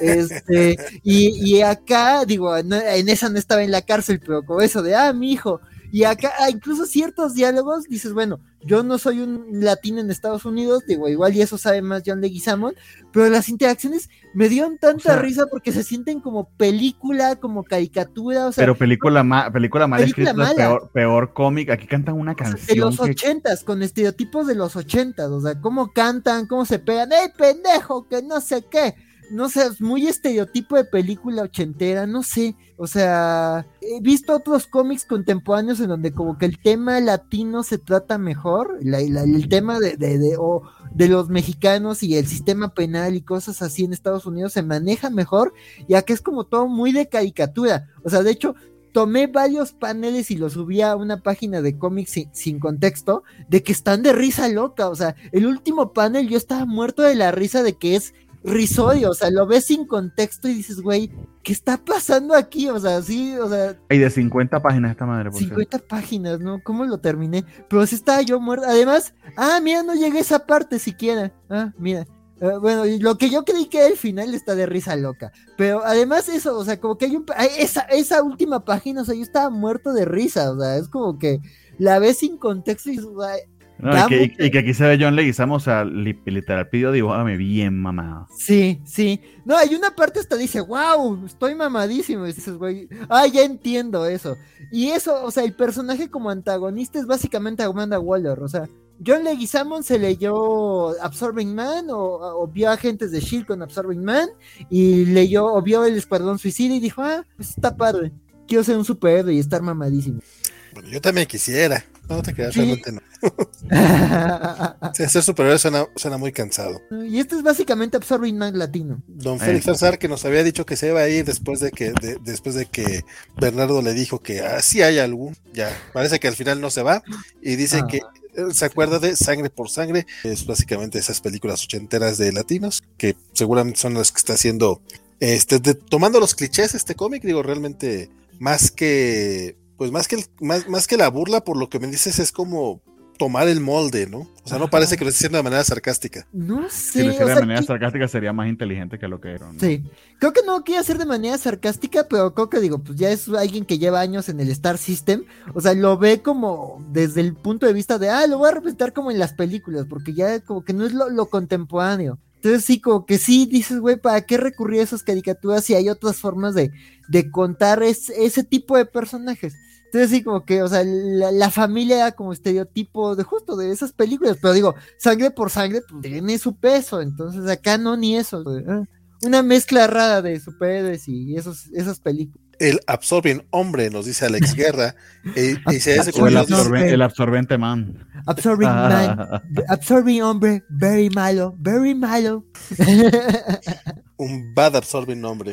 Bad absorbing hombre. Isaías Segundino, mejor vendría a mantener feliz a John le Leguizamo si quiere que vuelva para el reboot de Spawn. Yo espero que no vuelva a ser el clown. Yo espero que no haya reboot de Spawn, pero. Ah, no, ya está, o sea, lo está, lo está haciendo. De qué va a ser, sí, pero recapacita. Pero ¿cuántos años tiene John Leguizamo, Quito, no? A ver, aquí abrí la Wikipedia, tiene. Como 40 o más. 57, decía que tenía como 60. Es del tiene 57, es del, 80, del 64. Aunque es medio Paul, medio, este, ¿cómo se llama este? El que ganó el hombre más sexy. Paul Rudd, que, que, que como que... Come como años. Come años, sí, Como dijo eh, Ryan Reynolds, este, que salió en un talk show diciendo que tiene un pacto con el demonio, envejece atrás y toma pura leche de, de, ballena azul y por eso... Sí, oye, ¿no? Que está bien conservado. Pues mira, que se divierte el señor, o sea... Muy bien. Pero que no, pero que, pero que no cuente con tu dinero. Eso, sí, no lo voy a comprar, pero pues bien, John Leguizamo, te divertiste. Ah, perdón, me puse a compartir, amigo, pero el siguiente es What's the the place from here? ¿Cuál es el lugar más lejos de aquí? Sí. Que literal es, es lo que le preguntarías a un, a un, taxi si quieres que te lleve lejos. Eh, esto lo llevó Axel. Adelante, amigo. Pues es un, o sea, no me. Eh, es un cómic posapocalíptico. Digo, no es una premisa que no se haya visto, o sea, es una premisa vieja, básicamente. O sea, Peter Pan, Star Trek, este eh, eh, básicamente es un mundo posapocalíptico, se murieron los adultos. Ah, His Dark Materials, que ojalá si hagamos programa de His Materials. Es un mundo en donde no hay adultos y crecer es básicamente como que una condena a muerte. Digo, aquí todavía no se explica mucho la, situación, básicamente se nos, se nos va presentando poco a poco como este grupo como de, de jóvenes que están en, este, en este páramo eh, posapocalíptico. Este, uno pues, pierde un diente, otro está embarazada, como que ahí juegan en que los dos están cubriendo las espaldas porque pues básicamente el tiempo pasa y este y este y pues si se enteran que hay se te insinúa que hay problemas y se sabe que crece, ¿no? O sea, es como de si envejeces mueres y como que ya es el, misterio que se plantean, o sea, eh, digo, desde la propia sinopsis como que dicen que es una historia de posapocalipsis y de música, entonces, pues sí, son un grupo de melómanos, es un, se enfrentan como que otros grupos, ahí hay una parte en donde como que hay un pleito por el territorio y todo es porque pues dicen, güey, tienen ustedes, ustedes están rompiendo las reglas, no podemos tener a, a grown-ups, a gente que creció, ¿no? te digo, o sea, es una premisa como, como los groups en Star Trek, como, como el tema de los espectros en, en His Dark Materials, de que pues sí, después de cierta edad ya estás condenado a muerte por ciertas cosas. Digo, aquí todavía no se resuelve el misterio. No me disgustó, pero siento que es algo que ya he visto en otros lados, ¿no? Incluso la parte como de, ah, es que es una historia de nostalgia y melomanía dices, bueno, no era exactamente de eso, pero pues Phonogram de Kieron Gillen, o sea, hay muchos otros cómics de melómanos, o sea, o por ejemplo Killjoys de Gerard Way, las dos series, digo que una me encantó y la segunda no pasé el primer número, este, pero digo, de, distintos acercamientos por el propio Gerard Way como que ha intentado como hablar de juventud, crecimiento, posapocalipsis y melomanía, y esta como que, no sé, como que no, no me ofreció ese punch, o sea, digo, dices, bueno, Way pues es unos viajesotes psicodélicos, este, Tanger pues eh, también, o sea, como que hay otras series como con una temática similar, los personajes no recuerdo a ninguno, o sea, digo, sé que hay una embarazada y uno que perdió un diente, pero, o sea, todavía no me encariño con ninguno, entonces digo, tiene una premisa interesante, pero nada original, la ejecución tampoco me parece tan valiosa, digo, sí hay cosas que me, que, dices, bueno, pues es, como que un setting de juventud, de, de, jóvenes sobreviviendo cosas, digo, eso suele gustarme a mí, y como que hay un misterio ahí, entonces ah, pues a ver como por dónde va el tema de que no puede haber como que gente que crezca, y digo, como en los, ¿no? Que dices, ah, bueno, pues a ver para dónde va el tema con la embarazada, pero dices, este, no sé, como que no me termina de convencer, o sea, sí quiero ver como ver, digo, está otro que voy a mencionar más adelante, son series que se cocinan muy lento, a ver si hay un payoff como eh, conforme avanzan los primeros números, pero está, no me dejó enganchado y no es así algo que recomiende fervientemente. Eh, yo de hecho leí las primeras tres páginas y nada, voy con otra cosa. Esta semana no, tuve, no tuve tanto tiempo, entonces tuve que ser más selectivo. Sí. Eran, eran 60 páginas, te pasaste de lanza. Sí, no. Eh, también, también eso. Dice Isabel Segundinos que este cómic se va a leer mejor de corrido como las demás series indies de Rosenberg. Eh, nos menciona Four Kids Walk into a Bank y We Can Never Go Home. Yo creo que sí, ¿eh? Yo nomás te digo, Matthew Rosenberg tampoco es como santo de mi debut. No. Dice Alejandro Guerra que nuestro mundo también muere al envejecer, no inmediatamente, pero sí. Es exactamente lo que estaba pasando, lo que estaba pensando. es lo mío, pero más rápido. Sí. O sea, la edad media. Básicamente, no pasas de los 15. Sí, no. Digo, ya ahorita pues ya la gente ya dura más, ¿no? Y ya espero que todos ustedes estén vacunados, pero, pero sí, este, pero pues sí, básicamente. Regresé a ese miedo primigenio. The Cat in the Matter of, Oswald, of, Oswald, of Oswald's Body. Qué gran portada. Sí. No alcanza a llegar. Ustedes cuenten. Esto va. Esto es Christopher Campbell, tengan eso en cuenta.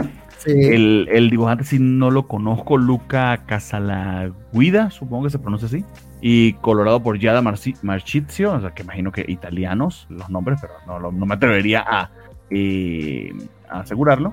Eh, muy a la onda de Department of Truth, esto juega con ciertas teorías de conspiración sobre lo que pudo realmente haber pasado con el asesinato de John Fitzgerald Kennedy y eh, la relación o no que tuvo a quien oficialmente fue el, el, que interpretó ese asesinato, que es Harvey Lee Oswald. Aquí nos hablan de, no sé si esto ocurrió en realidad, que desumaron el cadáver de Oswald porque había toda una teoría de conspiración eh, muy fuerte de que supuestamente quien estaba enterrado allí no era él, sino un doble que lo estaban haciendo pasar por él. Eh, y a la par, eh, fundamentalmente nos muestra a un equipo que está siendo ensamblado con diferentes aptitudes y también con bastantes defectos. Este se sintió como un número cero, honestamente, en el sentido de que es el setting, es el prólogo para lo que sea que va a ocurrir más adelante. Entretenido ver las características del equipo y lo que este misterioso personaje que está reclutando los conoce de ellos. Pues con todo y todo, pues no lo abandoné, lo leí completo. Algunos personajes se me hicieron interesantes, como este, este Bob Dylan latino, que es un fracaso aquí en este bar, y el, eh, aquel que está tratando de robar un banco, pero que le sale el tiro por la culata. Entonces, eh, interesante la premisa, pero muy, muy vaga hasta ahora. O sea, literal lo que pasa es lo... Sí. Les voy a contar detalles de los personajes, pero ¿para qué? Léanlo. Igual creo que si, si está ligera las próximas semanas, pues sí puede que, le dé oportunidad, sobre todo porque el autor creo que en otras series ha demostrado ser bastante solvente. Eh, su Iron Man, por ejemplo, eh, bastante, bastante bien.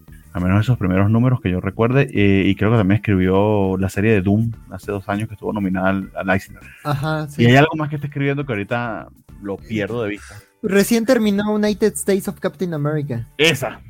Esa es la que tenía en mente. Gracias todo eso le da, creo que le da para darle el beneficio de la duda con este, este Endeavor eh, indie. Tiene otra serie que también he escuchado muy buenas críticas, pero es de Volt y difícil conseguir copias de reseña de Volt, que es de Blue Flame, pero entiendo que también va bastante bien. Entonces, vamos a ver esta de Combun a ver qué tal, qué tal le va. Pero no sé, Axel, ¿qué te pareció? Me, me, me, me encanta la premisa, o sea, como decía, ¿no? Yo tuve una etapa en donde como que me gustaba estas historias de conspiraciones. Este, entonces, pues digo, la muerte de Kennedy es un temazo y digo, pues me, me gusta que aquí incluso mencionan como esa, esa relación que tiene nuestro país con toda la conspiración para matar a Kennedy, o lo que se sabe de ese tema, de que pues Harvey Lee Oswald estuvo en México poco antes de la muerte de Kennedy y, creo que en la embajada de Cuba.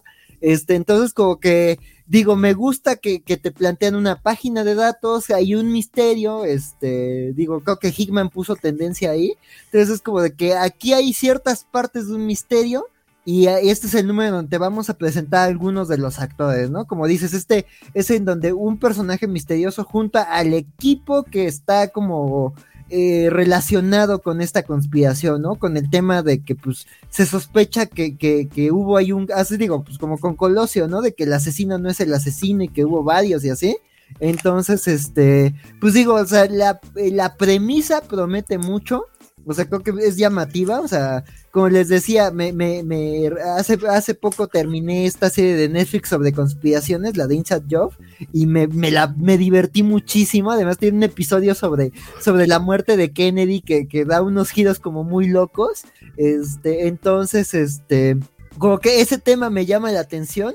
Y dices, bueno, la premisa me mantiene enganchado y sí es como de que le voy a dar la oportunidad a un arco, pero sí el número se siente muy poquito payoff. O sea, digo, sí tiene, se presentan personajes con potencial. Digo, también me, me intrigó este músico, este, como dices, este, pues el Bob Dylan latino, que sí existió este Sixto Rodríguez, que también, o sea, quiso ser Bob Dylan y no pegó. Este, bueno, también ahí hubo mucho racismo, entonces sí, como que este Sixto Rodríguez, este, fracasado, también visualmente me recuerda a este Germain Clement, el de Flight of the Concords. Este, entonces, este, este colega de Taika Waititi, este, entonces, este, como que me recordó, entonces dices, bueno, igual y quiero ver como este, este reparto, ¿no? Digo, hay otras series en donde como que este grupo de Misfits tiene como que hay ciertos enredos y, situaciones interesantes, y como que acá promete por, por los perfiles de los personajes y por el caso, pero sí, como dices, es puro planteamiento este número, entonces digo, pues a, ver, a ver si, si resulta satisfactorio por dónde va el tema de las conspiraciones, ¿no? Este, digo, como con Rorschach, ¿no? Digo, se puede ver una conspiración de muchas maneras y se pueden dar como cierto giro a ese tipo de historias. Entonces, pues digo, sí estoy intrigado, pero como dices, es más por la premisa y digo también como esa página final en donde te dicen, bueno, ya te presentamos a los actores, te vamos a recontextualizar esto primero que te explicamos. Entonces dices, bueno, pues tiene potencial, como dices, es un guionista que, que lo que se ha conocido de él ha dado de qué hablar. Digo, salvo el final, me gustó United States of Captain America. Eh, lo poquito, apenas empecé Iron Man, los primeros dos números y me ha gustado Entonces dices, ah, pues hay que, habrá que darle la oportunidad. Digo, este sí me, me, me dejó como con ganas de darle ese chance. Perdón. es que ¿Qué pasó? Vamos a Axel que dice que lo dejaron con ganas de darle. Ah, ese Chance. chance, ese chance, ese chance, sí. De, Entonces, verdad. es como, eh, ese Al cadáver de Harvey Oswald. Ay, Axel. No, no, no supe Ah, bueno, aquello, no supe aquello, nomás dije, eh. Ese Cristian Vaca que sí se ve interesante, que va a esperar el TP. Sí. Y si hay secundino, de hecho, más o menos a la par que lo mencionó creo Bernardo, este nos pasó este mensaje de que Blue Flame también está buena de Catwell, que es el que mencionaba de Bolt, y dice que es fácil conseguir copias de reseña de Bolt si tienen buen contacto de de reseña. Ah. Guiño, guiño. Dice Félix, ahora sí estuve de acuerdo con Vale en lo de la portada. Pasa que con Bola en particular, por sé lo chiquitita que es la, la editorial. hay, hay un punto en el que me siento culpable. Que le- por eso trato de comprar eh, eso a medida de lo posible. Porque los TPs también son bien complicados. Pero bueno, la siguiente es de Aftershock, My Date with Monster. Voy súper rápido, creo que la leí yo nada más. Si Van no Sí. leí. Ajá. Eh, ah, está bien rara esta serie porque, así como la otra, como un número cero, que o sea, como que no termina de arrancar la historia, estoy haciendo como un número dos o casi tres. Eh, en el sentido de que te ponen en medio medio de la acción, eh, que está interesante también por, lo- por el tipo de historia que es, como para confundirte un tantito al principio y hacerte eh, que los personajes te cautiven. Eh, este es un mundo en el que, mm, por una revelación al final del número, te explican por qué pasó, pero fundamentalmente las pesadillas se, se manifiestan en la vida real. Esto literal, pues pudiera haberse tomado como un plot de Sandman en el que, no sé, este, se, se tiró un pedo Morpheus y por eso pasó esto, no sé, cualquier cosa. Pero fundamentalmente es eso. Y tienes a este personaje, nuestro personaje eh, principal, que tiene esta relación con, con este ente, porque no me explican de todo si es un demonio o de qué se trata, pero que se alimenta de, de- de pesadillas o de demonios nacidos de esas pesadillas. Eh, y ella de hecho se encuentra en medio de una cita, pues está tratando de, de- bueno, de conseguir pareja a pesar de que es una madre soltera pero desafortunadamente pues tiene que salir de la cita para fundamentalmente atacar a, a a estas pesadillas y que este monstruo se las, se las coma. Un poco confuso de verdad el número, no les voy a mentir. También me agarró ya al final de la semana un tanto cansado, una un poco complicada y la que viene va a estar peor, así que puede que la semana que viene ni cómics lea. Este. Y no sé, o sea, no sé si me perdí algún detalle. Creo que se hace un, un trabajo competente en explicarte de qué va la trama, pero sí se me hizo un tanto desordenado.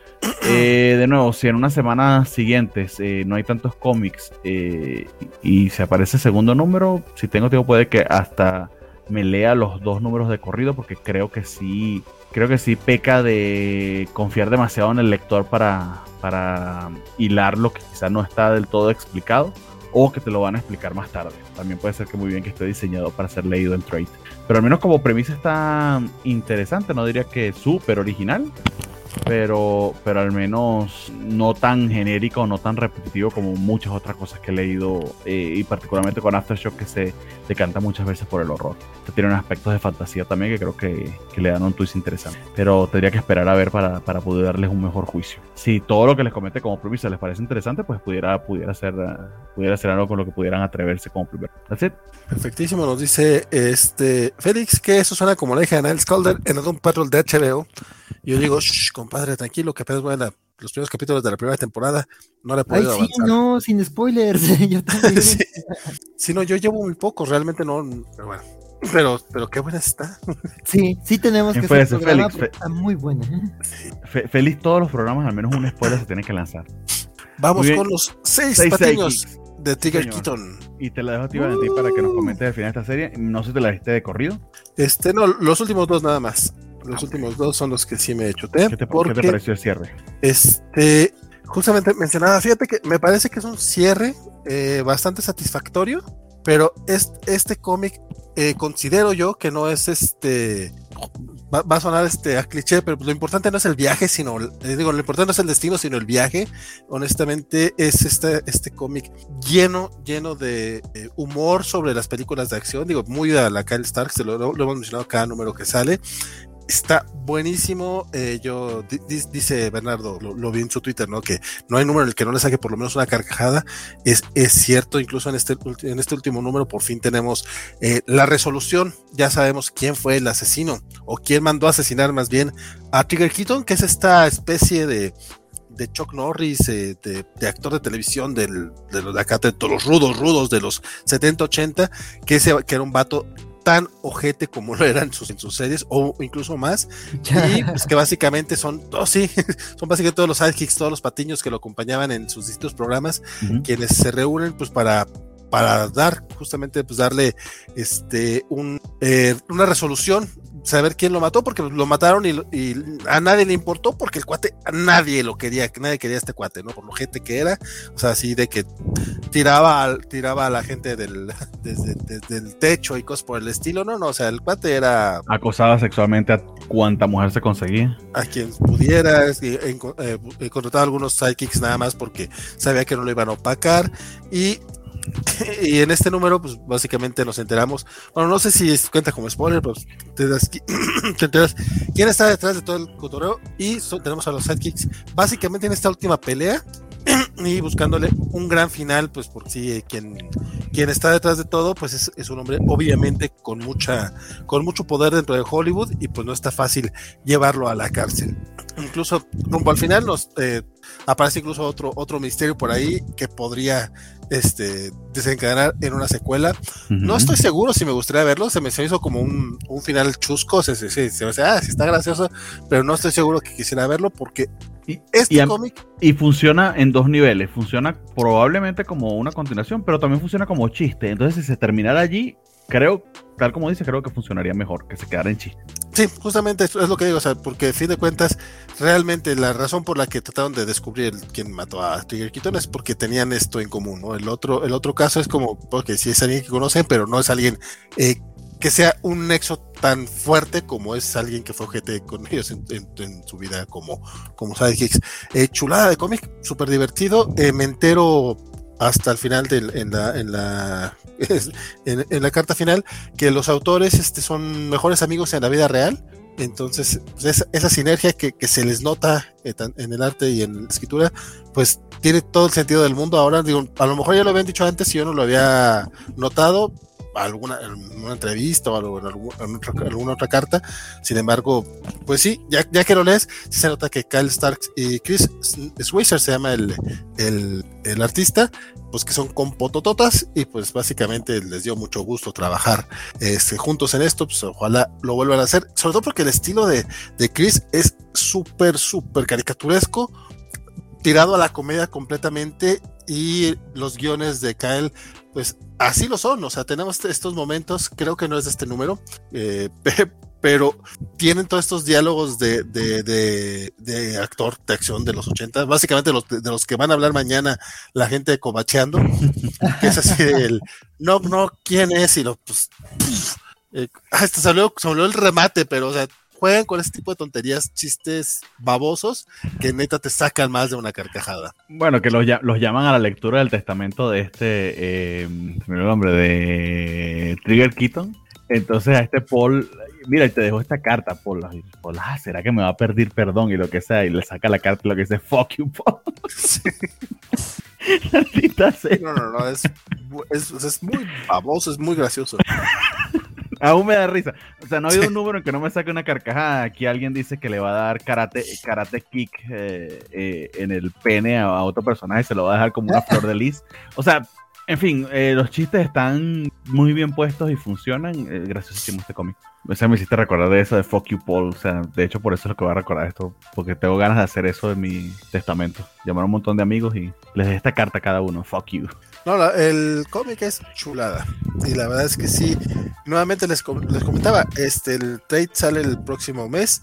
Y es de estos cómics que es muy, muy poco probable que vayamos a ver aquí en México, porque aunque ya a México llegan de repente cosas que te dices, güey, ¿por qué de repente traemos de Beauty o cosas así medio extrañas o cómics de Silent Hill? Ah, este, ¿En México ahora, alguien tiene la licencia de Skybound o es título a título? Es título a título, de hecho casi todas las independientes son así. Okay. Este, si acaso, no te creas, eh, te iba a decir que Televisa había publicado Oblivion Song, pero por ejemplo, ellos tienen Oblivion Song uh -huh. y Invincible lo tiene Camite. Camite.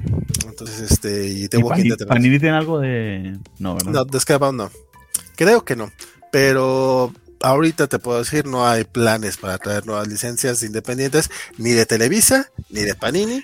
Y estoy casi seguro que ni de Camite. No. Sí. Y te digo una cosa buena parte del humor tiene que ser un traductor de verdad muy, muy, muy bien dedicado al trabajo y de todas maneras cierta parte de los chistes se perdería, creo yo. Sí, entonces este sí, totalmente recomendable el TPB, echen el ojillo porque sí. Este, Estén pendientes en Amazon, probablemente este, cosa- ahí dice que sale a la venta en, en enero o, o otra cosa que pueden hacer, eh, pues, lo que pasa es que es la única tienda de cómics que yo conozco para que vengan aquí en Guadalajara, pero pudieran ir fantástico a preguntarles porque esto probablemente por Diamond salga. Si uno lo paga por adelantado, en teoría, en teoría, Sí, al menos tu copia la van a traer. Te lo Te- garantizo. Eso y te sale un poco más, más barato en Fantástico si lo compras este por Adela, pero eh, si- no sé si ya pasó el tiempo de, de- de peticiones, porque tiene que pedirlo como por dos, tres meses de anticipación. Ah, ok. De hecho, no es lo malo de Diamond, si es como que, güey, no me ayudas a ayudarte. No. Sí, da- o sea, a Diamond le valemos pito a los que estamos fuera de Estados Unidos. No, no, y eso es también en Estados Unidos, compadre. sea. Las, solicitud, las solicitudes ahorita son para las de febrero ya. O sea, ahorita estás para suscribirte a los cómics de febrero. Creo que DC cambió un poquito eso con su nuevo esquema y creo que ya te puedes suscribir como un mes antes o dos meses antes. Ah, qué bueno. Pero- Pero creo que con el tema del papel ahora va a ser peor, ¿no? Sí, quién sabe cómo está el asunto. Este, échenle un ojillo si tienen chance, la verdad es que sí, muy recomendable. Los seis patiños de Trigger Kitten. Trigger Kitten. Ya Quito. sabemos cómo, cómo lo traduciría Valentín. Es que de ahí empezaría el problema, ¿no? ¿Cómo traduces que, que se transmite el, el... Bob Patiño es. Ah, no, ese es Sideshow. De todas maneras, Bob Patiño es Sideshow Bob. Pero mucha gente lo entendería. Mira, estoy viendo aquí en Amazon de México al menos y no sale disponible por el momento para hacer compra, eh, preventa del, del, del primer volumen. Si está en digital, 205 pesos. El tomo no está caro, ¿eh? El tomo no. Eh, Christian Baca, con esas frases le quito el trabajo a Schwarzenegger. De hecho, sí, no tienes una idea. Y Félix César, este, que no es spoiler porque ya pasaron más de seis meses, porque eso sale en la segunda temporada. Compadre, nadie tenía Doom Patrol No. hace hasta Legalmente meses. no. No, sí estaba en HBO. Félix, o sea, Félix, En HBO sí. Félix, yo te tengo a ti en Ah, altísima ah. estima, te considero eh, uno de nuestros eh, amigos más cercanos porque nos acompañas en todos los programas, así que no tomes esto mal, pero tú tienes spoilerity. Nah, la verdad es que sí no es spoiler. Pero, pero No, ten me compadre, gusta- que no, me que gu- no me gusta- teníamos me- HBO. Me, me gusta No. fasti- me gusta fastidiarlo con eso, puro para fastidiarlo, para ver, qué, Ay. para ver qué nos pone ahí. Ah, HBO, HBO fue un desastre, no se podía ver nada ahí. Y era carísimo. Sí. Neta, HBO era estúpidamente caro. A mí, la neta, cuando vi que HBO Max era como de 50, la parte con la promoción de ese. ¿Qué?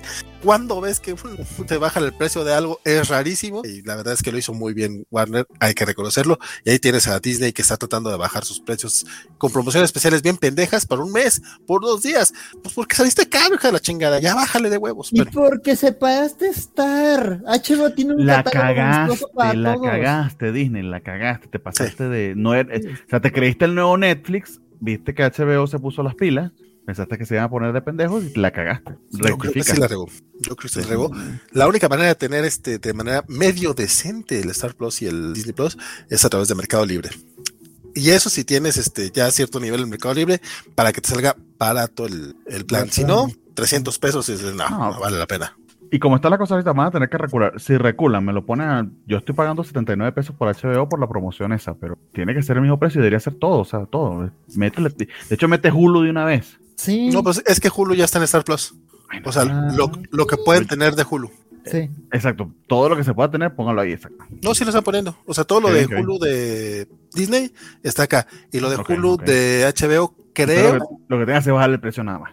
Creo que sí está llegando a HBO Max. Por lo menos Sí. llegó Con Animaniacs. Animaniacs. Ajá, sí. Y HBO, además, súmale que tampoco es que sea la gran oferta menos para mí, pero, pero tiene ese, ese extra, tiene los partidos de la, de la Champions. Ah, no, bueno, Star Plus tiene el este Pero eh, Ya. entiendo que Star Plus, ese es uno del extra que tiene, ¿no? Lo de todo el tema de ESPN, ¿no? sí, Creo que es ESPN o Fox, no me acuerdo. y es Sí, bien. y es bien. Sí, pero no, no vale la pena. Es horrible. De hecho, es por eso por lo que nos están cobrando más los mal dormir. Gracias, Bernie. Yo los quiero más, dice Félix Farsar. Javier Saurio, creo que sí, fue hace un mes o dos que salió Six Kicks of Trigger Keaton TPB en Ah. Spring. Y espero que lo Ah. hayas este, apartado en ese momento, mi, querido Javier, porque lo hemos recomendado mes con mes. Isaías Secundino, lo único que tenía que hacer Disney en Latinoamérica era poner los Simpsons accesibles y completos desde el principio y no lo hizo. No, no, no, de hecho, lo que hizo fue llevarse a los Simpsons de Disney, que en todas las regiones está en Disney Plus, para que la, para ver, para que creo que con eso Latinoamérica íbamos a caer y lo íbamos a contratar así con los ojos cerrados por los Simpsons. Y pues la neta está bien pinche porque así tienes como el cortometraje de hoy de los Simpsons que salió para celebrar Disney Plus, es como, es un poquito ofensivo porque se la pasan diciendo que los Simpsons están en Disney Plus y no es cierto aquí en México, no es cierto. Y ya. Perdón, es que me molestó mucho cuando vi eso. Cristian Vaca, pues yo los Simpson, Futurama y tal vez Logan, pero no vale la pena. Eh, no, no lo vale. Puro One Piece. De hecho, lo que espero es que creo que vale más la pena Star, Star Plus que Disney Plus. Y mira que yo soy fan Disney. Y ya. Mamo. De hecho, Vamos a ver qué vamos a hablar esta vez. vamos, a- vamos a ver, vamos arriba, vamos Llegamos al mamo, mamo a ver, llegamos al mamo. Acabo de prender Disney Plus ahorita para ver Chan desde hace mes y medio que no lo hacía, porque lo último que vi fue What If. O sea, literal veo lo de Marvel y los de Star Wars, más nada. Ah, claro, ¿por qué? ¿Qué es, el, ¿Es el 5? Este es el 5 de, de Ah, ya, Mamo. ya, ya, ya, ya, entendí, Sí, entendí. es el cierre, sí. Es el cierre. Sí, Ma- ya, Vamos ya. a hablar del serie de la serie, que además no lo leí, no lo leí y nos lo va a spoilear eh, Axel. Pero bueno, Axel, adelante. ¿qué vamos a Mira, no, no, ay, es que hay cosas que sí están muy spoileables, pero voy a tratar de, de, de, de- de decirlo de forma que No, adelante, adelante, adelante, adelante. Pa- para empezar- estuvo muy bonita. Vamos a ver qué tal es terminó. una serie muy bonita, o sea, creo que desde el primer número como que queda muy claro de qué va la historia. Este es un misterio que se va desenvolviendo, pero es un misterio muy personal. Digo, creo que el arte por sí solo, o sea, es compra segura, sí es un arte muy bonito. Y, y- y creo que es una, o sea, se, se me hace una historia muy interesante de, de- de magia, de brujería, dice cosas como muy interesantes como de la magia eh, eh, y su significado en un lugar, en una cultura, en una persona, el cómo una persona se relaciona con un lugar y también como cómo alguien tiene que desconectarse de cierta gente como para crecer, ¿no? Entonces, pues este es como, o sea, es el- una chica lejana a la magia, se hace amiga de una bruja y viajan por el pueblo como resolviendo el tema, exorcizando al pueblo de, de la anterior bruja, ¿no? Que es la, la, la Mamo, que es Mamo, la, la, la, la del título, la abuela de, de, de la bruja este, protagonista. Este, y la verdad es que pues, lo- los dos personajes, pues, la serie es básicamente esos dos personajes, y este, y más un cuervo que habla, este, pero, pero por lo demás son ellas dos, su relación creo que es algo muy bonito, es algo muy, algo que se va construyendo este, a lo largo de la serie, y creo que así, así hay muchos diálogos, pero los diálogos sirven para otras partes de la historia, ¿no? O sea, son dos personas que se están conociendo, pero que se están dando como que en cada intercambio, como que cosas para mostrar, para construir una relación este, de afecto, pero además para, para ir como entendiendo cómo las dos pueden ayudar a resolver el tema del, del pueblo, ¿no? De que sí están pasando cosas malas por, por el hecho de que no está exorcizada la, la, la bruja, Maestra Mamo. Entonces digo, creo que sí es un, la verdad digo, juegos de palabras aparte de- del nombre, creo que sí es una serie como muy, muy, muy redonda también. Eh, el final eh, y el tema de, de, de, qué sucede con, con la bruja, qué sucede con, con la, con la protagonista, ahorita les, les busco los, los nombres, estas, ay, eh, Orla, bueno, ¿no? mientras me oh, ¿Cómo? Orla que se llama una, ¿no? Se llama... Orla, Orla es la bruja, sí, sí, Ah. sí. Y la chica Es- sí no me acuerdo. Ay, sí, este. Bueno, ahorita lo, lo busco y lo menciono, pero justo la relación que se construye entre, entre Orla y este y, y la y la habitante del pueblo, creo que es- sí, o sea, sí entiendes por qué, se, por qué es importante esa relación y para que, y, y cómo se tiene que hacer la historia para que, o sea, cómo se tiene que ir construyendo es- esa, esa, esa relación entre las dos para, para que funcione. Mamo arriba, mamo arriba, ¿eh?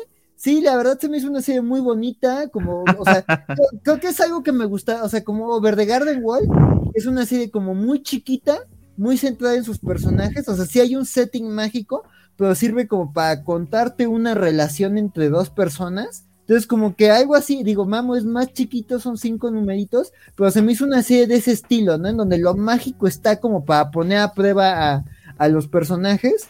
Entonces, la verdad, sí, muy recomendable. le- Es una sorpresa como muy, muy grata. Y la verdad, digo, creo que el mensaje final de la historia y las últimas páginas algo conmovedor, bonito, este, emotivo, eh, eh, muy, muy justificado dentro de la historia. Entonces, sí, la verdad se me hizo un final muy redondo y creo que el viaje estuvo también muy bonito, pero el final también es muy satisfactorio. Entonces, sí, muy recomendable, Mamo. Mamo arriba. De hecho, Muy bien. en Mario lo, lo resumió muy bien. Dice: A ver la reseña. Hasta donde me quedé. Mamo excelente, ¿no? Mamo, excelente.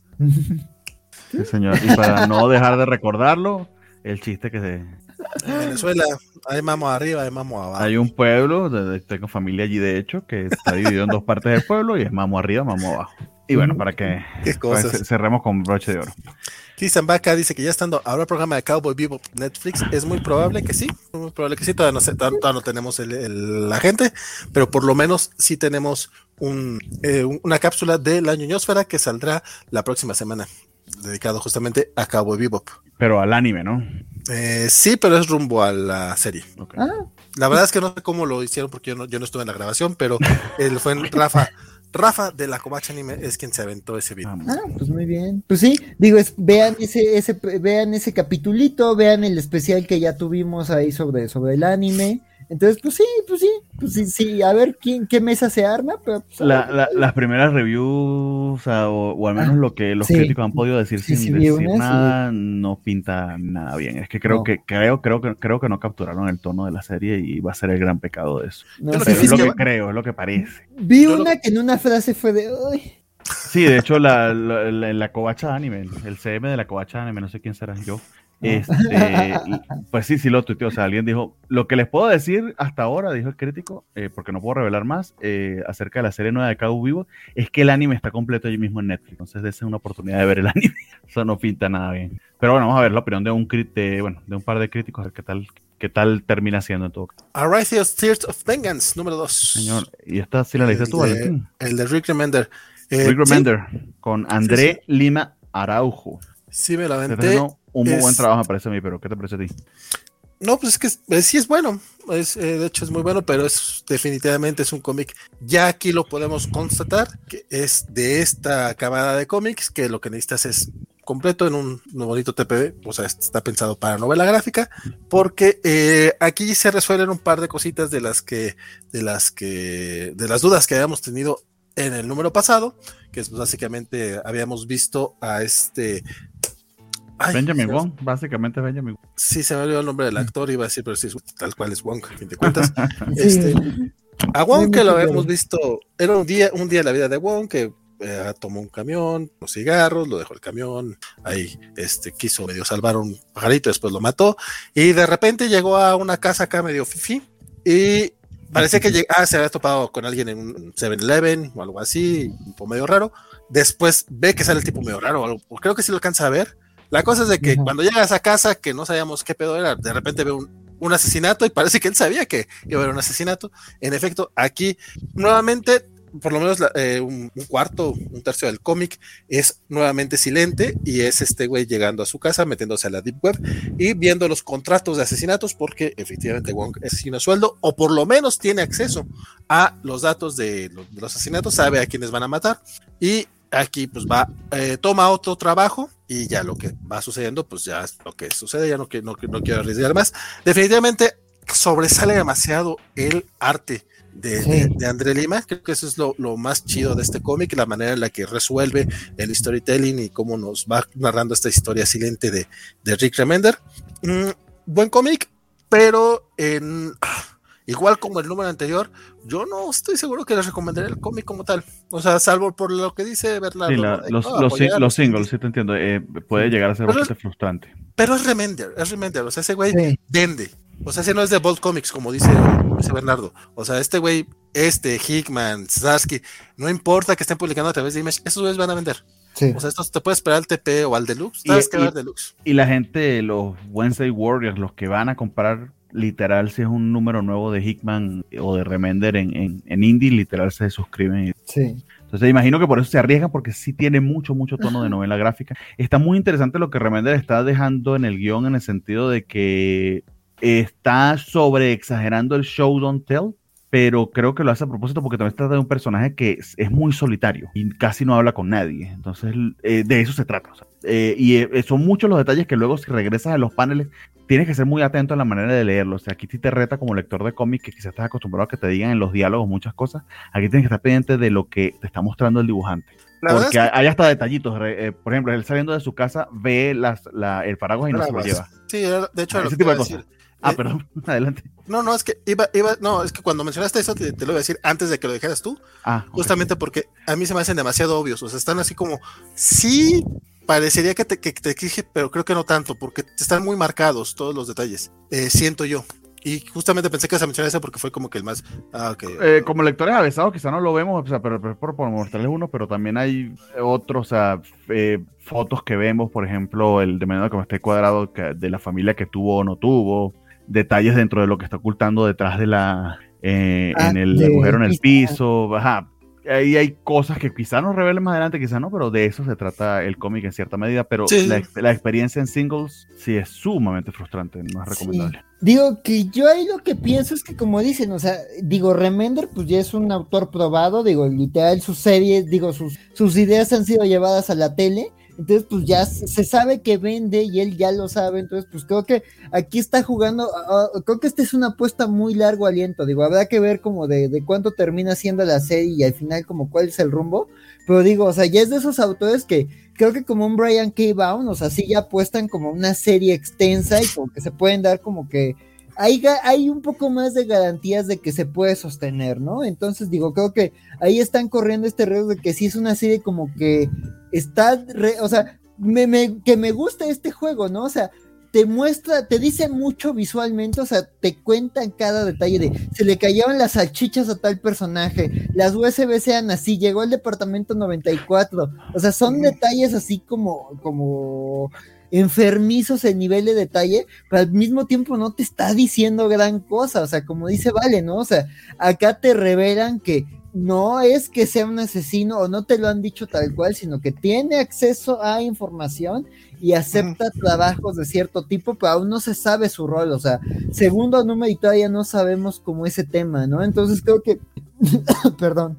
Por lo menos es intrigante. Sí, no, o sea, hasta me quedé sin palabras. Este, lo noté, lo noté.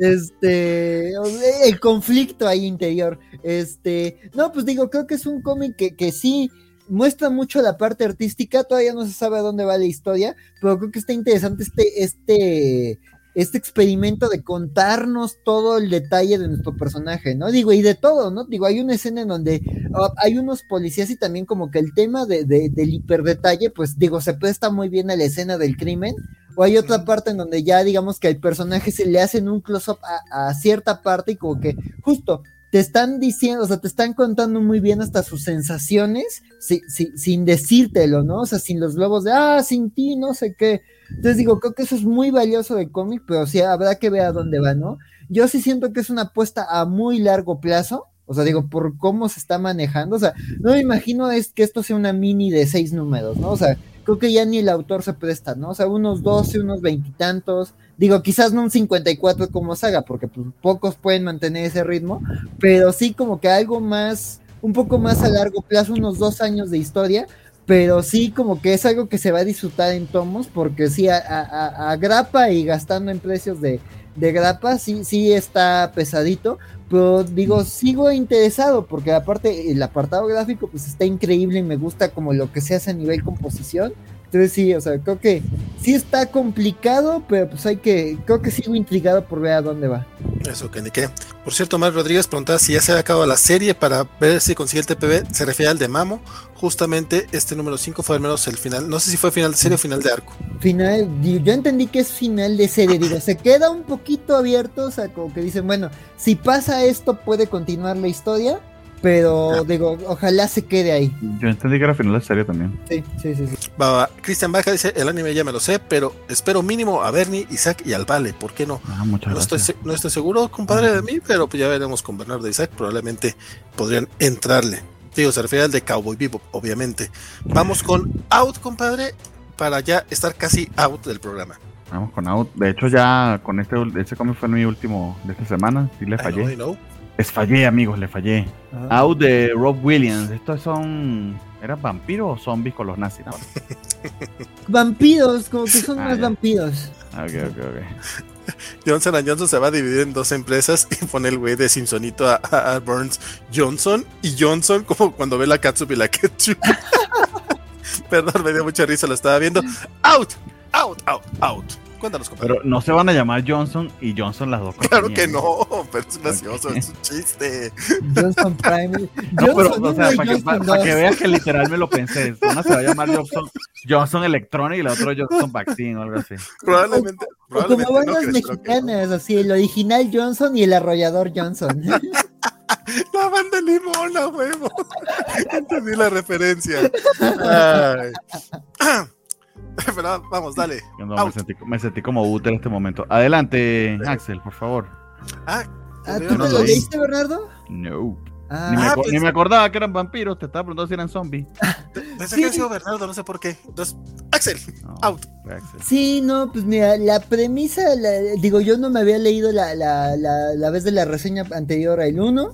Este, pues ya medio entendí como un poco lo que decías, pues sí es una historia de la, un campo de prisioneros en la Segunda Guerra Mundial. Aquí ya eh, uno, uno de los prisioneros que, que tiene la cualidad de que conoce muchas lenguas, este, ve, se enfrenta a esta criatura que pues para fines prácticos vamos a decir que es un vampiro. Y sí, digo, o, o sea, siento que son, o sea, como que es un vampiro que no se ve, se presenta como original, pero, o sea, te digo, me recuerda a ciertos vampiros de American Vampire, digo, como los más los primigenios y ya como las cosas ya de números más avanzados de la serie. Este, o también, como les decía, o sea, cuando Bernardo me la, la platicó, creo que sí fue Bernardo, este, les decía, pues es como un poquito como nocturna de, Guillermo del Toro, que el primer libro, buena parte, ocurre así en un campo de concentración nazi, en donde hay vampiros y rituales nazis y vampiros con oscuros planes turbios. Y este, entonces acá como que sí me recordó como a muchas otras cosas, ¿no? Entonces, digo, acá ves como un poco más el tema de, de- del control que pretenden tener los nazis sobre la criatura. Digo, eso ya te lo resuelven, hay una criatura, así se ve.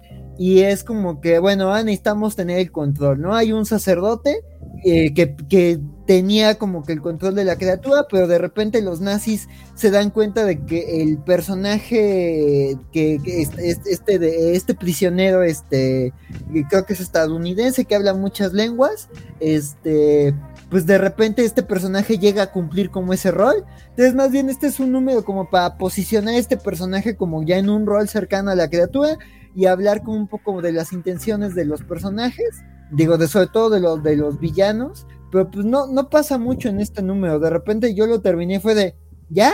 Eso fue todo, o sea, no me resolviste mucho, o sea, salvo el cambio de rol del personaje que no termino de conocer, este, pues, no, este, digo, se muestra un poco más de su situación con sus compañeros y de que sí es un marginado dentro de su propio grupo.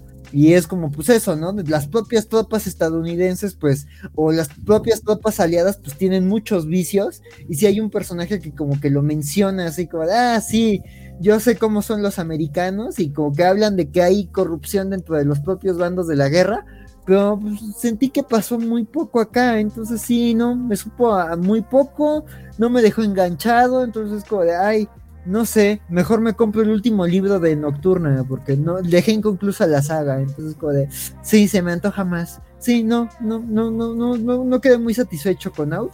Pero pues igual y levanta, pero pues ya, ya veremos en próximos meses. Por lo pronto, no. Mejor lean Mamo. Sí, esto como que eh, puede que se lea mejor de corrido. Sí. Pero bien. Eh, el siguiente es. Ah, mira, el, empieza el monólogo de Don Valentín. Así es, de hecho, así Qué es como bien. Lo, así es como lo acabo de anunciar yo en Twitter. Este ya son este un el tío de indies del Vale. Musiquita de, de estrellita de Mayo. Tun, tun, tun, tun, tun, tun, tun, tun. Sí, no, porque aparte faltan 15 minutos, entonces vamos a darle este rapiote.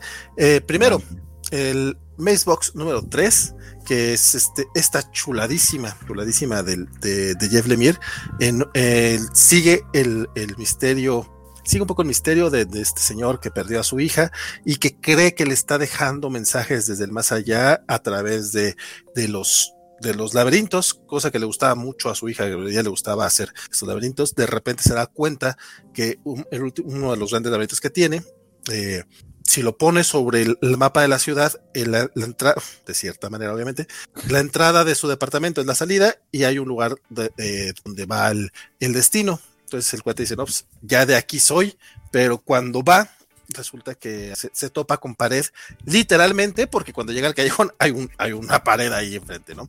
Este, el cuate queda muy triste, pasa toda la, eh, llega a su casa, se, se, le quedan las llaves adentro y tiene toda una conversación con, con, la vecina, con la que ya habíamos visto que tiene así como, uh, y hay por ahí dos que tres este, guiños, guiños, eh, oh. bastante coquetones.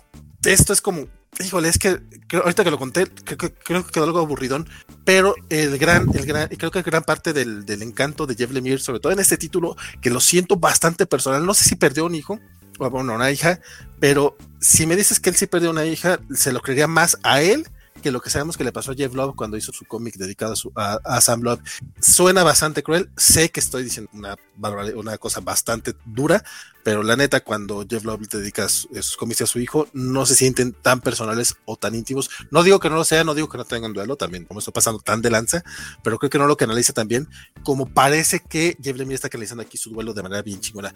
Tampoco sé si murió o no, no, pero si no, si no es así, el vato investigó tan chingón y supo está canalizando tan perfecto el duelo. Es, esta, es una alegoría nada sutil, obviamente no es nada intelectual el comentario, pero es que así es como te sientes, te sientes perdido, te sientes que te das con paredes, te sientes que, que estás buscando algo, es una cosa chulísima la manera en la que lo está escribiendo este hombre. Este, obviamente tiene sus, sus detalles de fantasía, pero de, eh, temas fantásticos que van rumbo al final. Ya es cosa de que lo lean. Este es de esos cómics que no tienen que leer mes con mes. Una cosa hermosa. Aparte lo dibuja él y también el dibujo es este trazo tan, tan garabato, tan, tan, no, tan tan personal. Es que sí, es, es, sí, es muy sketchy, pero eh, la palabra que, les, que, que, no le, la que no puedo dar es, podría ser íntimo, pero me refiero es más, este, ahorita dijeron primigenio, sería, bueno, me acordé de la palabra después. Como, como, como, un boceto, como primario. ¿Sketch? Gutural. Ah, gutural no es la palabra porque eso sería de sonido, pero es algo así, es como que te sale tan, tan de adentro. Con Rupestre, rústico. no, no, es como de entrañas, muy bien. Algo ya Le vamos a llegar, ya le vamos a llegar. Visceral. Visceral. Visceral es la palabra, gracias Axel. Sí, justamente. Es que es como que muy visceral. se, nota que está dejando algo ahí él. Y, si no lo, y, si no lo está dejando, lo finge chingón. Macebox, pinche lectura obligada, mes con mes. Neta, síganlo. El siguiente cómic también es de Jeff Lemire. No es tan íntimo, no es tan, tan bonito, este, pero, pero también es de estos, este es, es de parte del, del mundo de, de, de, Black Hammer. de Black Hammer, justamente, se llama Los increíbles, pero no increíbles de Incredibles, de que no les puedes creer, de Unbelievables, on teens, los no, los no adolescentes, que son estos personajes que básicamente son los hombres X, la Doom Patrol, el tal cual, ¿no? En el último número se habían separado el equipo porque se, se habían dado cuenta que no podían ir a rescatar a su Jean Grey, que básicamente está encerrada en, el infierno. les decía el mes pasado, es básicamente la Dark Phoenix oscura. Claro, con sus detalles no es tal cual la Dark Phoenix oscura, pero sería como el equivalente. Y en este número es, los, personajes eh, reencontrándose, hablando otra vez, ¿sabes que Pues es que somos familia, a final de cuentas somos familia, vamos a ir a tratar de rescatar a esta mujer, obviamente intentan y los resultados este, son, pues, podrían ser positivos, pero no tanto, o sea, es a fin de cuentas es un cómic de Jeremy y obviamente hay mucha, mucha tragedia dentro del mismo triunfo. Neta, una carta de amor a los hombres X sin broncas, Jeff Lemire. Yo no sé por qué tu etapa de los hombres X no funcionó, compadre. Pero aquí, chingón chingoncísimo. Los, los, no, no les creo que sean no adolescentes o no sé cómo lo podría traducir esa madre. Y el último cómic este, independiente de esta noche es Stillwater número 11, que Stillwater pues sigue siendo Steel, bastante bueno. En esta ocasión, este, estamos, eh, es un cómic muy, muy dedicado desde el punto de vista de Daniel, que es este chavo que había nacido ahí, que la mamá lo mandó lejos, lejos, lejos para que pudiera crecer, que cuando lo, lo regresan, este, ahorita lo tienen básicamente secuestrado porque los niños tomaron, este, ahora sí que los niños son el futuro literalmente en este lugar, porque pues ya se hicieron cargo, se están haciendo cargo del pueblo y como dije, como dije antes, dice Christian Bach, Jeff Lemire es de los únicos de los que vale la pena sus grapas. Sí, cada número es una cosa chulísima. Eso es muy cierto, muy buen Christian. Este de Chips Darsky, y la verdad es que también vale mucho la pena. Aunque Stillwater creo que sí sería mejor de en Este sí lo voy decir. Aunque, pero cada numerito está muy bueno. Stillwater, este número 11, les decía, están en el. están en el. Los niños tomaron el control, están matando así gente a lo pendejo, están trayendo nueva gente al pueblo como para que se empiece a ver un poquito de, cambio, pero de todas maneras son mucho más crueles que lo que eran los vatos anteriores, lo cual ya es mucho decir. Y Daniel está tratando de ver, se sale de este círculo para, para y a, la mamá, que básicamente los tienen secuestrados porque la mamá la mandaron lejos con otros niños, que, para que pudieran crecer los niños de, de los mandaron con, adultos que, que les sirvieran como padres, pero si, si ella se mueve, matan a Daniel, que dejaron en Stillwater. Y si él se mueve, matan a la mamá. O sea, la verdad es que sí, el, el drama está muy, muy padre. Y aquí, aunque es algo lento el número, eh, nos deja con un cliffhanger bastante interesante, que es algo que hacen mucho en este cómic. O sea, de repente el número parece que no pasa nada y en las últimas dos páginas, ¡oh! te cambian las cosas. Y el arte de Ramón Pérez, muy, muy. Esos, esos son el trío de indies que me tocó leer de, de último. Y los tres, la verdad, son muy, muy buenos. Eh, Stillwater, como les digo, yo diría que es mejor en tomos, pero los otros dos, qué cosa más chula. La verdad es que si tuviera un poquito más de lana, sí me los compraba en grapa. Sobre todo Macebox, una cosa hermosa. Este, y con eso, pues, perdón.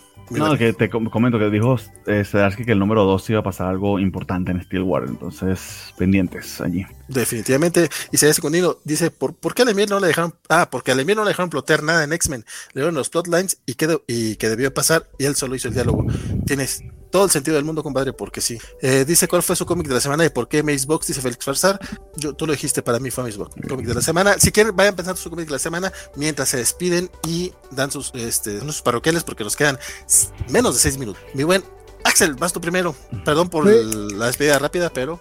Pues mira, yo mi cómic de la semana, yo creo que el final de Mamo se me hizo muy bonito, muy conmovedor, muy redondito. Me quedo muy satisfecho con, con todo lo que fue la serie como un todo. Pero por lo que promete el Action Comics. Este, el inicio, ese inicio de saga está muy prometedor. Entonces, pues, esos son los dos. Digo, yo me cuesta mucho trabajo elegir una sola cosa. Entonces, esos dos son como los que me ganaron esta semana. Este, pues nada, yo soy Axel Alonso, ahí en Twitter, este, pueden ahí seguir la conversación, ya saben, ahí si quieren seguir platicando. Este, también este, publiqué una columna en la lista, en la lista noticias, un, portalito ahí sobre, sobre un poco el tema Chespirito, y ahí yo puse ahí como que algunas anécdotas, este, como de la dimensión, de los símbolos de, de, de este personaje y otros que están en Fortnite. Entonces, como que me subió un poco ese tren del mame, entonces ahí también, si gustan, pues también ahí este, está la liga en mi Twitter, este, si gustan leerlo y platicar. Y, te, pues el resto de la semana estoy compartiendo memes, viñetas y más. Entonces, pues nada, ahí a seguir la conversación y espero ahí seguir pronto platicando de los cómics de la semana. Yo encantado como siempre. Muchas gracias por estar con nosotros esta semana, mi queridísimo Axel, y también esperamos verte eh, la próxima semana o 15 días, 15 días creo que me has dicho, pero cuando puedas, acá te esperamos. señor. Don Bernie. Eh, no, bueno, muchas gracias a quienes nos han acompañado hasta ahora. Eh, muchas gracias, Axel. De verdad que nos ayudas un montón cuando estás en, la, en el programa. Eh, una recomendación breve porque se nos había pasado, eh, precisamente mi pasada por Fantástico, pues aproveché para, para comprar eh, los números de Ecolands. también porque me da mucha curiosidad cómo esto estaba siendo impreso y esta es la manera en que quería mostrárselos con algunas de las páginas. Esta es la manera en que, en que está impreso. Y creo que este cómic en realidad sí me atrevería yo a decirles que la mejor manera de leerlo es precisamente en singles. ¿Por qué? Porque mucho del arte eh, puede que se pierda en una edición eh, recopilada si se hace muy grueso y, el, y se pierde algo aquí en, el, en, la unión de las páginas. Está diseñado, esto es un cómic está diseñado para leerse eh, en singles y creo que funciona en el sentido. Lo que les decía también de los niveles en los que se lee, ¿no? Porque primero, pues, eh, el arte de lejos, luego la historia como tal, como está secuenciada y después el montón de detalles que J.H. Williams III le coloca. Quería buscarles un splash page rapidito. Aquí está. Se una idea de cómo funciona esto. Entonces todos los números están así. Eh, tiene unas muy buenas anécdotas al final de cada uno también, con algunos textos y, la, y las cartas al, que le están enviando los autores. Entonces, Ecolance en particular, creo yo que sí me lo va a estar chutando eh, en singles. No, no es algo económico, son, este es un cómic de 5 dólares, entonces como 110, 120 pesos. Así ténganlo en cuenta, pero pero creo que, creo que sí me atrevería a dar esa, esa recomendación. A mí me pueden seguir en Twitter como Bartian. Muchísimas gracias nuevamente y nos vemos el lunes en los en la covacha anime, voy a decir los animes de la semana, eh, que vamos a hacer una revisión de media temporada. Vamos a, a, ver cómo, cómo va la mitad de temporada y vamos a tener un invitado para hablar de Looping the Third. Eh, el buen eh, Merio nos va a estar acompañando, que, que eh, es un lupinólogo. Ah. Okay. Va, a estar, va a estar interesante el programa el lunes. Qué bueno, Muy qué bueno que suma el buen Mario, no sabía que estaba por allá. Y buen tema, ¿eh? Eh, sí, como no sabemos, ninguno lo está viendo, pues nos traemos a un experto. Y se acerca el, el, episodio 1000 de One Piece, entonces algo especial también prepararemos para ese entonces. Perfectísimo, pues eh, no queda más que, eh, no me resta más que agradecerles a todo el mundo. Muchas gracias, Bernie, muchas gracias, Axel, y a todos los que están todavía por acá. Te vemos ahí a ellas, a Cristian, al buen Samuel y claro, a Félix, que, que dice acá, Cristian, que él se, eh, se une eh, el odio a Chespirito es muy injusto, pero parece que Samuel lo odia o algo por el estilo. No lo entendí. Y Cristian dice que si van a leer un cómic de Jeff Lemire sea Black Hammer, probablemente esa sería una gran decisión. Mi nombre fue Valentín García. Espero que lo siga haciendo la próxima semana. Recuerden que esta semana está, tenemos Millonautas de eh, Fatal Attractions. La próxima semana eh, dicen que es el, programa más progre de Millonautas, que es el de New X-Men y Is for Extinction. Entonces, de hecho, no es, no es normalmente Is for Extinction, es todo el primer arco de, ah. de Grant Morrison, que son como 6, 7. Sí, este, sí, sí. sí, sí que es y más, algo más. Ah, sí. hasta Imperial, de, del 114 al 125, si no estoy mal. Este, eso sería todo por esta ocasión. Mañana los, los rucasos hablan de hombres de acción y la próxima semana, pues, cómics de la semana, a ver si, a ver, a ver quién nos acompañará por acá porque nos habían dicho que venían hoy y no vinieron. Pero bueno, eh, los audífonos en caso de que les molesten, recuerden muchachos, sigan ñoñando, sigamos aquí en la covacha. Que la fuerza les acompañe.